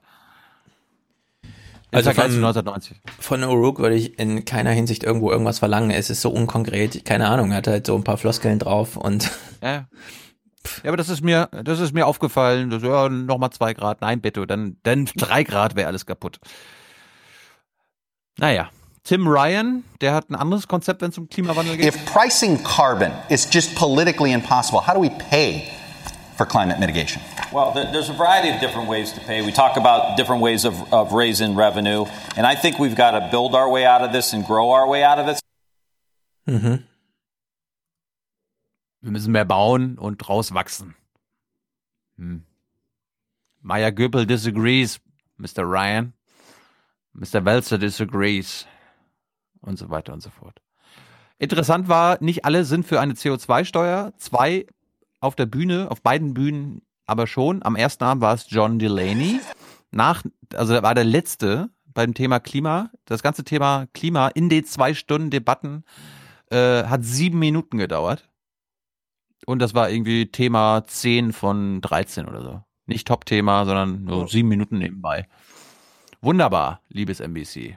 John Delaney, CO2. I introduced the only bipartisan carbon tax bill 30 in Congress. all right. So 30 this is really seconds, go. All the economists agree that a carbon pricing mechanism works. You just have to do it right. You can't put a price on carbon, raise energy prices, and not give the money back to the American people. My proposal, which is put a price on carbon, give a dividend back to the American people. Ja. Und ich glaube, dasselbe Konzept hat äh, Pete Buttigieg. That's why we need aggressive and ambitious measures. It's why we need to do a carbon tax and dividend. But I would propose we do it in a way that is rebated out to the American people in a progressive fashion so that most Americans are made more than whole. Ja, also diese CO2-Steuer finde ich auch immer mehr eine Sensation, denn es ist ja die erste, soweit ich weiß, die nicht dem Staat zur Verfügung steht, sondern es ist einfach nur ein Umlagesystem. Alle bezahlen und danach wird pro Kopf gleich wieder ausgezahlt. Das ist eine Sensation eigentlich. In oh, Deutschland wird es genauso thematisiert. Leider fordern die Grünen nur 40 Euro pro Tonne. Anders als die Münchner Rück, deren Chef 100 Dollar gefordert hat. Fridays for Future 180. Ja, und der Münchner Rücktyp, der kennt sich aus, ja, der versichert solche Klimaschäden und so weiter. Ja. Gut, äh, Kamala Harris äh, zum Thema Klimawandel, da ist sie offenbar Fan von nicht dem Green New Deal, den Alexandria Ocasio-Cortez und Co. eingebracht haben, sondern einem Green New Deal. What we must do to confront what is immediate and before us right now. That is why I support a Green New Deal. It is why I believe on day one and as president will re enter us in the Paris Agreement. Äh, das Einzige, wo Joe Biden irgendwie was zum Klimawandel gesagt hat, außer, ja, ja, da müssen wir was machen. Was ich lustig fand, äh, Biden will Ladestationen bauen. Was glaubst du, wie viel? So landesweit? Keine Ahnung. Weiß ich nicht mehr. Äh, Wir haben in Mecklenburg weniger als 500 Ladestationen. Biden, wie viel willst du bauen in Amerika? I would immediately insist that we, in fact, build 500,000 recharging stations throughout the United States of America, working with governors, mayors, and others, so that we can go to a full electric vehicle future by the year 2020, or by the year 2030. 500.000. Das ist, das ist, scheint mir ziemlich viel zu sein. Allerdings sind es auch nur Steckdosen. Also so viel ist es auch wieder Ja, nicht. aber angenommen, die Amerikaner haben 330 Millionen Einwohner. Wenn wir das so, sagen wir mal, ein Viertel davon am- auf Deutschland umbauen, dann wären es 125.000 Ladestationen. Vielleicht haben wir irgendeinen Experten oder eine Expertin, die weiß, würde das reichen für Deutschland? Dann könnte man beiden sagen, ah, sinnvolle Hm. Idee. Ansonsten Joe Bidens äh, Pitch in Sachen Klimapolitik, ja, ja, da kümmere ich mich, denn ich bin der Einzige, der Erfahrung hat, Herr Schulz. Ja, ja.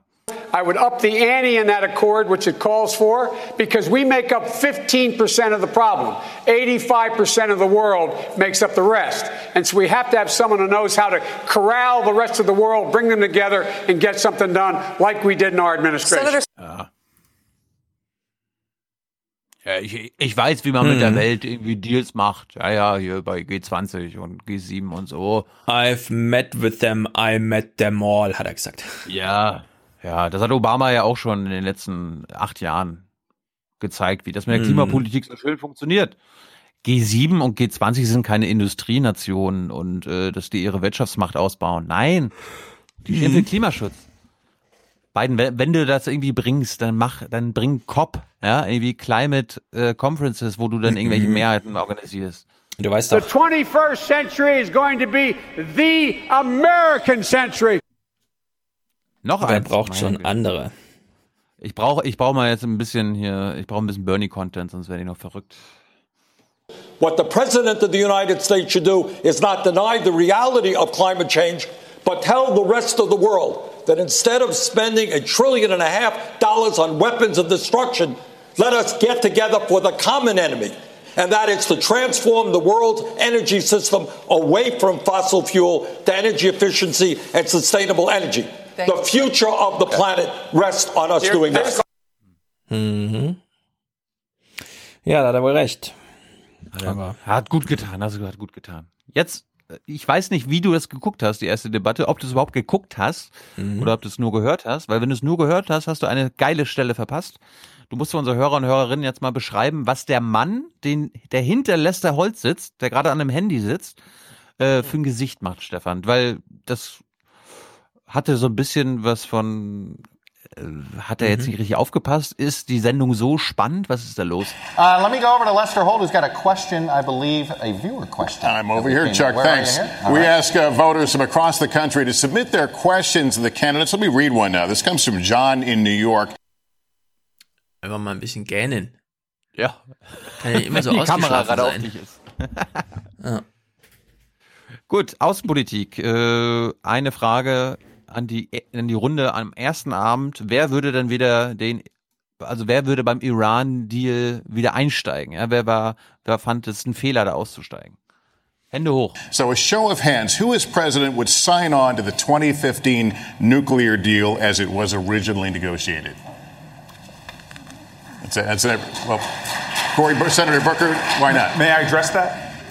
Ah. Der wollte einfach nur das nächste Wort haben, glaube ich. Ja, weiß ich Er nicht. war der Einzige, für alle, die nicht zuschauen, der Einzige, der gesagt hat, ah, nee und so.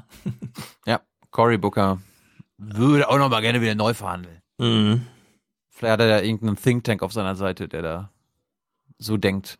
Tulsi Mhm. Gabbard kommt mal wieder ins Spiel, fand ich wieder sehr gut. Äh, sie bringt ihre Kriegserfahrung mit ein und warnt davor, äh, Krieg mit dem Iran zu führen. I served in the war in Iraq at the height of the war in 2005, a war that took over 4,000 of my brothers and sisters in uniforms lives. The American people need to understand that this war with Iran would be far more devastating, far more costly than anything that we ever saw in Iraq. It would take many more lives. It would exacerbate the refugee crisis. And it wouldn't be just contained within Iran. This would turn into a regional war war. This is why it's so important that every one of us, every single American, stand up and say, no war with Iran. Hm. Jawohl. Super. Tja, leider. Also in dem Fall muss ich sagen, Trump weiß schon Bescheid. Es wird diesen Krieg nicht geben, weil ich, ich glaube, diese Adam Curry-Idee damals, die war die richtige. Welche? Ja, die haben hier einen Angriff geplant, haben wir plötzlich gesehen am Boden, äh, die Iraner wissen Bescheid, die bereiten sich vor, die schießen uns ab, es wird mindestens zehn tote amerikanische Soldaten geben, wollen wir das morgen irgendwem erklären? Nee, dann ziehen wir lieber zurück, bauen eine tolle Geschichte, wie Trump erzählt wurde, es gibt 150 tote Iraner und er sagt, nee, das ist mir zu viele. ich glaube, das ist einfach, es ist, Das war eine Lüge. ja, man kann, man kann gegen. Iran keinen Krieg führen, ohne Tote, die Amerika dann beeindrucken werden. Aber Krieg führen ist gutes Stichwort. Die USA führt ja gerne Krieg und äh, es gab eine geile Frage am ersten Abend. Ne? Sollte die USA weiterhin weltweit intervenieren können? Auch wenn es nicht irgendwie um direkte Interessen der Amerikaner geht, sondern so allgemein, ja, für das Gute in der Menschheit und so weiter und so fort. Und wir hören jetzt vier, die darauf geantwortet haben. Beto O'Rourke, Bill de Blasio, Tim Ryan und Tulsi Gabbard.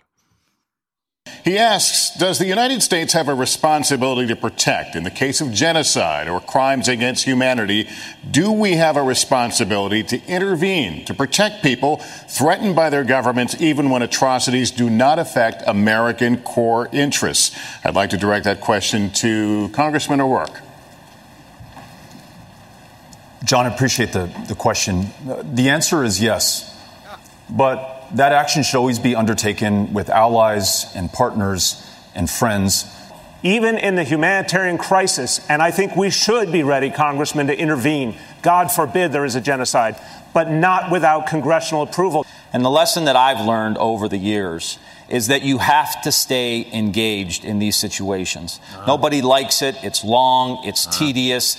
But right now we have, so I would say we must be engaged in this. In Afghanistan, well, we just have to be engaged.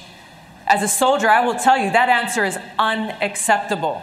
We have to bring our troops home. from Afghanistan. We are in a place in Afghanistan where we have lost so many lives.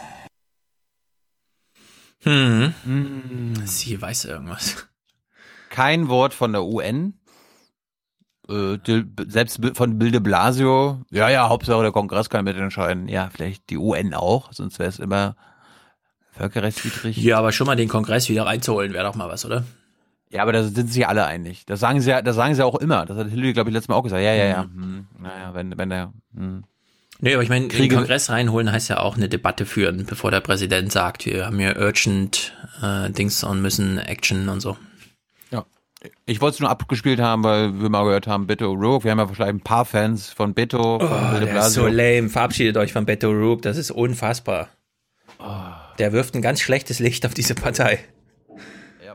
Wir hören gleich noch ein bisschen Fox News. Das ist unglaublich, was übrig bleibt von so einer Debatte. Naja ein gutes, gutes Licht und eine schöne Stelle, die ich gut fand. Äh, danach ging es dann nochmal weiter. Tim Ryan hat nochmal Double Down gemacht. Ja, ja, wir müssen da bleiben in Afghanistan und so weiter und so fort. Mhm. Und Tulsi Gabbard hat ihn dann nochmal zurechtgewiesen und er sah sehr. But sehr the reality of it is, if the United States isn't engaged, the Taliban will grow and they ah. will have bigger, bolder terrorist acts. We have got to have some presence there. As, the, the Taliban was there long before we came in. They'll yeah, be there were, long yeah, before we exactly. leave. Well, we cannot keep U.S. And troops deployed to Afghanistan thinking that we're going to somehow squash this Taliban that has say, been there, that every other country that's them. tried I didn't say has squash failed. them. When we weren't in there, they started flying planes into our buildings. So I'm just saying right now, the we Taliban have didn't attack us on 9/11. Al Qaeda did. Well, I Al understand. Qaeda attacked us on 9/11. I understand. That's why I and so I many under- other people I joined the military to go I after Al Qaeda, not the the Taliban. Taliban. The Go ahead, Congressman, Taliban finish up 10 was seconds. protecting those people who were plotting against us. All I'm saying is, if we want to go into elections and we want to say that we got to withdraw from the world, that's what President Trump is saying. We Okay. can't. I would You love know for who's us to. protecting Al Qaeda right now I wanna in go down- Saudi Arabia? I want to go down the line here. Finish Ja, apropos Afghanistan, ich fasse uns mal kurz zusammen, was wir vielleicht später clipsweise nochmal hören.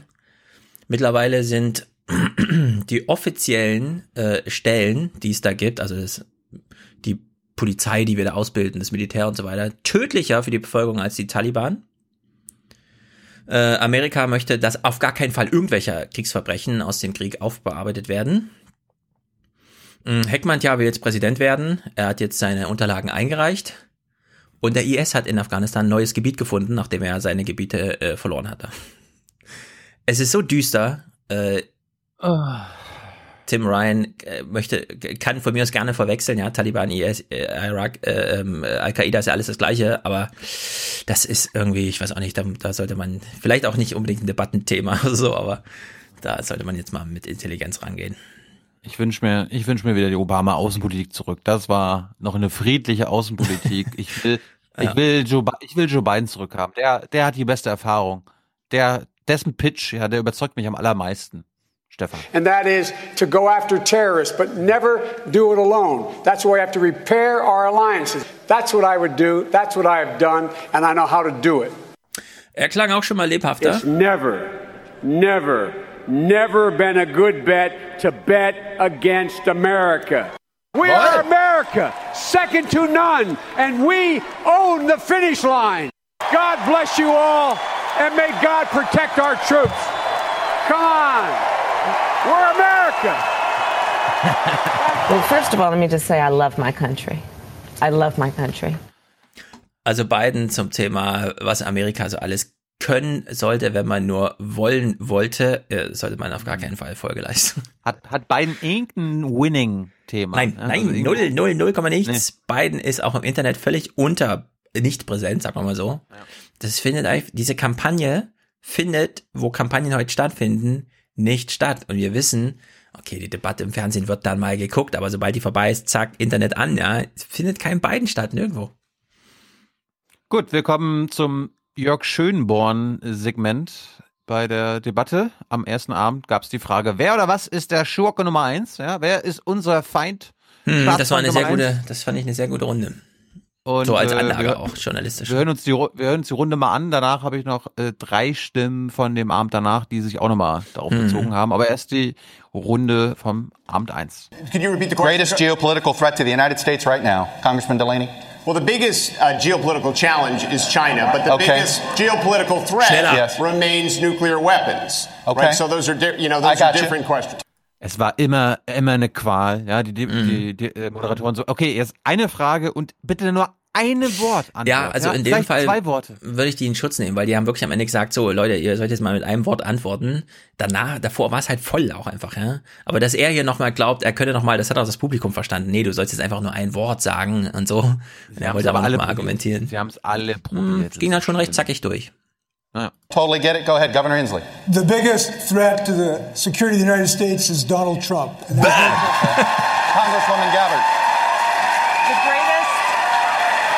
greatest geopolitical threat. the greatest threat that we face is the fact that we are at a greater risk of nuclear war today than ever before in history. Cong- Cong- uh, Senator Two Klobuchar. threats economic threat, China, but our, our major threat right now is what's going on in the Middle Mideast with Iran if we don't get Okay, our try to act keep it together at one, for this or slimmer, slimmer than what we've been going here. One or two Our, words. our existential threat is climate change. We have to confront it before it's too late. Senator Warner.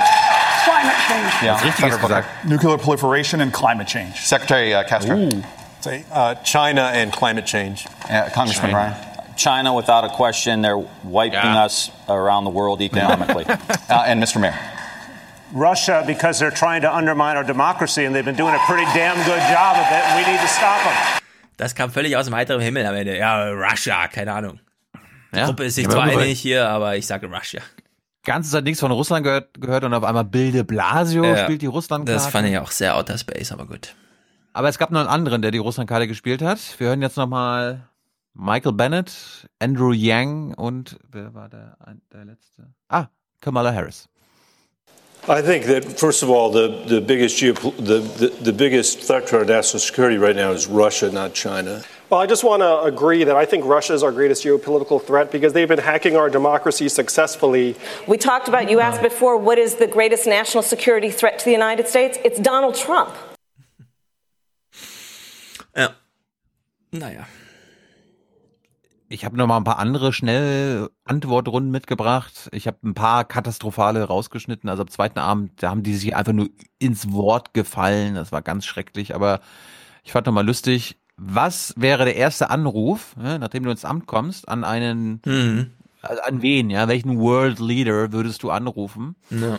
Wir, wir hören mal rein. What is the first relationship you like to reset as president? I'm going to go down the line, and I'll start with Ms. Williamson. Well, one of my first phone calls would be to call the European leaders and say, we're back. Would be China because Okay. if we're going to do Mr. Yang. China, we need to cooperate with them on climate change, AI, and other uh, issues. North Korea. Thanks for the quick North Korea. We have no idea which of our most important allies he will have pissed off worse between now and then. What we know is that our relationship with the entire world needs to change. And it starts by modeling American values at home. Okay, Mr. Vice President, I'm trying to be quick. We know NATO will fall apart if he's elected four more years as the single most consequential alliance in the history of the United States. Senator Sanders. Mm. Also Empire äh, zusammenhalten. It's not one country. I think it is rebuilding trust in the United Nations and understand that we can solve Got it. conflicts without war, but with diplomacy. Senator Harris. Das war das einzige Mal an, an, in vier Stunden, dass die United Nations erwähnt wurden. Bernie! All the members of the NATO alliance. Senator Gillibrand. President Trump is hell bent on starting a war with Iran. My first act Iran. will be to engage Iran to stabilize the Middle East and make sure we do not Thank start an unwanted, never ending war. Senator Bennett, quickly. Our European allies and every Latin American country that's willing to have a conversation Okay. about how to deal with the refugee crisis. And Congressman Swalwell. My first act in foreign policy, we're breaking up with Russia and making up with NATO. Ich will mal nicht. Okay. Aber ein schöner Spruch. Breaking up with Russia, ja. making up with NATO. Gut, wir kommen zum Schluss. Ich habe bei den Abschlussstatements ein paar lustige Sachen gefunden. John Delaney hat nochmal eine geile äh, Statistik mitgebracht, irgendwie zum Thema Start-up, Start-up-Subvention in Amerika. Kannte ich nicht, fand ich aber sehr gut. You know, last year in our country, 80% of the money for startup businesses went to 50 counties in this country. There's over 3,000 counties in this country. Ja, aber das ist halt das Prinzip. Das haben wir bei Christoph Käse alles nachgelesen. Die Investoren investieren nur in Firmen, in denen sie zum, mit dem Fahrrad Nein. hinfahren können. Es geht ab, es, er meinte die staatlichen Subventionen. Es wurden Nee, staatliche doch hier Subventionen. Venture Capital einfach. Nein, Subventionen. Ich glaube, er meinte Venture Capital, das private Zeug. nee. Verteilung des Privatvermögens. Auf jeden Ja, Fall. aber das ist halt, Es ging, also, es, es ging, ich, wollte sagen, es ging um Startup-Subventionen und die li- fließen, die sind nur in 50 Kreisen geflossen in Amerika, obwohl es 3000 verschiedene Kreise ja, gibt. aber das ist halt sehr raumgebundenes Zeug. Kann man auch nicht sagen, wir bauen ein neues Ruhrgebiet in Sachsen oder so. Das funktioniert halt nicht. Ja, aber ich, ich, ich glaube, der Punkt war so ein bisschen, der, der Teufel scheißt auf den größten Haufen. Also es Ja, fließt aber so ist da halt. die, die, die staatliche Subvention rein, wo eh schon genug Kohle Ja. ist. Die Frage ist dann, wie man abschöpft und so weiter. Weil ich meine, ehrlich gesagt, diese 50 Counties, von denen man da spricht, die haben auch nichts davon, dass das Geld dahin fließt, ja. Wenn man sich im Silicon Valley umguckt, äh, in San Francisco steht das Leben Kopf, da sitzen Millionäre auf der Straße und übernachten im Zelt. Naja. Millionäre stehen auf der Straße. Nee, du kannst derzeit, wenn du nachher, also wir hatten jetzt erst wieder Besucher da, die so mit 21 Jahren, jetzt erste Anstellung Silicon Valley und so weiter, die suchen Wohnung für sich zu zweit und hoffen, dass sie was finden unter 6000 Dollar. Das sind Du hast einfach, gerade gesagt, dass Millionäre auf der Straße sind. ja, du weißt, wie ich es meine.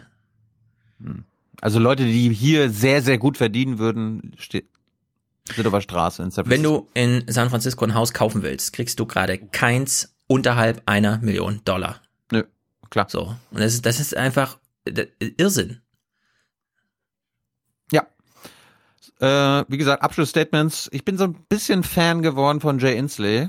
Ich glaube, er hat keine Chance, aber er schreibt sich ja das Thema Klimawandel auf die Fahnen. And I know to a moral certainty if we do not have the next president who commits to this as the top priority, it won't get done. And I am the only candidate, frankly, I'm surprised. I am the only candidate who's made this commitment to make it the top priority. If you join me in that recognition of how important this is, we can have a unified national mission. We can save ourselves. We can save our children. We can save our grandchildren. And we can save literally the life on this planet. This is our moment. Mhm. Na gut. Ich mag ihn. Mhm. Ta Talsi mag ich auch. Was war Ihr of, by, and for the people. But that's not what we have. Instead, we have a government that is of, by, and for the rich and powerful. This must end. Mhm. Sympathisch. Was sagt der Troublemaker der Runde? Marianne Williamson. Ich fand sie ja sensationell. Bringt jetzt auch nochmal, ne? Wenn Trump für Hass steht, dann steht sie für Donald Liebe. Trump is not going to be beaten just by insider politics talk. He's not going to be beaten just by somebody who has plans. He's going to be beaten by somebody who has an idea what this man has done. This man has reached into the psyche of the American people and he has harnessed fear for political purposes. So, Mr. President, if you're listening, I want you to hear me, please. You have harnessed fear for political purposes, and only love can cast that out. So, I, sir, I have a feeling you know what you're doing. I'm going to harness love for political purposes. I will meet you on that field, and, sir, love will win.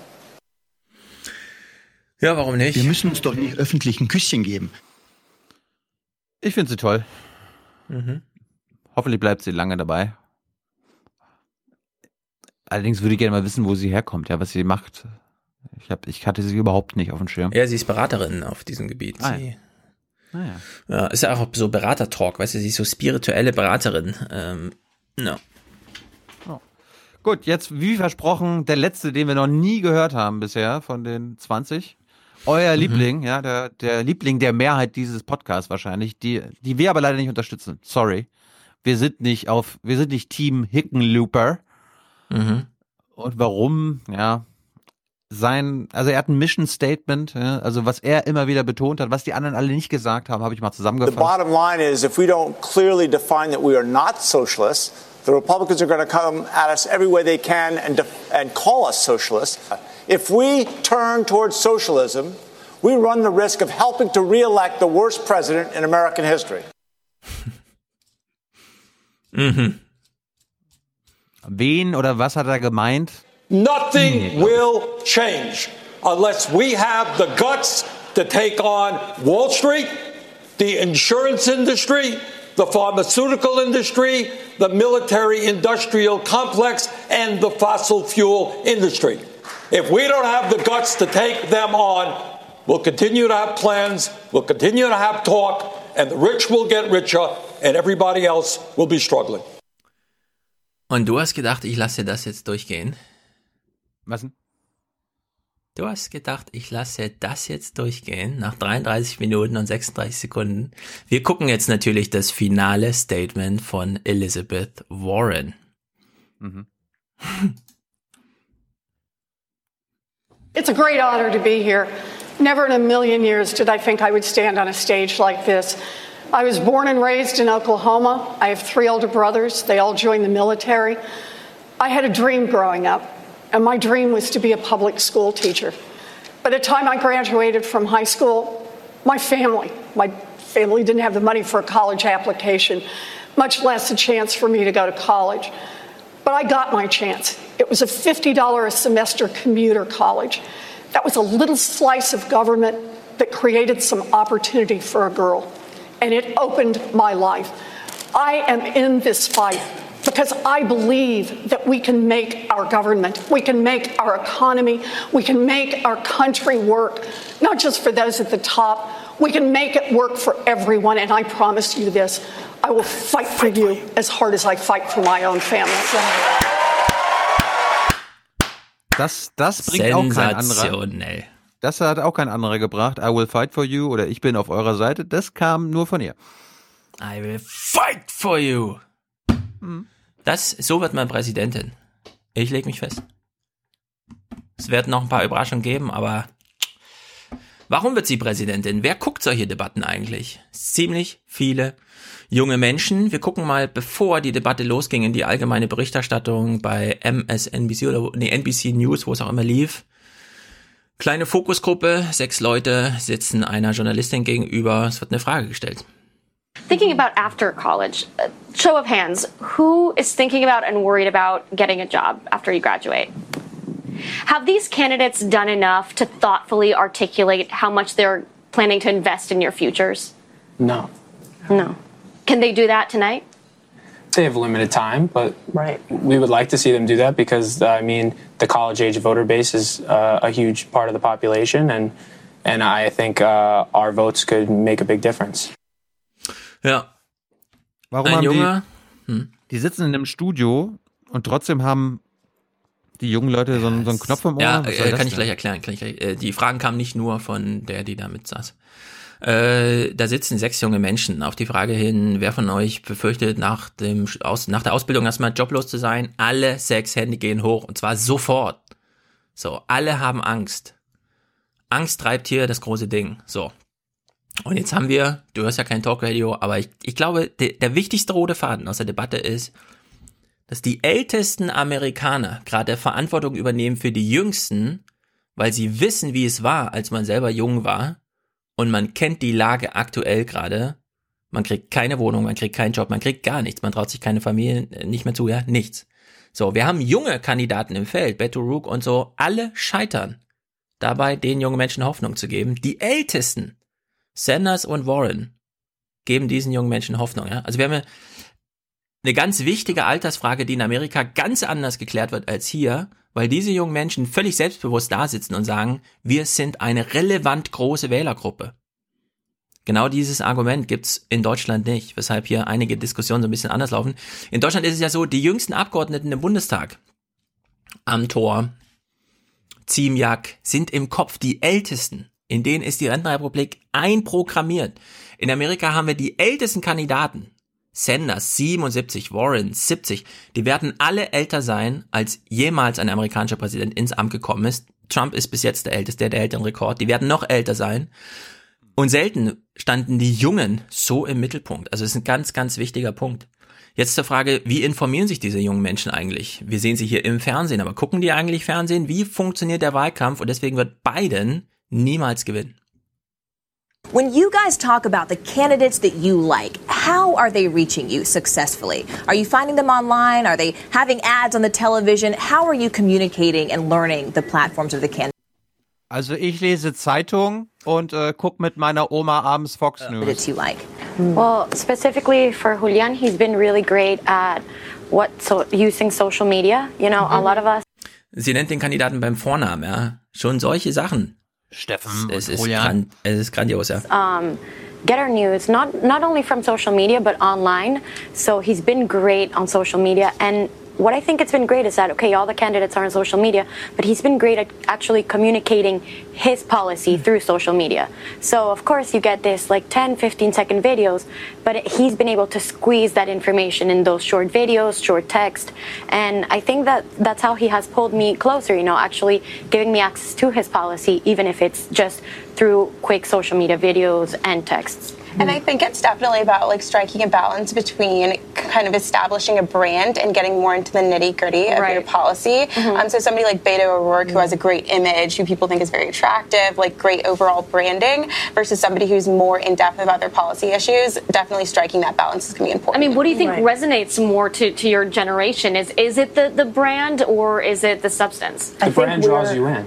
Right. So you have to have both. Yeah, no one's going to go on any candidate's website, anyone our age, unless they're seeing their brand Yeah. firsthand. Like, uh, it's going to be hard for any of these candidates to put all of their policies onto social media. Like on Twitter, you can only use so many characters, but Yeah. what they can do is get enough support and interact with people, especially young people, and get them interested enough to maybe say, oh, why don't I go on this person's website and then actually go deeper into what they're trying to do? But I also feel like we are the generation that's very much focused on policy as well, um, and that's kind of what makes us different from the rest of, um, you know, our parents' generation. We want specific answers for specific questions. Bringing up that point again about how the Democratic Party likes to pander to a lot of those within the African American community, which is a very big reason why Hillary Clinton ended up losing um, that presidential election. A lot of people are fed up with politicians saying one thing and then doing something else inside of the office. Right. So they'll have to tell us who they are tonight and bring that substance, and, and we'll be watching for it. Morgan?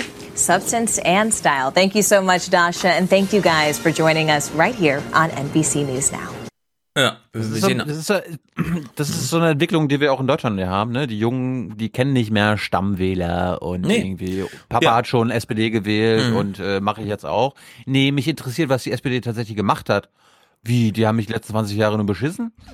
Ja, Äh, äh, da ich allem die nicht mehr. Ja, eine große Lehre drin. Wir waren ja hier beim, wir wurden ja auch von diesem Debate von Lambis Laden nochmal gefragt zum Thema Journalismus und so weiter. Dieses Video von aus Hamburg wurde gestern veröffentlicht. Ich habe auch schon eine, noch eine Mail bekommen, weil ich darauf hinwies. Das Statement von mir, das in der Mail vor, äh, was in dem Video vorkam, das habe ich gar nicht on tape gesagt, sondern da war ich noch nicht verkabelt und nichts. Was? Da hatte ich nämlich gesagt, Ihr fragt jetzt auch schon wieder alle Leute hier nach Journalismus. Macht da nicht so Popabs Journalismus. Niemand interessiert sich dafür, was Journalismus ist. Und dann hast du hier diese sechs jungen Leute, die einfach sagen, ich habe zehn Stunden mein Handy in der Hand. Der Kandidat kriegt von mir trotzdem nur 15 Sekunden und das Video muss hinhauen.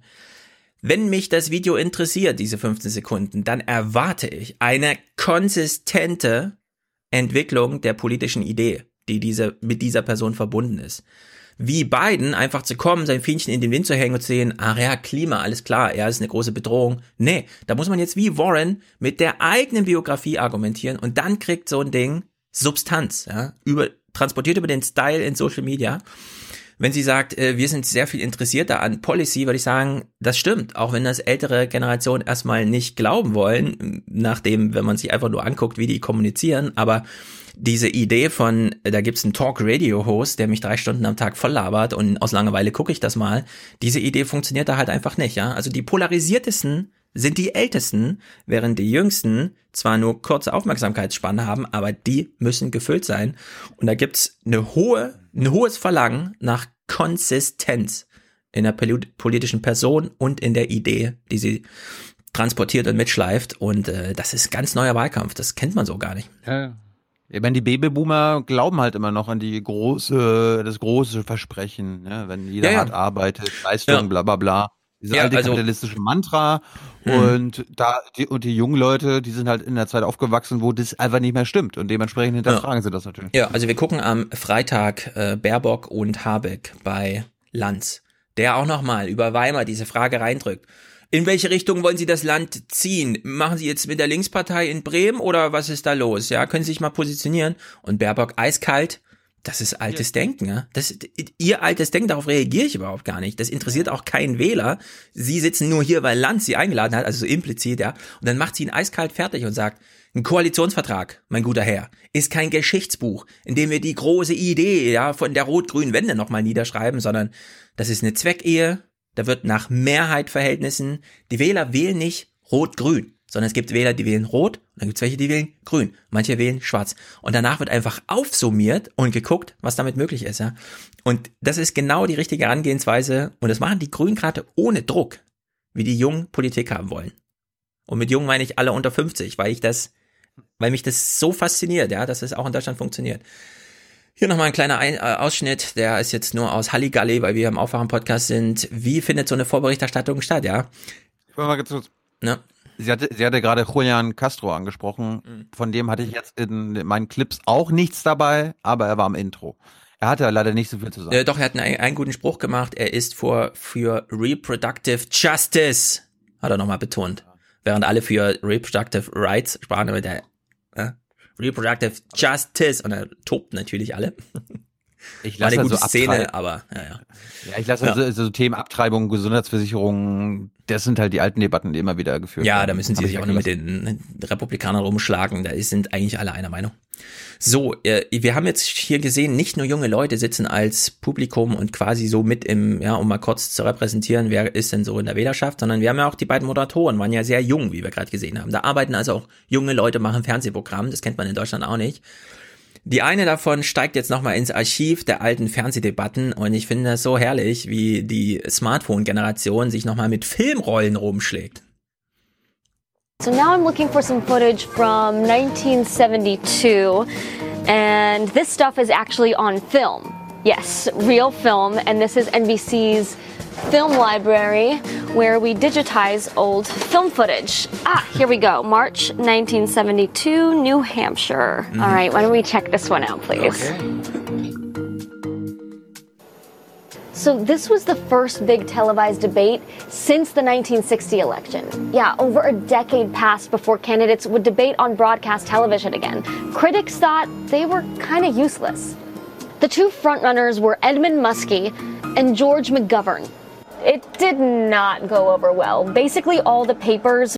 Jetzt liest sie aus einer alten Zeitung vor, die sie aus Mikrofilmarchiven hat. Hand this debate. There are reports of people calling it a debacle. One viewer described it as democracy dying a slow death. Oof. And another person said the rat won. They're referring to an actual moment in the debate when one of the candidates pulled out a rubber rat. yeah. Ja, früher wurden in Deutschland auch mal Tische ah. zerschlagen mit Echsen in Fernsehstudios und da geht's halt. Dam zur damals Sache. gab's noch, damals gab's noch echte Rattenfänger. Ja, kurze Frage, wie fand eigentlich Ted Cruz die Debatten so? I, I'm paying very close attention. It's now every second minute hour of every day hating Donald Trump. Wir sehen hier Sean Hannity, der Wolverine äh, Ted Cruz gegenüber sitzt. Uh, and then it's the new Green Deal. And yep. it's socialism at a level we've never seen before and ah! with a predictable result, correct? Look, uh, the debate last night. uh, take a sip of water. By the way, that's your Marco Rubio moment, just in case you yeah. didn't know. it happens. Don't worry about it, Senator. It's okay. Tja, Live-Fernsehen Uh, hier nochmal Fox News. that was a little Runde. awkward. Um, Booker got the most talk time. I think MSNBC wanted to give him a boost. He's just a little too earnest. Um, and I'm tired of hearing about Newark. Um, and I can't stop looking at his bottom teeth and his bulging eyeballs. Other than that, he did fine. Beto. Where's this great Beto personality no, everyone's talking about? I think my prediction's about? not going to come true. Beto did not show up last night. He had dead eyes. He looked tired. He looked pale. He needs some sun. I think he said the greatest geopolitical th- threat was global warming. Complete joke. Uh, Warren, um, I guess if I didn't know that she was leading in the polls with this group, I wouldn't even know that she won the debate. She didn't have any memorable lines. I didn't, wasn't that impressed by her. And what you said is death. If you want to take away 180 million people's Tracy private health care in a general election, complete toast. Ja. Warren fordert Tod. Also, das ist so, wenn das ist, das ist äh, politische Meinungsbildung für Menschen, die nach der Debatte nicht sofort den Fernseher ausschalten. Und wir wissen, welche das sind. Alle über 60 oder älter. Die bleiben dann dran und gucken sowas. Für alle anderen zählt nur noch, was in Social Media äh, passiert. Ja, was muss ich denken? Was sagen die Experten? Ah, Ja. okay, cool. Ja, also hier haben wir nochmal, das ist die Rentenrepublik Amerika. Ja, das durchpolarisierte Fox News, Take Radio Style, alle sitzen nochmal in einer Runde und joken sich zu, aber Ich hatte, ich hatte mir nichts äh, drumherum angeguckt. Ich habe mir nur die Debatten angeguckt. Ich habe mir keine No Agenda angehört. Ich habe mir keine Mhm. äh, Late Night Shows angehört. Ich wollte aber nur einen eigenen Blick dafür bekommen. Na gut, was Fox News sagt, war ja dann auch wieder klar. Ja. Kurz, kurz zu den Quoten. Du hast sie ja schon angesprochen. Am Mittwoch hatten die 15,3 Millionen Live-Zuschauer mit äh, Warren und Beto Mhm. und so. Und einen Tag später sogar 18 Millionen, was ein Ja. neuer Rekord ist. Mhm. Ja, Trump muss sich jetzt was überlegen. Einfach nur zu sagen, das ist boring, was er da sieht. Ja, wer weiß. Die Option Iran-Krieg fällt ja erstmal aus. Mhm. Aber der kommt da schon in, in, also wenn die, wir wissen, wo von Trump sich ernährt, au- nur Aufmerksamkeit. Egal in welche Richtung, Hauptsache Aufmerksamkeit. Und die wird ihm jetzt kräftig gestohlen hier. Biden wird noch eine Nö, Weile bleiben weil- und da Tempo machen. Ja, aber Trumps, Trumps Strategie wird doch ganz klar sein, sobald da irgendein Frontrunner sich herausgeschält hat, ob nun Mhm. Warren oder Bernie und so weiter, die wird er dann über Monate lang einfach angreifen, damit er dann quasi immer in diesem Horse Race selber mal zu Wort kommt. Ja, ja, Ja, ja. Trump hat, macht Aber- über Pocahontas lustig, bla bla bla. Genau, aber die, äh, anders als bei den Debatten vorher, in denen er teilnahm, musste auf ihn reagiert werden. Die Warren kann jetzt einfach auf die Bühne gehen, sich den Fragen der Journalisten stellen. Wenn die Trump nicht aufgreifen, weil er irgendwas getwittert hat und so, dann muss sie das nicht thematisieren. Und dann hast du halt Trump, der sich abstrampelt im Amt, eine Scheiße nach der anderen produziert, ja, einknickt vor Xi, so muss man es ja sagen. Das ist so die Beobachtung. Und dann hast du gleichzeitig eine Debatte, in der die einfach an morgen und übermorgen denken und Trump ist da einfach abgehakt. Ja? Also es spielt da einfach, der Präsident Trump spielt da keine Rolle mehr, weil man will ihn ja schlagen. Vielleicht hat er ja Glück, wenn Joe Biden und Warren mal auf einer Bühne stehen und Joe Biden ganz Zeit von Trump redet, dass Warren auch mal irgendwas zu Trump sagt und dann. Mal gucken.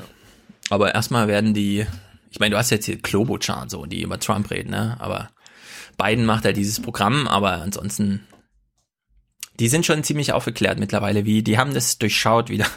Zumindest den 2016er Wahlkampf haben sie durchschaut, ihren eigenen noch nicht, mal gucken. Da ist jedenfalls einiges Team, los. Team Hickenlooper. Wer war das nochmal? Na. Das war der, der gegen Sozialismus war. Ja. Ja. Gut. Guter erster Aufschlag. Wann geht's da weiter? Haben wir schon Termine? Ich weiß nicht. Ihr werdet es im Podcast erleben. Okay. Ich glaube jetzt jeden, jeden Monat zwei oder so. Also es wird jetzt Jeden Monat sein. zwei. Es wird über 20 geben, ja. Das sind ja österreichische Verhältnisse. Mhm. Das ist Ja, nicht schlecht, ist gut. Bei den Quoten kein Wunder. Die machen ja Werbung zwischendurch. Ja. Sehr gut. Finde ich gut. Ist eine gute Gut. Prospekt-Dings. Am Ende der Woche bringe ich da mal ein paar Polizeisachen mit. Habe ich ja für diese Woche versprochen. Ich habe mich letztes Mal, muss mich entschuldigen, vor zwei Folgen, äh, ich hatte das in den falschen Hals bekommen und auch mit euch falsch argumentiert, äh, diese SEK-Einsatz. Äh, Ja, haben wir dafür einen Audiokommentar bekommen? Du hast ja einen bestellt, sozusagen, von dem Kommentator. Nee, leider nicht, aber da gab's da gab's einen super Kommentar unter der Folge, könnt ihr euch durchlesen, von einem, ich weiß nicht, Ex-Polizisten oder einem Polizisten, der hat das mal erklärt. Ich habe es einfach aus der Nachbetrachtung ex ante Ja, ähm, also- geguckt und ich äh, möchte meinen mein Fehler zugeben und mich entschuldigen. Ja, da ging's. Wenn wir jetzt zwischen Alternativen wählen wollen, die eine Erzählung, die Polizei hat den Täter einfach auf dem Schiff gelassen und der hat die Waffe in der Ostsee versenkt. Da ist die andere Erzählung, man hat noch vorher kurz eine Emergency vorgegaukelt, damit alle nochmal von Bord gehen, ist die bessere Erzählung. Stand da, glaube ich. Ja. Aber auch äh, ist ein sehr guter Hinweis, die, die Sachen nicht immer nur von hinten denken, sondern wie so ein Historiker, als die Menschen 1933 Hitler wählten, wussten die noch nicht, dass sie 39 in den Krieg ziehen und 45 alle tot sind. Sonst hätten sie es wahrscheinlich nicht gemacht. Und es ist, da steckt eine wichtige Lehre drin, nicht nur für, wie sollte man nachträglich juristisch über Polizeiarbeit denken, sondern so grundsätzlich. Mhm. Gerade auch mit Bezug auf, welche Debattenthemen werden hier eigentlich durchgepeitscht. Gut, wir brauchen für Ende der Woche noch ein Intro-Intro, am liebsten ein weibliches, weil wir hatten heute eins von Paul und Johannes, den Zweifach-Nerds. Hört den Ja. Podcast. Was besprechen die da nochmal genau? Musik. ist natürlich sehr gut. Die haben einen sehr guten ersten Aufschlag gemacht bei Paul im Podcast zum Thema die letzte Musik, die berühmte Kompen- äh, Komponisten geschrieben haben. Schon wissend, dass es ihre letzte ist. Und nochmal Danke an Markus für den hier. Connect the dots. Penner. We connect the dots. Ja, und wir brauchen Unterstützung. Äh, Produzenten und Produzentinnen, das werdet ihr ab 42 Euro. Und wenn ihr Präsentator oder Präsentatorin werden wollt, äh, immer her damit, immer gerne. Ja. En Ende der Woche geht's dann weiter. Wir können uns aber Gedanken machen, wo wir 400 machen, ne? Wird ja langsam heiß. Also August, September wird ja, wird, ist realistisch, ne? Vielleicht ist ja hier in Dresden, wo wir sind, 400. Wer weiß. Zur Not verschieben wir es virtuell, die 400 auf Dresden. Mal schauen. Mal schauen. Ansonsten habe ich jetzt keine weiteren Ankündigungen. Ja, das war's. Ja, es, äh, eben, es gibt auf der Seite eine Terminseite. Da werde ich mal eintragen. Der nächste Taron-Tag steht nämlich auch schon fest. Ich glaube, wir hatten den 7. Oktober. Oktober Lauter lustige gesagt. Sachen. Ich erinnere euch nochmal an unsere Tour der Vernunft.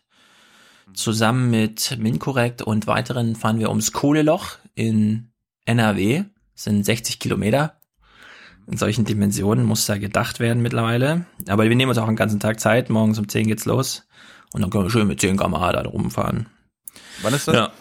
Das ist aufwachenpodcast.de slash Termine. Am 14. September. Und Taron-Tag ist am 7. Oktober. Falls ihr mitkommen wollt, diesmal mit Kindern. Ja, sehr gut. Gut. Rinja. Dann bis Ende der Woche. Herzlichen Dank und Ihnen und Ihren Zuschauerinnen und Zuschauern einen schönen Abend. Herzlichen Dank und äh, Deutschland alles Gute. So viel heute von uns. Ihnen noch einen schönen Abend bei uns im Ersten. Selbstverständlich werden Sie die Tagesschau und die Tagesthemen auf dem Laufenden halten. Machen Sie es gut. Progressive patriotism, progressive nationalism, fighting progressive populism. This is a message that unites all Democrats. They may have the money and the power. We have the people. Connecting the dots, du Penner! So viel erstmal von mir, weil ich bin ja noch fix und fertig und es ist auch lang genug. Ja? Ihr Lieben, das war's von mir. Herzlichen Gruß und einen dicken Knutscher. Tschüss zusammen. Wiedersehen. Ciao, vielen Dank.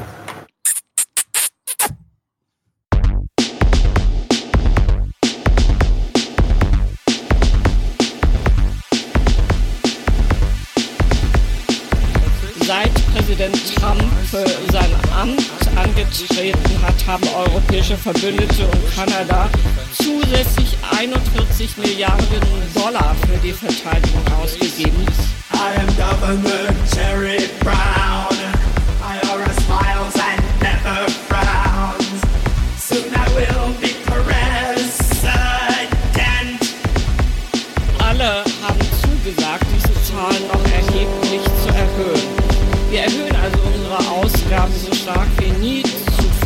Zuvor, sodass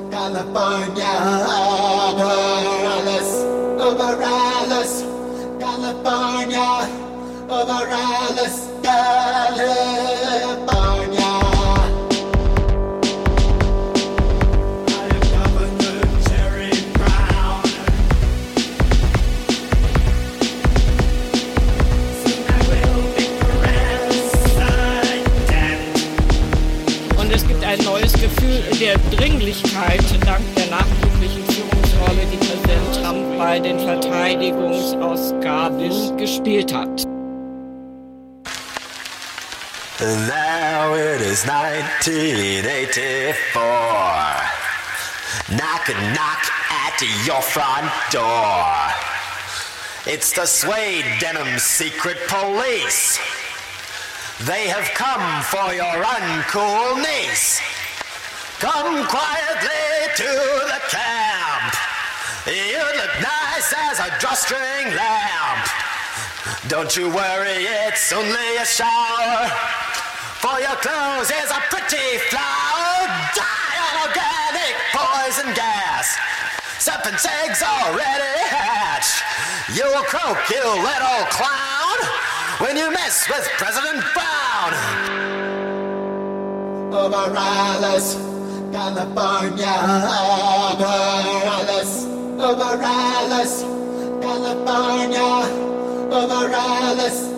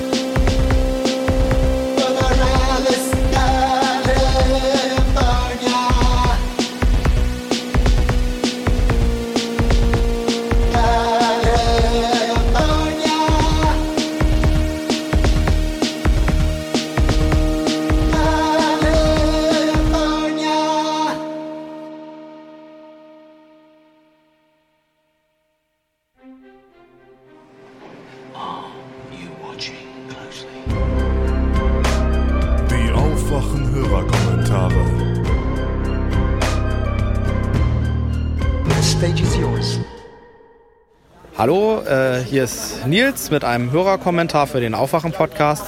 Und ich bin gerade in Rammstein an der Airbase und wir starten jetzt einen Demonstrationszug. Und äh, ja, wir wollen natürlich blockieren und ähm, hoffen, dass die Aktion gelingt. Gestern hatten wir eine mega geile Aktion in Büchel, wo die 20 amerikanischen Atombomben lagern. Dort haben wir gefühlt eine Dreiviertelstunde lang äh, die Airbase dicht bekommen, blockiert.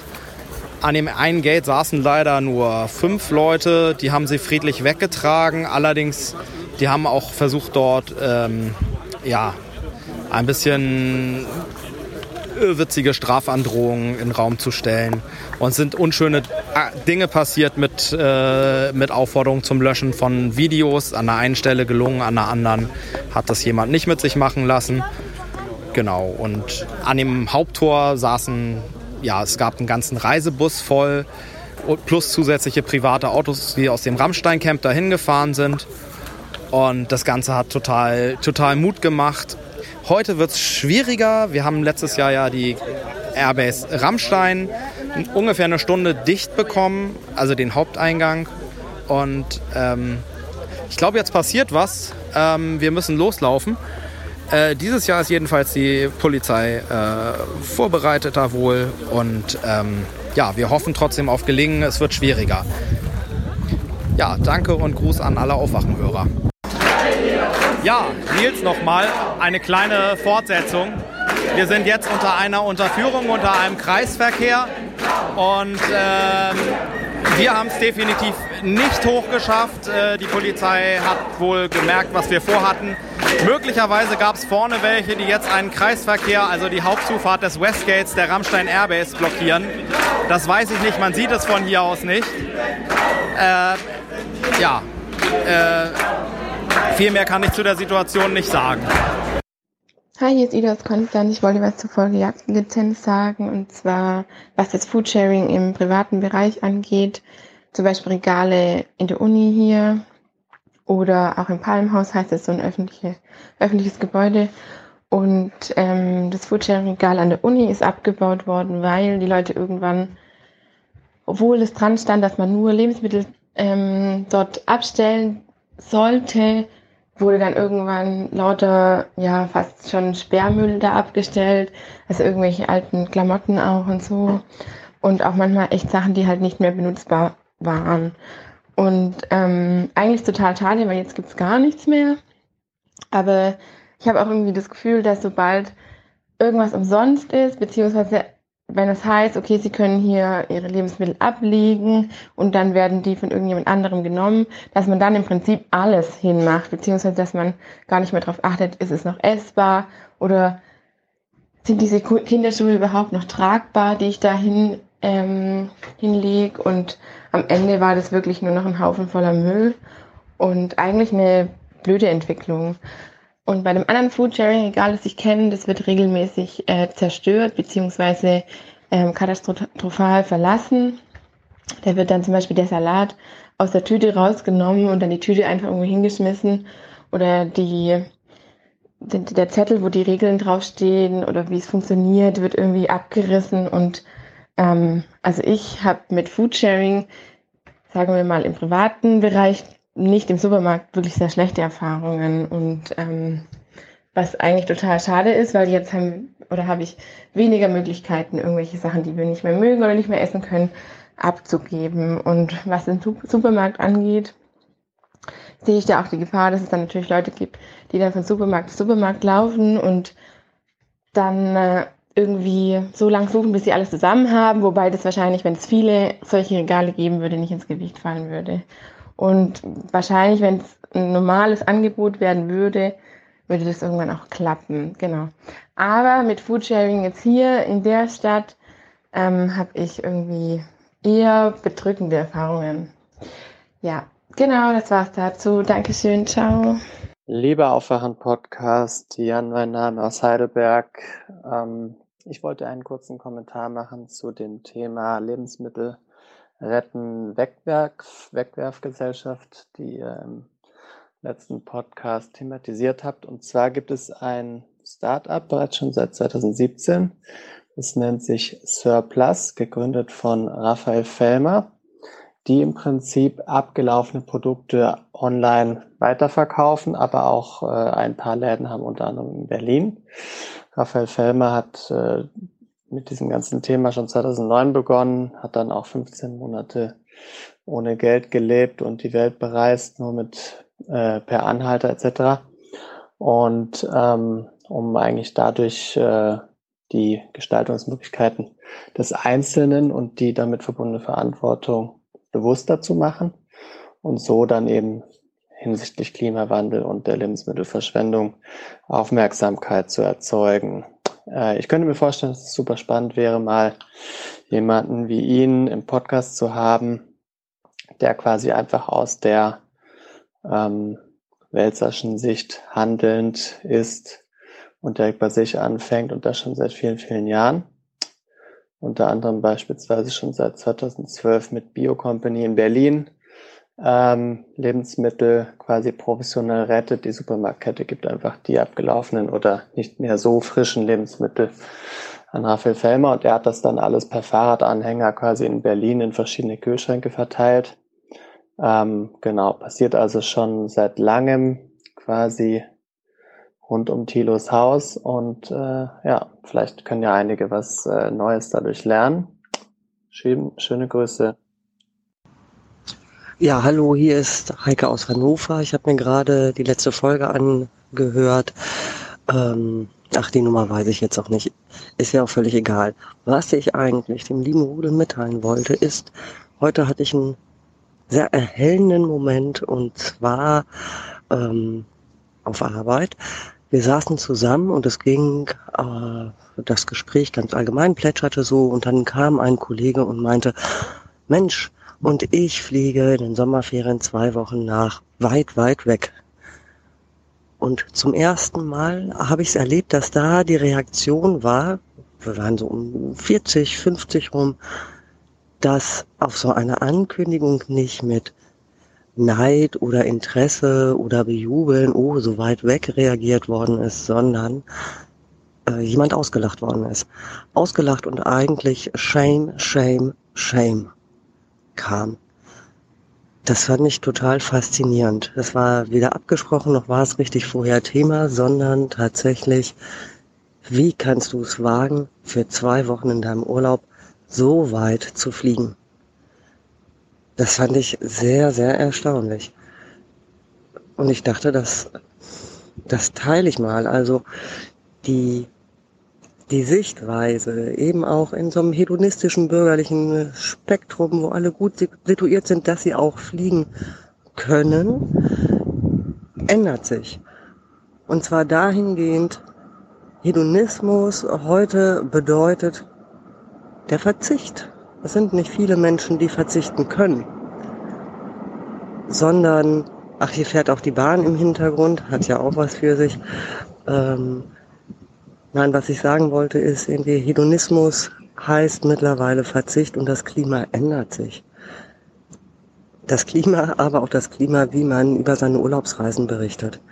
Und dass die Shame-Glocke geläutet hat, hat eigentlich dazu geführt, wir wissen ansatzweise, wohin die Reise geht. Es war überhaupt nicht von Interesse. Was möchtest du da tun? Oder es ist ein geiler Urlaub, dass du so weit weg bist. Sondern zu sagen, das wird teuer. Und zwar wahrscheinlich gar nicht mehr für dich. Und das fand ich einen super schönen Moment und ich dachte, das teile ich doch mal. Vielleicht kommt ja auch was im bürgerlichen Spektrum an, gerade bei den Menschen, die es sich leisten können, weil der Rest der Welt, der reist nicht zu uns, der fliegt zu uns. Genau, und diese Gedanken dachte ich, teile ich nochmal. Ein, eine schöne Woche, hoffentlich wird es euch allen nicht zu heiß. Tschüss. Ach Mist, ich bin's nochmal, Heike aus Hannover. Ach, mein Kollege hört natürlich auch den Aufwachen-Podcast. Und äh, bitte, bitte, bitte, lieber Kollege, genieße doch meine Freude darüber, dass wir vielleicht doch noch 1,5 Grad erreichen können. Und äh, drück mir keinen miesen Stundenplan rein meine Kritik. Nun ja, und sonst kann ich auch damit leben. Jo, moin Leute, ich wollte mich mal in Bezug auf die verschiedenen Ansätze von Harald Welzer melden. Seine Gedanken und sein Vorgehen waren ja im Podcast jetzt sehr präsent. Äh, unmittelbar bevor ich Thilos Interview mit Harald Welzer gesehen hatte, hatte ich noch äh, Paul Masons Buch gelesen, ähm, Klare, lichte Zukunft, eine radikale Verteidigung des Humanismus. Da war eine Stelle drin, kann ich nur empfehlen, äh, Zitat, vor 2008 versprach der Neoliberalismus, das Leben wird in alle Ewigkeit so sein wie heute, nur besser. 2008 lautete das Versprechen, das Leben wird immer so sein, nur schlimmer. Also ein dystopisches Zukunftsnarrativ. Und äh, dieses Narrativ ist ja auch irgendwie allgegenwärtig und der gute Herr Welzer bildet gewissermaßen für meine Begriffe eben lustvoll die Antithese oder einen Kontrapunkt, den ich vereinfacht so verstehe. Denken wir doch mal anders, Leute, lasst uns neben all den negativen Erwartungen mal sehen, was wir jetzt haben und gehen nicht vom Schlimmsten aus, stecken wir uns weniger rigide Ziele, sondern legen mal los, indem wir schauen, worüber wir verfügen können und was unsere Anliegen sind. Denn wenn wir weiter so denken wie bisher, dann limitieren wir unsere Handlungsoptionen äh, wesentlich. Und das alles kommt mir aus meiner therapeutischen Arbeit sehr bekannt vor. Kurz zu mir, ich bin Musiktherapeut und arbeite in einer Kinder- und Jugendpsychiatrie und äh, ich bin also irgendwie täglich mit Veränderungsprozessen beschäftigt, ob ich sie einfach wahrnehme, mich frage, ob sie überhaupt stattfinden oder sie anrege. Ähm, und ich wollte halt einfach ein paar Punkte bei Wälzer isolieren und sie in Verbindung mit, meine, mit meiner Arbeit bringen. Und ähm, bei Wälzer geht es aus meiner Sicht ganz wesentlich um Haltung, nämlich um das Einnehmen einer Haltung, die nicht vom Negativ-Narrativ beeinflusst sein soll. Und das finde ich extrem wichtig, denn Haltung ist immer handlungsleitend. Und ich arbeite, wie gesagt, therapeutisch mit Kindern und manchmal auch deren Eltern. Ich möchte inhaltlich gar nicht so sehr ins Detail gehen, sondern zusammenfassend sagen, dass mir täglich junge Menschen begegnen, die existenzielle Grenzerfahrungen gemacht haben, die auf ein begrenztes Repertoire an Bewältigungsstrategien verfügen oder deren Umfeld und in dieser Hinsicht wenig Ressourcen bietet.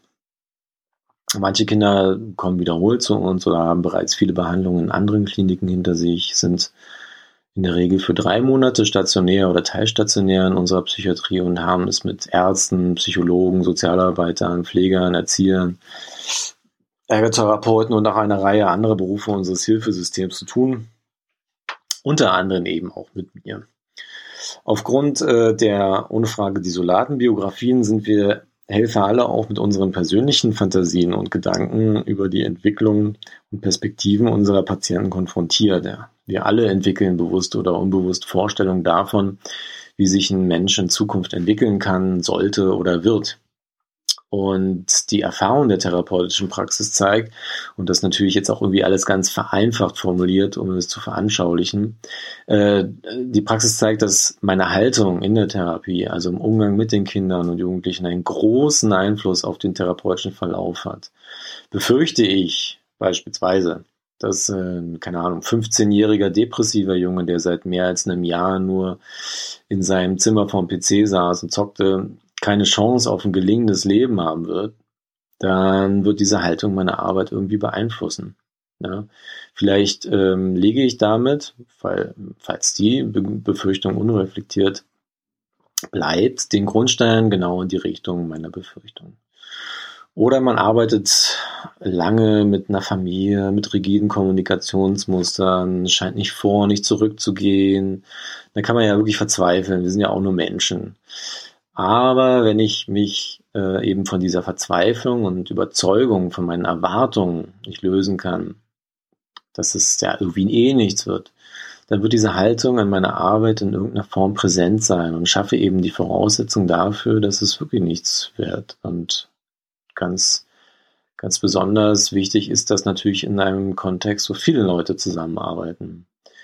Das äh, ist eben das Prinzip der selbsterfüllenden Prophezeiung. Wen das irgendwie näher interessiert, der, dem lege ich äh, das amüsante Büchlein von Paul Watzlawick ans Herz. Äh, Anleitung zum Unglücklichsein, auch ein Klassiker, ist bestimmt vielen bekannt. Ähm, ein alltägliches Beispiel von mir für alle Mamas und Papas ist, äh, vielleicht kennt ihr das, ihr bringt euer Kind schon mit der leisen Überzeugung ins Bett, dass es ewig dauern wird oder ganz anstrengend und der Abend ist gelaufen. Und ja, das ist äh, ganz oft schon das gedankliche Fundament für eben genau diesen Verlauf. Ich muss also in meinem Beruf eben permanent wach sein für eben genau diese negativen Erwartungshaltungen sein. Dazu gibt es ja verschiedene Möglichkeiten. Also erst natürlich die Reflexion an sich, keine Ahnung, auch Reframing, Perspektivwechsel, Supervision, Intervision, kollegialen Austausch und so. Ne? Also das äh, ist, ich möchte aber nicht sagen, dass grundsätzlich meine Haltung negativ ist, sondern eher ähm, mich gerne überraschen lasse von, von Verläufen und auch nicht gar nicht den Defizitblick habe. Ähm, der, der, dieser Positivdenken-Ansatz von Welzer, der, kommt ja auch irgendwie wie eine Provokation daher. Ähm, und äh, vor allem auch, wenn, wenn man ihn um seine Erläuterung irgendwie so anbetteln muss. Wie, das war schon sehr, zäh zum Teil. Ähm, ja, scheinbar genießt er das auch so ein bisschen. Aber ähm, wieso denn, äh, ne, sein, sein Credo ist ja so, wieso denn verzweifeln, denken wir doch mal anders. Und äh, betont ja auch in seinem Buch, dass, dass man ja nicht zwangsweise optimistisch denken sollte, sondern auch positiv. Ähm, die zweite Schnittstelle zwischen meiner Arbeit und dem Denken von Harald Welzer ist, äh, meiner Meinung nach, wir schauen, was gegeben ist und worüber wir verfügen. Ja, ich finde es in meiner Arbeit total wichtig, dass man, bevor man überhaupt therapeutisch handelt, ganz genau die Rahmen und situativen Bedingungen analysiert, um genau daraufhin zu entscheiden, was hier und jetzt unter diesen Bedingungen möglich ist. Und meist begrenzt dieses Vorgehen ja schon gewaltig und befreit einen von der Vielzahl an Möglichkeiten, die es ja gibt. Äh, man schaut nach Ressourcen und Zugängen, die man für den Prozess nutzen kann. Und so will es ja auch Wälzer. Ne? Wir leben in einer Form des Kapitalismus, der hat uns vieles ermöglicht, wie, wie im Interview halt. Ne? Zum Beispiel äh, filmst du das hier gerade und hältst mir ein Mikro vor das Gesicht. Äh, das hat uns ja alles der Kapitalismus ermöglicht. Und was könnte er uns denn in Bezug auf Veränderungen noch ermöglichen? Äh, und die dritte Schnittstelle sehe ich eindeutig daran, dass äh, Wälzer auf lineares Denken verzichtet und äh, ich verstehe es auch so, eben auch ganz auf konkrete Ziele verzichtet. Ähm, Wälzer äußert sich ja kritisch zu Klimazielen ne? und äh, wir müssen jetzt das machen, um das zu erreichen. Und in der therapeutischen Arbeit engen aus meiner Sicht Ziele auch die Handlungsflexibilität enorm ein. Ähm, antizipiere ich jetzt schon irgendwie einen Aufschrei vom Psychotherapeuten. Ist ja auch irgendwie klar, so Kostenträger brauchen ganz klare Ziele, um damit die Kosten ja auch irgendwie gerechtfertigt sind. Was, warum sollte man sonst Geld ausgeben für Hilfen? Ähm, muss ich natürlich erklären, so äh, ich halte halt nicht so viel von dem Denken, um nach dem Motto, um Ziel A zu erreichen, machen wir halt die Lösung 42. Äh, da haben wir halt äh, lineares Denken und ähm, ich finde halt, man kann halt irgendwie nicht wirklich gewinnbringend so denken, Patient ist so und so und da werde ich jetzt genau die Intervention machen, um genau dieses Ziel zu erreichen. Ich sehe es als kritisch, da die äh, Ziele eben den Effekt von Scheuklappen haben. Man verliert den Blick nach rechts und links, lässt sich nicht überraschen und auf gewinnbringende Abwege ein. Äh, ja, Pausen zum Beispiel. Mal drei Sekunden länger warten, als man selber aushält vielleicht. Stille. Und es entstehen die spannendsten Sachen. Und ähm, vielleicht auch genau die Sachen, die einen Prozess in eine Richtung bringen, die, von der man nie für möglich gehalten hat, dass es passiert. Ähm, und ähm, genau, das äh, genau dieses Denken, lineare Denken führt äh, möglicherweise auch schnell zu Verzweiflung. Ne? Denkt man an selbsterfüllende Prophezeiung, wenn eben das Ziel einfach nicht erreicht wird und ich ganz hart daran ackere, dass dieses Ziel halt irgendwie erreicht wird eben. Ähm, in meiner therapeutischen Arbeit ermittle ich eben nach einer Diagnostik einen Bedarf und daran anschließend äh, entwickle ich ein Anliegen. Ja, also ich sage nicht Ziel, sondern Anliegen. Das hört sich vielleicht erstmal irgendwie nicht so wesentlich an, aber es macht halt für mich total einen Unterschied. Ich habe ein Anliegen entwickelt, ein therapeutisches Anliegen, mit dem ich eben einen Impuls setze für einen Prozess. Äh, das ist jetzt überhaupt nicht spontan oder so, ja, mal gucken, was passiert. So, nö, ganz bewusst und immer äh, verlaufsdiagnostisch reflektiert. Und, ähm, und ich finde, mit Zielen ist auch das Problem, ne, weil wir das Ziel A erreicht haben, was machen wir dann? Stellen wir das nächste Ziel auf. So, ne? Ähm, vielleicht, ich, darauf könnte ich mir tatsächlich noch einlassen, dass man, wie gesagt, man hat ganz das Minimal, Minimalziel, also wirklich eher so, so Wegmarken, von denen man eine, Vor eine bestimmte Ahnung hat. Würde mich jetzt aber spontan auch schon wieder irgendwie einengen, dieses Denken. Ähm, ich mache, versuche halt einen bestimmten Raum für Erfahrungen ähm, aufzumachen und lasse mich auf das Tempo von Patient ein und ähm, lasse mich auf das ein, was, was entsteht. Ja. Ich weiß nicht, ob das Sinn macht. Ähm, spannend fände ich halt äh, generell die, den, was man aus der therapeutischen Praxis ableiten kann für, für gesellschaftspolitische, wirtschaftspolitische Veränderungen. Ähm, ich, ich musste an die hochwirksamen psychotherapeutischen Behandlungsstrategien bei Angsterkrankungen denken. Vielleicht kennt das der eine oder andere, die systematische Desensibilisierung. Ähm, ganz vereinfacht gesagt, äh, stellt man dabei eine Angsthierarchie auf und konfrontiert den Patienten oder Klienten entweder in sensu, also in der Vorstellung, mit dem angstauslösenden Objekt oder in vivo. Man steigt dann quasi mit ihm auf den Kirchturm und ermöglicht dem Menschen mit Höhenangst beispielsweise die Erfahrung zu machen, dass die Angst nur vorübergehend überflutet, ja, nach kurzer Zeit aber wieder sinkt.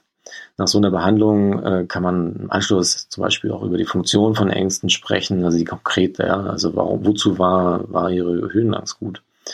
Ähm, und äh, stellt euch das mal irgendwie übertragen auf Gesellschaft vor, ja. Also die Angst ist ja präsent, äh, ist ja allgegenwärtig. Ich habe letztens einen Beitrag gesehen, dass die Angst vor Flüchtlingen mittlerweile dazu führt, dass äh, Deutsche aus Angst eben ähm, vor Überfremdung nach Ungarn auswandern. Oder die angstauslösenden Reize vermeiden, sozusagen, um im Ausland dann sesshaft zu werden. Oh, wie könnte denn eine systematische Desensibilisierung von Bevölkerungsgruppen aussehen? Ja, da geht es natürlich dann nur um Denkspiele. Ich bin mir natürlich dessen bewusst, dass äh, der Vergleich und die Übertragung hinkt, dass, dass, es, dass es auch begrenzt ist, aber ähm, mir geht es ja nur darum, um zu schauen, weil, welche, welche Ableitungen sich daraus ergeben. Ja?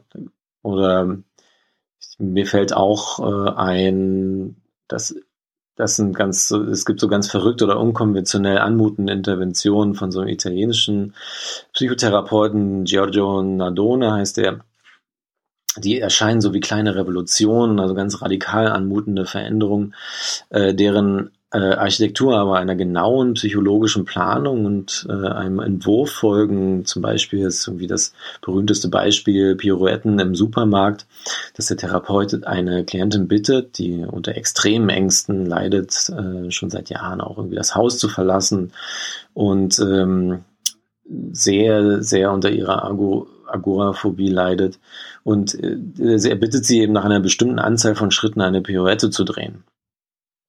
Und ähm, die, seine klinische Erfahrung oder sein, aus seiner Praxis äh, abgeleitete Erfahrung ist, dass die Intervention für viele, viele Klienten hilfreich war.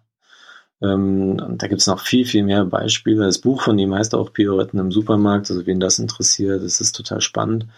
Ähm, und da vielleicht gibt es auch eine Überschneidung, ich weiß nicht genau, das benennt er jetzt Welzer nicht so nicht, nicht direkt oder eindeutig, aber dass es auch um einen spielerischen und lustvollen Umgang mit Veränderungen geht. Bei aller, ja, also ich, ich muss ja zugestehen, es gibt ja einen Grund zur Verzweiflung, aber eben, es gibt auch einen Grund darum, äh, dafür dann eben spielerisch und lustvoll mit, mit Ideen umzugehen. Und äh, gerade als Musiktherapeut kann ich ja irgendwie ein Lied davon singen. Ähm, Veränderungen ermögliche ich zum Beispiel, indem ich jemanden einen alternativen Erfahrungsraum aufmache. Das könnt ihr zum Beispiel auch mal selbst üben. Das ist ganz, ganz einfache Selbsterfahrung, wenn ihr morgen versucht, eure Handlungsimpulse, eure Handlungsmuster wahrzunehmen und äh, daraufhin versucht, euch einfach mal anders zu verhalten. So wie Stefan es irgendwie auch letztens meinte, gehen nicht auf direkten Wege zur BBK, sondern einfach mal ums Eck und schau, was sich dadurch ergibt. Ähm, die Auswirkungen könnt ihr festhalten, aufschreiben oder am besten ja noch ähm, eure Erfahrungen mit euren Liebsten teilen oder macht eine Gruppenselbsterfahrung auf, draus, ja. Äh, tut euch nicht weh. Äh, es gibt äh, also eben viele Denkspiele, die sich ähm, da ergeben und ähm, ich, äh, keine Ahnung, es gibt zum Beispiel auch das äh, Konzept ne, der paradoxen Intervention, ein Klassiker, denkt jetzt nicht an rosa Elefanten. Ähm, ja, mal sehen, was sich da, was sich da noch ergibt. Vielleicht bringe ich mich noch mal ein. Ich äh, wünsche euch einen schönen Tag. In diesem Sinne, Paradox Intervention, seid spontan. Tschüss. Hallo, hier ist Robert. Ich habe ein paar Bemerkungen zum vorletzten Talk Radio und zwar zu äh, Harari.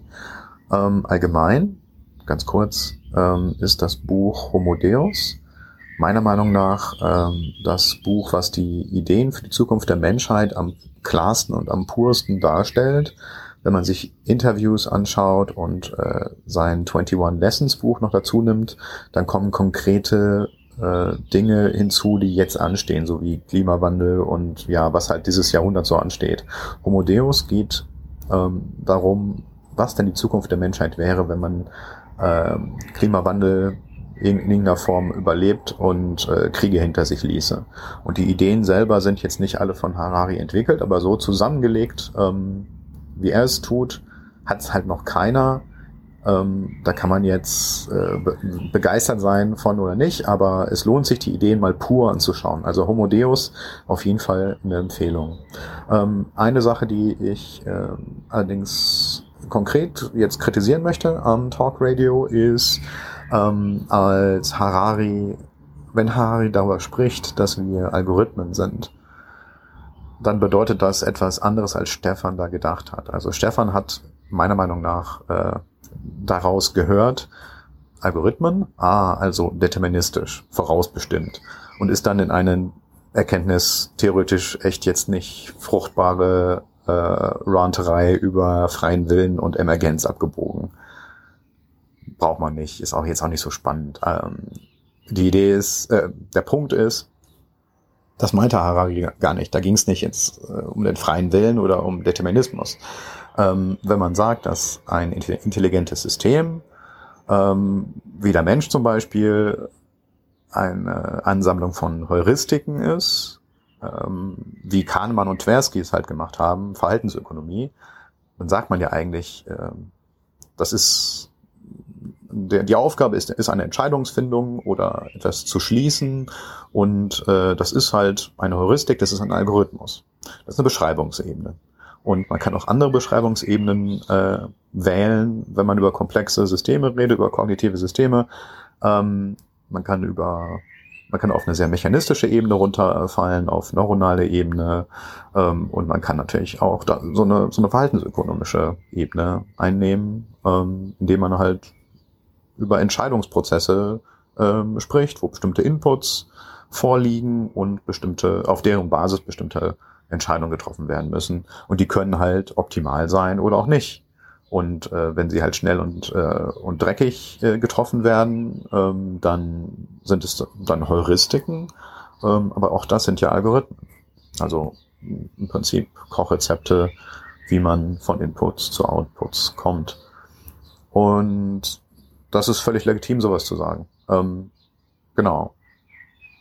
Wenn man also Thinking Fast and Thinking Slow ähm, gelesen hat und hat Stefan ja anscheinend, ähm, das ist eigentlich die Basis, äh, womit Harari arbeitet. Und da sagt er halt, Menschen sind Algorithmen, ein Sack Heuristiken, die nicht besonders gut funktionieren. Ähm, aber auch in anderen Feldern, unabhängig jetzt von ähm, Kahnemann und Tversky und Harari, äh, sind Algorithmen gute Analogien dafür, was ähm, biologische Systeme halt tun. Okay. Ähm, long story short, äh, wenn jemand Algorithmen sagt, wenn Harry Algorithmen sagt, dann meint er äh, eine bestimmte Beschreibungsebene von uns, die auch Psychologen jeden Tag einnehmen. Und äh, er meint nicht, dass wir vor, vorherbestimmt sind und möchte die ähm, Willensfreiheit-Debatte anstoßen. Okay, Schluss jetzt hier. Schon viel zu lang. Ciao. Hallo, Aufwachen-Podcast. Ich wollte einen kurzen Kommentar abgeben zum äh, Rezo, zur Rezo-Folge. Und zwar wollte ich dem Stefan ein bisschen den Rücken, den Rücken stärken, obwohl er das vielleicht in der äh, Frage nicht nötig hat, aber in der Diskussion, ob jetzt dieses Interview von Annegret Kamm-Karrenbauer ein, ähm, eine politische Aktion war. Und da muss ich sagen, selbstverständlich war das eine politische Aktion, weil sobald sie irgendetwas sagt, ob sie jetzt über die Partei redet, ob sie über ihre persönliche Meinung zu irgendeiner politischen Frage redet, ob sie äh, über die politischen Gegner redet, das ist natürlich höchst politisch.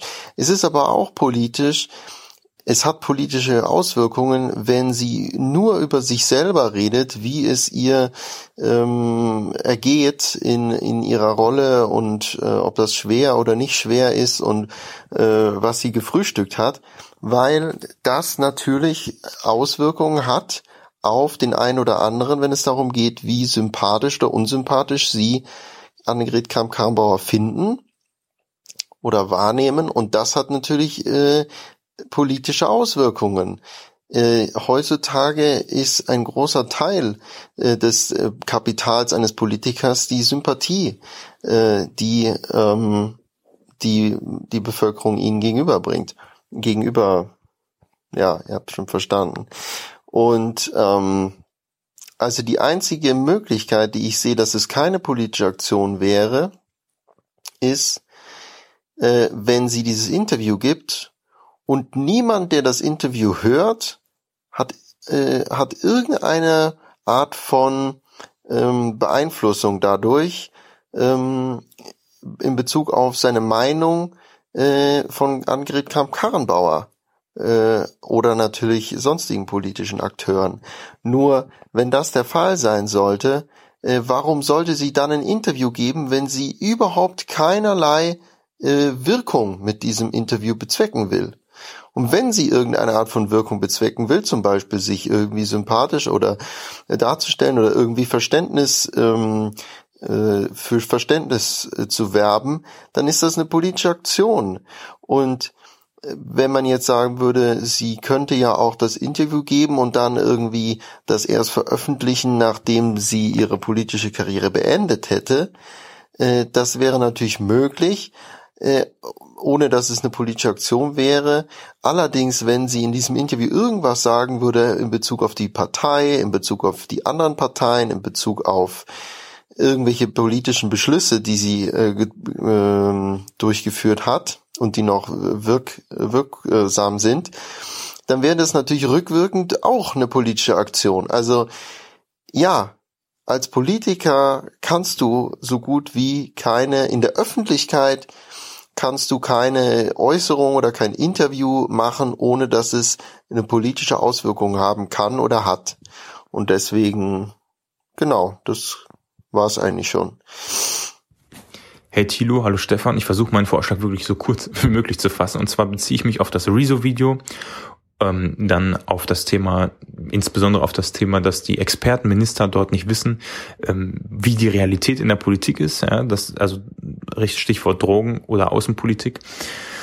Dann beziehe ich mich auf das Thema Precht, der sagt, dass das aktuelle Parteiensystem dazu führt, wenn neue Parteien an die Macht kommen, also zum Beispiel eine Linke, dann können die gar nicht aus diesem Kreislauf ausbrechen und etwas anders machen. Und der Vorschlag bezieht sich eben darauf, wie das möglich wäre. Und zwar ist, habe ich in der Vergangenheit mit Ärzten gesprochen und die haben sich alle ähm, über das aktuelle Gesundheitssystem und die Veränderungen, die dort gemacht werden, dagegen ausgesprochen und haben gesagt, ähm, das ist so realitätsfern. Ja?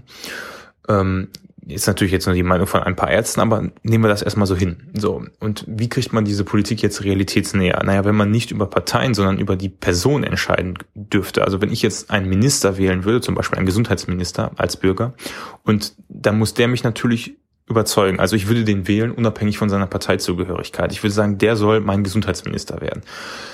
Wozu würde das führen? Das würde natürlich zu Diskussionen führen, die wesentlich näher an den Inhalten sind. Natürlich müssten die Personen sich vermarkten, also die könnten dann, hätten die Chance, wesentlich modernere Videoformate zu bringen, in direkteren Austausch zu treten. Ähm, ja, eben einfach das, was im, mit dem Rezo-Video erreicht wurde, was klar aufgezeigt wurde, diese Kommunikationsmittel der der heutigen Zeit vernünftig zu nutzen, das wäre dann eine Chance, weil so stark auf Personen zentriert funktioniert das im Internet eben besonders gut. Das würde auch dazu führen, dass sich dann mehr Leute mit den Personen auch wieder wirklich für die Inhalte interessieren, dass die Diskussion nicht auf Horse, Parteien-Horse Race reduziert wird und natürlich, dass diese Menschen dann auch wirklich mit einer mit einem Commitment in diese Regierung gehen würden und nicht bloß für den, für den, für, für den überwiegenden Teil Menschen sind, die zufällig in diese Position gerutscht sind, weil sie in dieser richtigen Partei waren und gerade einen Posten zu vergeben hatten und die sich den langjährig verdient haben. Sondern man müsste sich diesen Posten erkämpfen. Wie kann man den Nachteil dass die Leute sich mehr informieren müssen, dann ausgleichen. Auch das wäre ja kein Problem. Also was meine ich damit? Ich meine damit, wenn jemand wirklich sich für alle Ministerposten, äh, wenn ich alle Ministerposten als Bürger wählen muss, muss ich mich natürlich auch zwangsweise damit beschäftigen oder etwas mehr beschäftigen mit den Inhalten und nicht nur mit einer Partei, die mir ein paar Plakate irgendwo hinklebt. Das könnte man über moderne Formate auch hinkriegen. Und damit meine ich, dass man nicht zur Wahlurne geht, sondern dass man einfach online sich zum Beispiel direkt zu jedem Ministerposten ein paar Videos von den Kandidaten angucken kann und dann eben sagen kann, der gefällt mir oder der gefällt mir nicht und dadurch dann eben sein, sein, sein Votum abgibt für diese Position. Wie man das jetzt alles noch im Detail ausarbeiten kann, spielt keine Rolle. Aber grundsätzlich ist meine Idee erstmal gewesen, diese, diese Parteien in der Form in den Ministerposten loszuwerden, indem man die Inhalte nach oben stellt. Ist jetzt einfach nur ein blöder Gedanke, aber ja, vielleicht findet er es ja auch ganz interessant. Oder habt schon mal drüber nachgedacht? Ja, hallo, äh, Omet hier. Ähm, ich habe zwei Dokumentarfilmempfehlungen für euch. Einmal Der markgerechte Patient in der Krankenhausfabrik. Ein Film von unten von Leslie Franco und Hedolo Lorenz. Geht etwa 82 Minuten. Also wir haben damit Aufklärungskampagnen gemacht und äh, sehr gutes Feedback erhalten, was auch also die meisten sehr schockiert hat und erschreckt hat. Äh, manche bezeichnen das sogar als Genre in der als äh, Horrorfilm. Also Vielleicht könnt ihr das auch thematisieren und ähm, ihr, ihr würdet auf jeden Fall damit äh, der Bewegung und den Pflegekräften, denke ich mal, sehr gut und sehr stark unterstützen. Ähm, wenn ich es nicht schon gemacht habe. Also ich habe das jetzt ähm, bei euch noch nicht gesehen, obwohl ich ähm, das also Aufwachen-Podcast schon sehr lange verfolge. Und ähm, das zweite war Hamburger Gitter wegen den G20-Protesten. Ähm, das wird jetzt, also läuft noch in den Kinos und ab Juli soll das wohl frei vielleicht dann rauskommen. Ja, das war's. Ciao. Hallo liebe Aufwachenrunde, hier ist Johannes mit einem kurzen Kommentar zu den Schwefeloxiden. Schwefeloxide sind, wie der Name schon sagt, Verbindungen zwischen Sauerstoff und Schwefel, so ähnlich wie die Stickoxide Verbindungen zwischen Stickstoff und Sauerstoff sind. Wenn wir über Umweltgefährdung und Gesundheitsbedenklichkeit reden, müssen wir das Augenmerk auf SO2 legen. SO2 hydrolysiert in Wasser zu schwefliger Säure und Schwefelsäure. Das sind beides, wie der Name auch schon sagt, Säuren und ferner oxidierende Stoffe. Das ist der Grund für sauren Regen. Manche kennen das Phänomen vielleicht noch vom Waldsterben.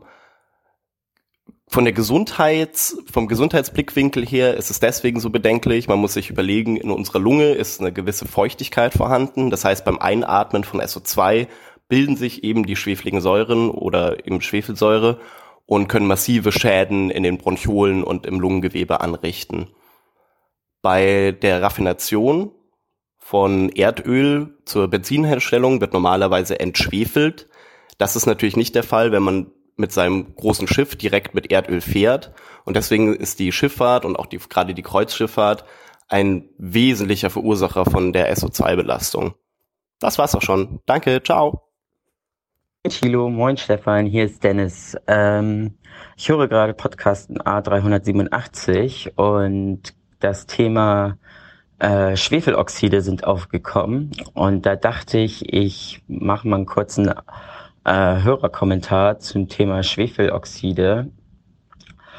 Ähm, zu meiner Person, also ich bin gerade Chemiker, promovierender Chemiker und deshalb kenne ich mich so ein bisschen aus. Ähm, Im Grunde genommen sind Schwefel, äh, ja, ich fange mal also im Grunde genommen sind Schwefeldioxid, äh, Schwefeloxide halt nichts anderes als die Verbrennungsprodukte von Schwefel. Und das Problem ist äh, vor allem in der ähm, Kreuzschifffahrt, dass wenn die Schiffe die Drei-Meilen-Grenze ähm, verlassen, gelten halt die Umweltstandards nicht mehr, weil auf internationalen Gewässern herrschen halt keine Umweltstandards. Das heißt, die ganzen Schiffe fangen an, Schweröl zu verbrennen. Und ähm, in Schweröl ist eigentlich im Grunde genommen fast das Rohprodukt des Öls, das wir aus der Erde holen. Und das kann bis zu sieben Prozent äh, bis zu vier Prozent Schwefel enthalten. Und normalerweise, also wenn man es jetzt fürs Auto macht oder so, halt sich dann einen Liter Benzin holt, dann ist der entschwefelt. Das heißt, durch äh, Destill ähm, ich vermute mal durch Destillationsverfahren wird, der, äh, wird das Öl entschwefelt, so dass äh, der Schwefel nicht mehr verbrennt werden kann, wenn wir äh, das Öl verbrennen, um halt äh, uns fortzubewegen.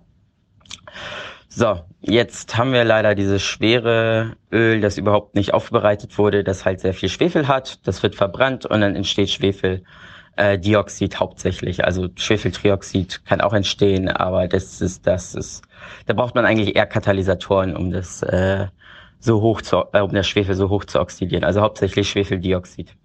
Und äh, Schwefeldioxid ist das Anhydrid der schwefeligen Säure. Äh, was heißt Anhydrid? Anhydrid bedeutet, ähm, dass wenn ich aus einer Substanz äh, auf der äh, auf der Summenformel einfach zwei Protonen oder beziehungsweise Wasserstoffe und äh, zwei Sauer äh, und ein Sauerstoff entferne, äh, dann habe ich eine Summformel, die halt ein Wasseratom, äh, Wassermolekül weniger hat ja, und dann ist es das Anhydrid zu dem vorherigen. Ich hoffe, da können mir jetzt alle folgen. Also nochmal ganz einfach, im Grunde genommen, wenn ich aus einem, aus einem Molekül das Wasser entziehe, habe ich das Anhydrid. So, jetzt ist Schwefeldioxid das Anhydrid der schwefeligen Säure. Das heißt, es geht aber auch in die andere Richtung. Das heißt, wenn Schwefeldioxid mit Wasser in Kontakt kommt, entsteht halt ähm, die schwefelige Säure. die ist halt sehr sauer und das führt halt zu saurem Regen. Ähm, und der greift dann halt die Pflanzen und alles Mögliche an, weil äh, schwefelige Säure eine recht starke Säure ist. Und äh, das macht das gefährlich, mal abgesehen davon, dass es selbst äh, giftig ist und äh, also Schwefeldioxid ist auch so schon giftig. Wenn es mit Wasser in Kontakt kommt, entsteht schwefelige Säure und die äh, ätzt dann sozusagen jetzt ganz krass formuliert halt die Pflanzen weg. Äh, das war halt ein großes Thema auch, glaube ich, in den 80ern mit dem Waldsterben, weil halt die ganzen Industrieanlagen halt keine Katalysatoren, entschwefelte Stoffe hatten und so weiter. Äh, dass das ganze Schwefeldioxid in die Luft gepustet wurde, äh, mit dem Wasser in der Luft hat sich halt vermischt, schwefelige Säure entsteht. Äh, Wenn es dann runterregnet, kommt die schwefelige Säure mit dem Regen runter und äh, dann kann die Säure halt äh, die Biomaterie, mit denen es in Kontakt kommt, oder an sich mit der Materie, denen es in Kontakt kommt, reagieren und äh, Säuren sind halt, machen halt gerne mal alles kaputt. Ja, ähm, ich hoffe, ich konnte euch damit so ein bisschen helfen und ein bisschen was zu Schwefeldioxiden äh, ein bisschen erzählen. Äh, Nochmal kleine Randnotiz fällt mir ein. Also Schwefeloxide werden auch in der Wirtschaft genutzt. Also man nimmt halt, hatte ich auch, glaube ich, kurz erwähnt, man kann ja, äh, wenn man Schwefel halt verbrennt, entsteht halt Schwefeldioxid. Und ähm, wenn man es äh, mit einem Katalysator verbrennt, dann kriegt man auch Schwefeltrioxid. Und das ist das Anhydrid der Schwefelsäure. Das heißt, wenn man Schwefeltrioxid in Wasser einleitet, bekomme ich Schwefelsäure. Und ähm, die braucht man halt industriell, so mal als Fun Fact, äh, halt für die Bleibatterien zum Beispiel. Und ja, das ist im Grunde genommen so ein bisschen was, was man so allgemein über Schwefeloxide erzählen kann. Ja, ich wünsche euch noch einen schönen Tag und ja, seid im Schatten, die Hitze ist heiß. Hallo Tilo, hallo Stefan, hallo Tyler. Ähm, Robert hier zum Aufwachen-Podcast 387 und zu äh, dem wahnsinnig sympathischen Rostocker Bürgermeister.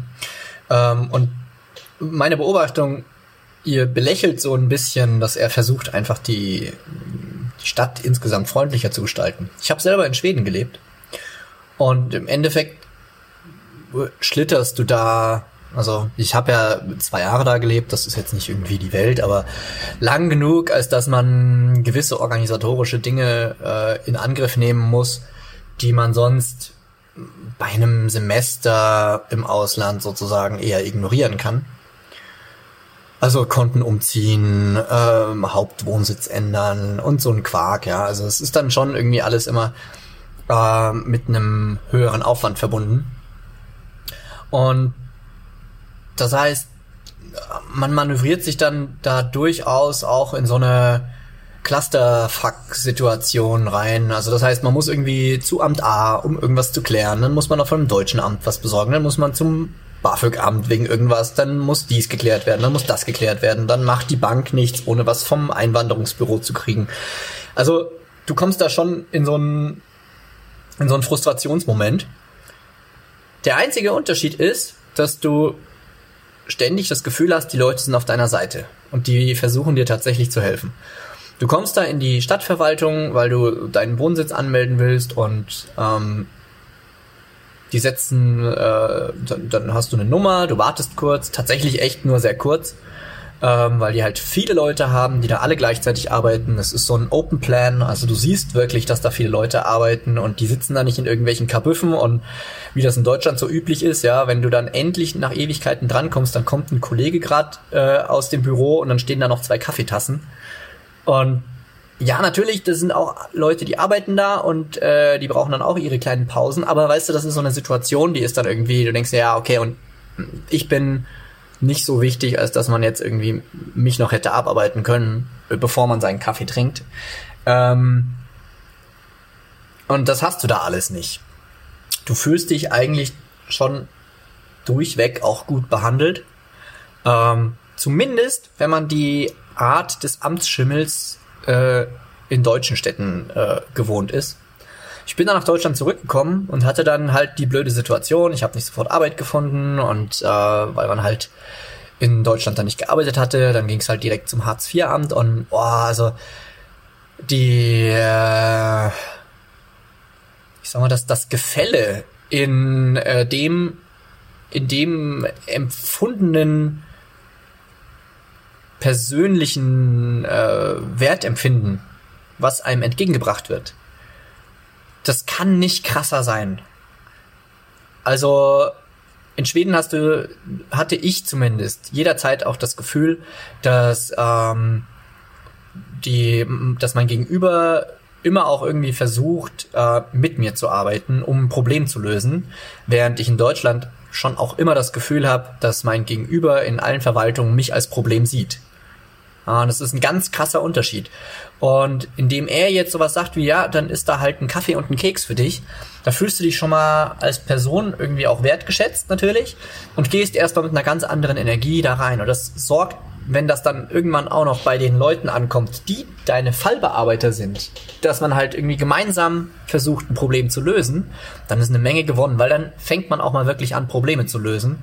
Äh, und das kann sich als Graswurzelbewegung in äh, Verwaltungen, das kann eine Menge bewirken, weil auf einmal ist man nicht mehr gegeneinander gegenüber am Tisch, sondern man hat was auf dem Tisch liegen und das muss man jetzt gemeinsam lösen, weil tatsächlich ist es ja so, insbesondere zum Beispiel bei äh, Hartz-IV-Empfängern, man hat ja ein Anrecht auf eine gewisse Sozialleistung und das Gegenüber wird einem quasi als Feind präsentiert, das versucht einem äh, diese Leistung zu verweigern, während man selber sich diese Leistung gegen den übermächtigen Staat erstreiten muss, was dann zu solchen Fällen führt, wo Leute irgendwie gewalttätig in äh, in diesen Abteilungen werden.